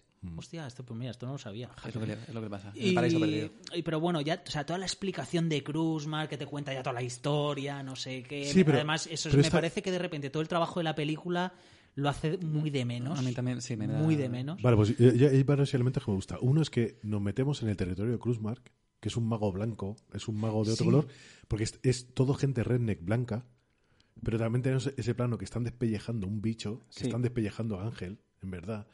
Es como la sensación de eso, de que ya, ya te queda poco, ¿sabes? Que, creo, que son, terminar que creo que de son ratas. Sí, yo- son ¿Qué es, ratas. qué es lo que es? Yo lo pensaba, ¿qué coño es eso? Que Me- pero- parecían pero- ratas Pero es o- como muy grande, ¿no? Puede, ser demonio de Tasmania. Ya, pero igual no. No, pero que para, que para mí, o sea, a mí esa, idea me gusta, esa idea de ver, de ver quién es Kruzmark Claro. y dónde se mueve, incluso el, la cosa de, Y- y- de, mira, te hubiese encantado nuestro Gambo, ¿no? Como, como es- el, el Gambo creo, si no Es una por- apropiación, es una apropiación. Es una apropiación, pero claro, sí. de, de una, de una comida que viene de, De- es africana. de- de- sí, es, es un, es demás, guiso, ¿no? claro. Entonces, el, el tema que tiene varios elementos. Eso, la carrera de caballos mientras ellos eh, eh, hablan. Sí. Que es como rollo de esto ya es tú y yo. ¿Sabes? Y a, y a- y a ver quién llega a solucionarlo primero. El gambo, que es una apropiación eh, de los negros eh, por la cultura blanca de Luisiana, que te, que te muestra que Cruzmark es un, es un tipo que ha cogido de Lucifer. Exacto. Y, y él lo maneja y tiene su imperio de hielo ahí. Y por, cier- y porque- por cierto, ahí no hay, eh, no hay em, em, ventilador, pero sí que remueve la marmita Sí. de Gambo. Mm. Y ¿vale? además- que también es lo que el caldero del infierno. Exacto, vamos. y a él lo pone también un poco como de druida o algo así, ¿sabes? Con Sí, la, pero- con la idea pero del sí- caldero. Sí, sí que, sí que tiene una imagen infernal, ¿no? De las almas que están ahí eh, eh, quemándose tal. Pero esa explicación la veo bien porque es una explicación que a nosotros nos ha costado entender eh, la, la historia de Johnny. Y él más o menos te la pone y cuando la vu- vuelves a ver entiendes eh, un poquito también esos cachos que tenemos de las escaleras en espiral, de la, la habitación en rojo, del chico y tal. Pero es necesaria por, por ese personaje. A mí Cruzmar me gusta muchísimo. Sí, pero- Es uno de los personajes que yo que me encanta de la película porque es esa especie de Lucifer que no llega a estar ahí. Es una especie de Jesús Gil que tiene ahí su imperio montado y tal. Y es peligroso también. Sí, pero Sí, eh, al igual que el cangrejo es Y, a- y- peligroso. y- y al final se acaba quemando. Que al igual que el cangrejo es peligroso, si te coge con las pinzas, el cangrejo, cuando coge Johnny y tira el cangrejico, como si, si en realidad tú eres un Sí, pringao. yo el personaje lo compro, pero las líneas de diálogo no me gustan nada. Además, que son muy vagas también. ¿sabes? Hay un momento que dice, se hicieron cantos en latín y en griego. Así que es como, bueno, por decir, ¿no? O sea, Sí. es que cantos en latín y en griego. ¿qué Sí, en, ese momento es como que se, se desinfla un poco porque también te dice, es, es- encontraron un libro eh, de escrituras antiguas. Es como que lo, lo caricaturiza Claro, y dices, muchísimo. en me el molaría profundizar sentido. ahí, pero se me queda como súper rápido. Es igual que cuando Claro. va a potar al, al, al aseo y empieza, ¿quién soy? ¿quién soy? Es que- se queda un poquito... Me gusta, Meh. ver, me gusta ver el personaje y el entorno, pero creo que antes de la revela antes de la epifanía, ¿no? antes de la, de la escena con Epiphany, creo que me hubiese funcionado mejor el ver ese entorno blanco y de gente de, Sí. de altas esferas que juega O sea, de a, de ser dioses. de ser- representarlo, ¿no? De verlo más- Sí, o sea, sí, eso me gusta, pero, pero ese como. O sea, el, el- el epílogo, sí, el epílogo este se me hace demasiado largo con esa escena. Con que luego, además, para recalcarlo, en la vuelta al aparcamento, al apartamento de Margaret para encontrar la identidad. El sé quién soy, que me gusta el acting y me gusta la insistencia en querer aferrarse a la persona que él cree que es o que él Sí, quiere pero, ser. pero, pero, pero creo, que tiene, creo que tiene un sentido porque, al igual que hablábamos de las puertas, cuando vuelve donde Margaret la primera vez, hay una, hay una vigilancia de la puerta, eh, cuando mira a los chicos bailando también, ¿no? Que es como... Y la vuelve a cerrar, hay una preocupación. Después ya es... Simplemente va hacia Va adelante. directo, claro. Y me gusta porque lo que hace es que vuelve, como un buen detective, a seguir los pasos que él, él ha hecho para encontrarse toda la mierda que había y estaba ahí. Y él era incapaz de verlo, ¿no? Eh, Desde un punto de vista. Que vuelve a jugar otra vez con qué ve Johnny, qué vemos nosotros y qué ve, qué ve Angel, ¿no? Y a mí me gusta que vuelva para atrás. No, de hecho, no me parece que sobre absolutamente nada. Sí, a mí, a mí se me hace un poco largo. O sea, él es porque me parece además muy reiterativo el, el quién era el muchacho, el sé quién soy, y luego igual, eh, esas cosas de tu alma me pertenece y tal, es como re- subrayar y resubrayar y hacerlo, para mi gusto, hacerlo pequeño, ¿no? Es como De el de- tu alma me pertenece, como bueno, si habíamos llegado hasta ahí, ¿no? No, no hacía Sí, falta pero- que, pero- que pero- me lo dijese con, los, con los eh, ojos amarillos. ahí. Entiendo la sobreexplicación, porque eh, seguramente hay gente que lo ve por primera vez y no llega a entender eso. Nosotros lo hemos visto varias veces. Hemos, hemos eh, eh, a lo mejor nosotros sabemos un poquito más sobre el tema de vender el alma al diablo, no por doble sesión, por otras cosas. Y, y, y, y- y a lo mejor eres un poco más... Tienes un poquito más de conocimiento sobre el tema, entonces te parece más fácil saberlo.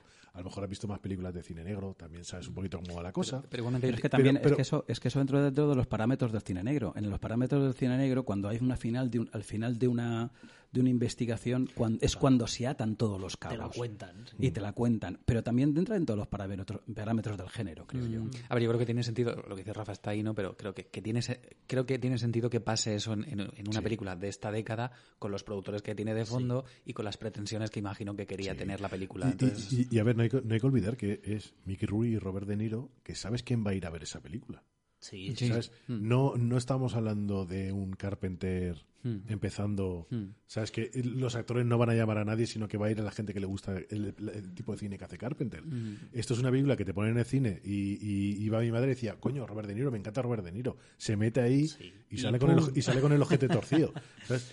O, o sale buscando palomas. El, el- el- el- el tema es que a, a mí no me sobra nada. Y de hecho, el- la escena final con Lucifer, a lo, a lo Camela tirado en el, en el, en el diván, y sobre todo el acting de Mickey Rourke me parece increíble. Sí, sí, sí. Sobre está- todo porque eso después. es indiscutible. Sobre todo porque ahora, visto con cierta retrospectiva, eh, es Mickey Rourke está a dos o tres años de petar. Sí.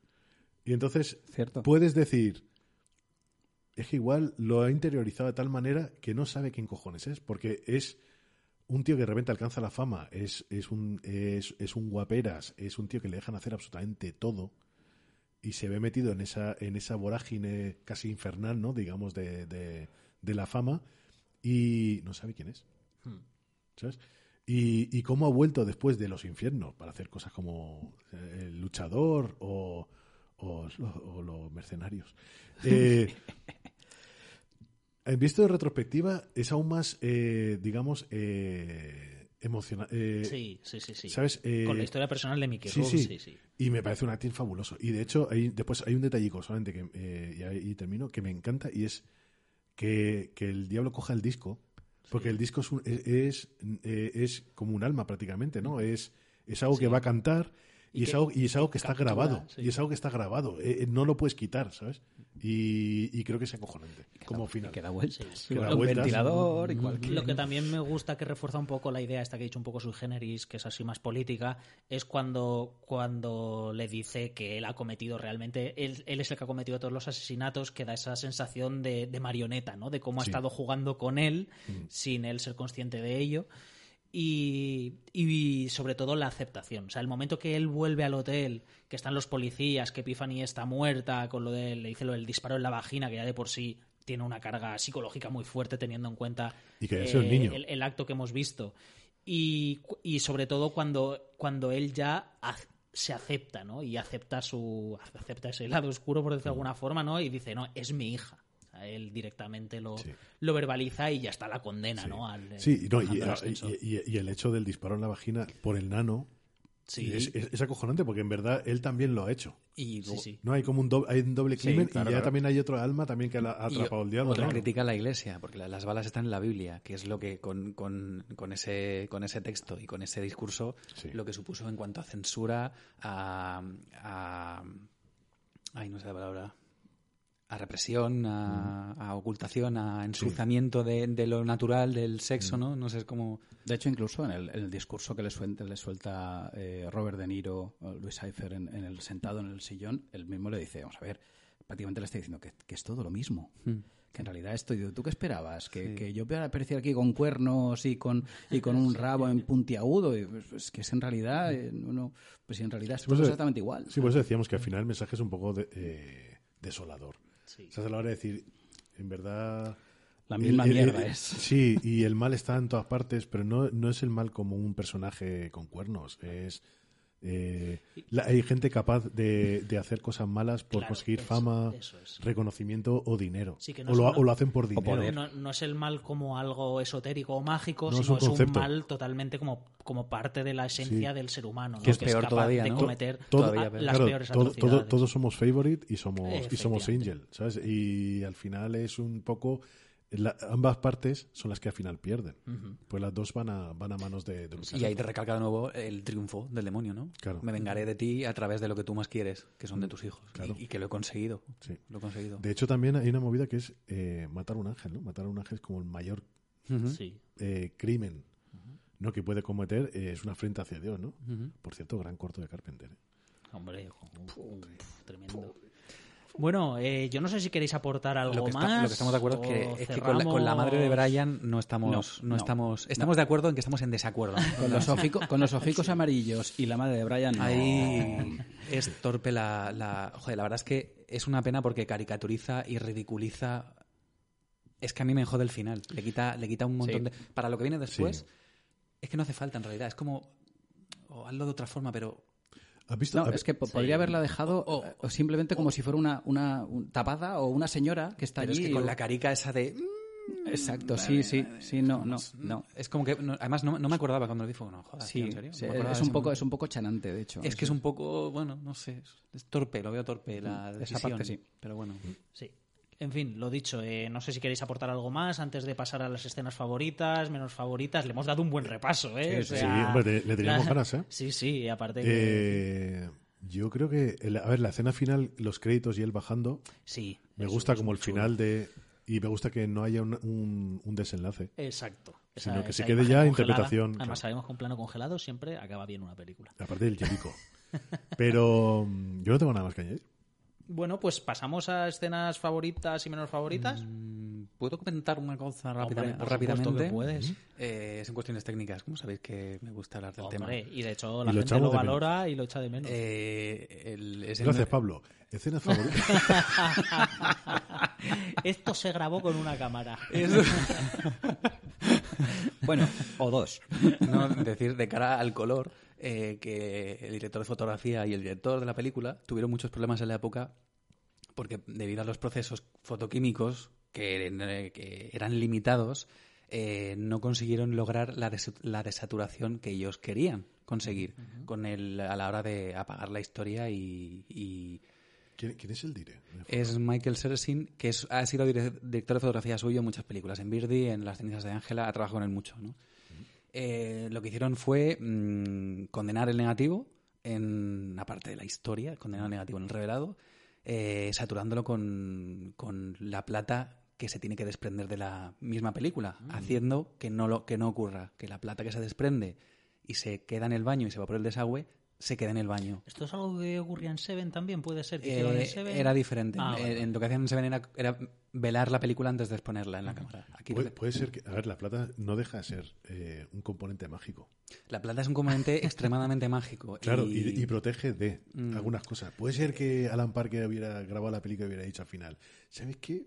Pon la Bueno, plata por si acaso. La plata de la película y la misma película tiene componentes ocultistas a la hora Mm, de capturar algo más de la que la imagen. El caso, como no lo conseguían, Eso, porque eso, eso, eso es interesante. Eso fue así. Sí. El caso, como, los- como no, no conseguían el efecto que buscaban, porque la el etalonaje de la época era limitado, porque era mecánico y era, era eh, solo podías tocar rojo, verde y azul y no había manera.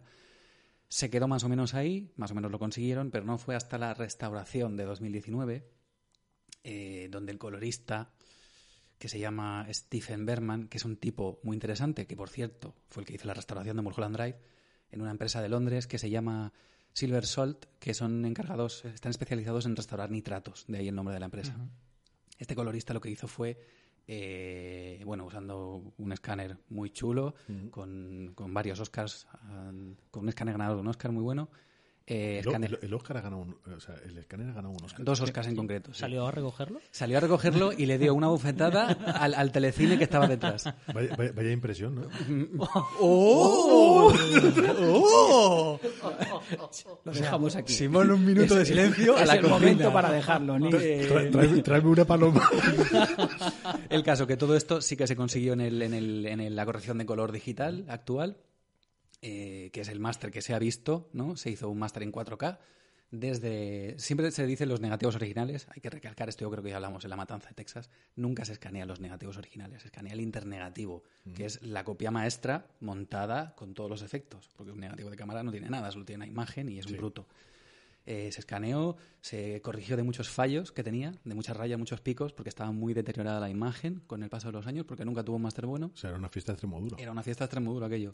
Y después de limpieza, de escáner en 4K y de corrección de color para conseguir el efecto que en su día se intentó, porque el director de foto no estuvo presente en la restauración, se sacó este máster que se ha visto ahora, de 2019, en 4K, eh, con la imagen que en su día se quería tener en cuanto a desaturación, para poder, para que la potenciación de los colores que tienen una presencia en la película, como el rojo, sea más evidente. Claro, si decían que querían grabar una película en blanco y negro, pero en color. Hmm. Bueno, hay una teoría de esto que Rafa la conoce y es muy divertida de nuestro amigo William Friedkin y su teoría de el- la interpolación de im- un positivo en blanco y negro con uno en color Sí. para reforzar el contraste y un maltrecho colorista al lado mirando en plan diciendo bueno, Bueno, yo os recomiendo que veáis los extras de French Connection donde sale William Friedkin con el colorista de turno hablando de todo este proceso y es curioso, ¿eh?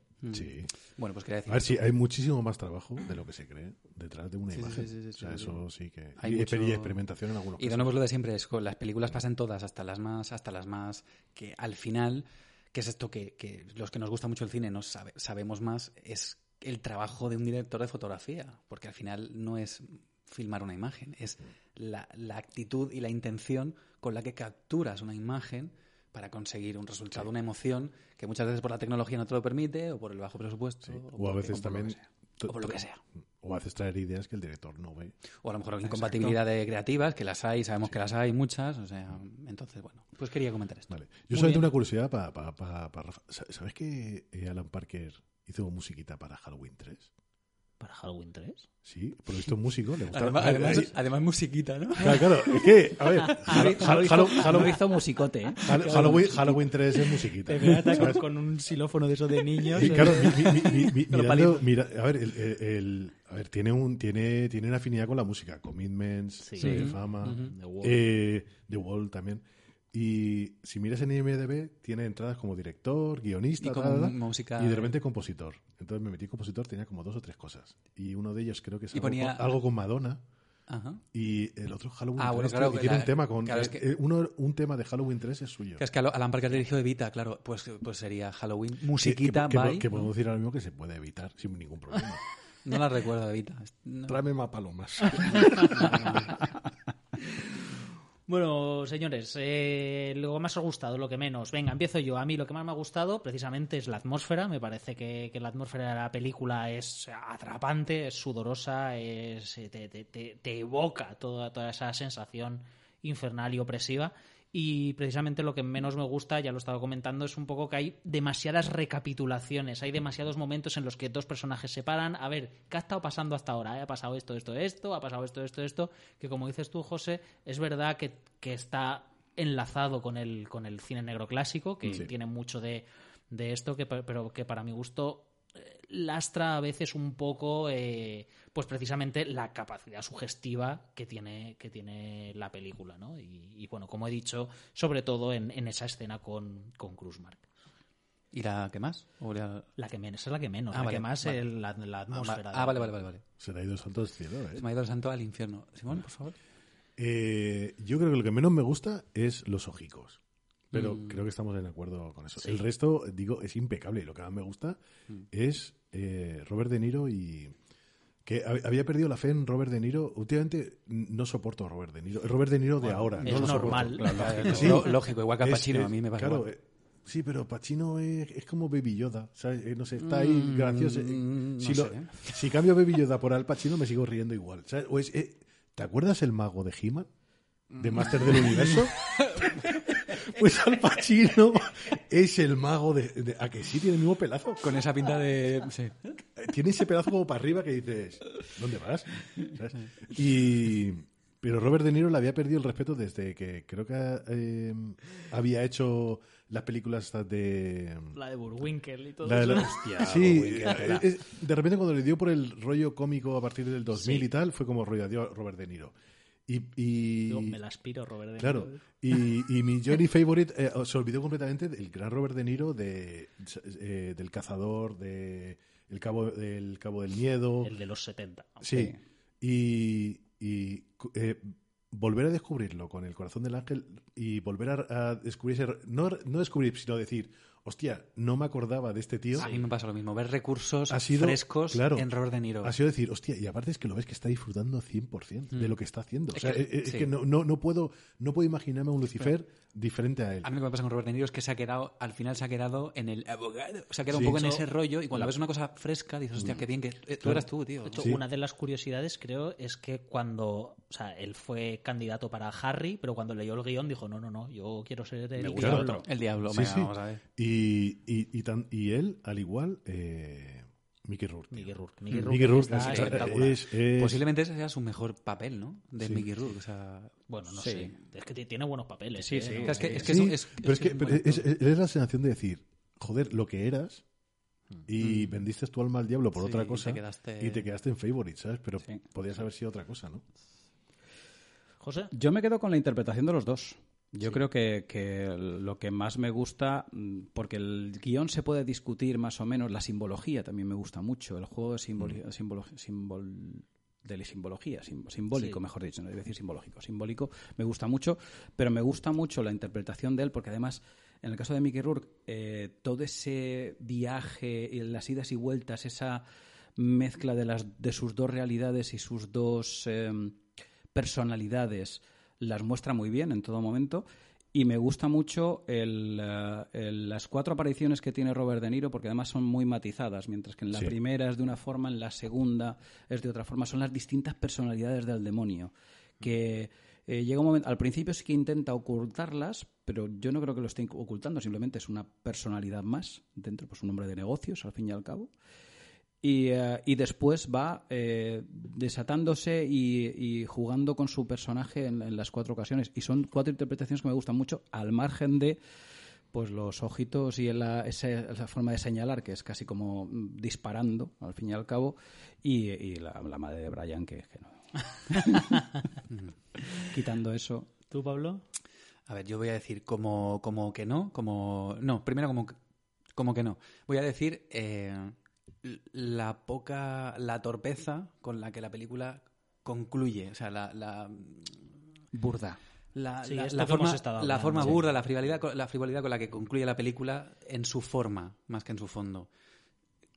Supongo que habría razones y se hizo así, bueno, eso es lo que, lo que menos me gusta. Como bueno, la atmósfera general de la película, infernal, cada vez más, pero me gusta una cosa muy mucho, que es el final. Es el final alternado con los créditos de los, créditos finales de, de, Cartela, cómo se toma su tiempo para que vaya descendiendo y descendiendo con líneas más dilatadas, más estiradas, con sombras más oscuras, más negras, con el equipo, Sí. que casi te hace sentir como que la peña de, de que ha hecho la película también ha sido condenada a esos nombres que están en el infierno todos, y va bajando y baja y abre y accede, o sea, cómo subraya, cómo enfatiza en el descenso al infierno. Sí, y aparte un descenso largo. Además, la- Sí. si es que dura todos los créditos, van alternando con cartelas. Sí. Cartela, intertítulo, intertítulo, imagen, intertítulo, imagen.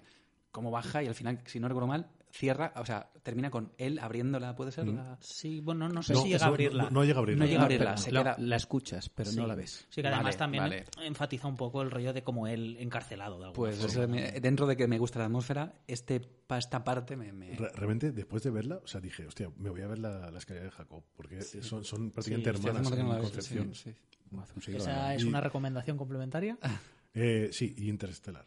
Eh, no, y después recordar que, a ver, eh, es- está basado en el libro este, ¿no? Ujú, el ujú. del Ángel Caído, pero es una trilogía, son tres libros Anda, que ¿sí? continúan la historia. ¿Mm? Entonces, eh, a ver, el primero está disponible, Valdemar eh, y otras editoriales, pero eh, ahí son tres. Ahora tengo curiosidad. ¿Del mismo autor? ¿De, Sí, de- del de- mismo de autor. ape- de apellido impronunciable? Sí, del mismo autor y. me acuerdo cómo se llama. Y el. Y, y- y, o sea, lo puedes encontrar en internet, están disponibles completamente. ¿Continuados? ¿Perpetuando la...? Sí. ¿Sí? La... Y, y por lo visto son eh, están eh, concebidos como una trilogía. Mm. O sea, no es saco esto, hostia, ha tenido éxito, saco dos más que no tienen nada ¿Pero que han ido saliendo con, lo- con los años o que en su día ya, era, ya En estaban su ahí? día ya estaban ahí. Ah, qué interesante. De hecho, el, el proyecto llevaba desde los años 70 Sí. o Sí. cosas así. ¿Pero había pretensiones de hacer de esto No, más partes? no. En, en cine, digo. No. No. A ver, si- y si lo había, no, no, no fraguó No. porque la película creo que costó 17 millones y cubrió gastos. Vale. Ya, pero, pero si es que salió en, la mismo, en el mismo momento que, Que Arma, arma, Letal. Arma Letal y otra Y más. otra más, sí. Y- Igual, el, y- el mismo tono, ¿eh? Salió el, el mismo fin de semana que Arma Letal y Pesadilla en el Street 3. Bueno, pues Se comió una mierda como un Claro, castillo. sí, sí, fue un, eh, Y bastante el, suerte robo, que y el cubrió. robo de la jojoya. El robo a la joya donde salía. Sí. Eh, ¿Más recomendaciones complementarias para el visionado? Para el visionado, no. Pues mira, pues para No el sé, visionado, ya que hemos hablado bastante de Mickey Rourke, eh, a pesar de que ahora esté, yo recomendaría la película siguiente, creo que es de él, que es El Borracho. Ah, Esa- esa la he Barfly. Barfly. de- La, vi- la vi hace de- poco que de me gustó, Schroeder. me gustó mucho. Es de Schroeder, ¿verdad? Es de Schroeder y está basada en la novela de...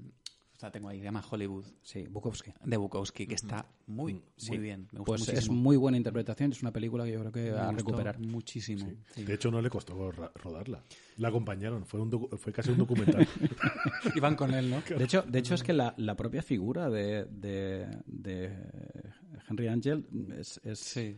es, es muy casi deudora. Bueno, no, pues, digamos, la, de, la del borracho es deudora. Y de casi esta podría imagen. ser una, un planetita que orbite alrededor de Mulholland Drive, ¿no? De esta, este personaje que se pierde en Los Ángeles Eh. queriendo dedicarse al cine y que acaba condenado como una perra.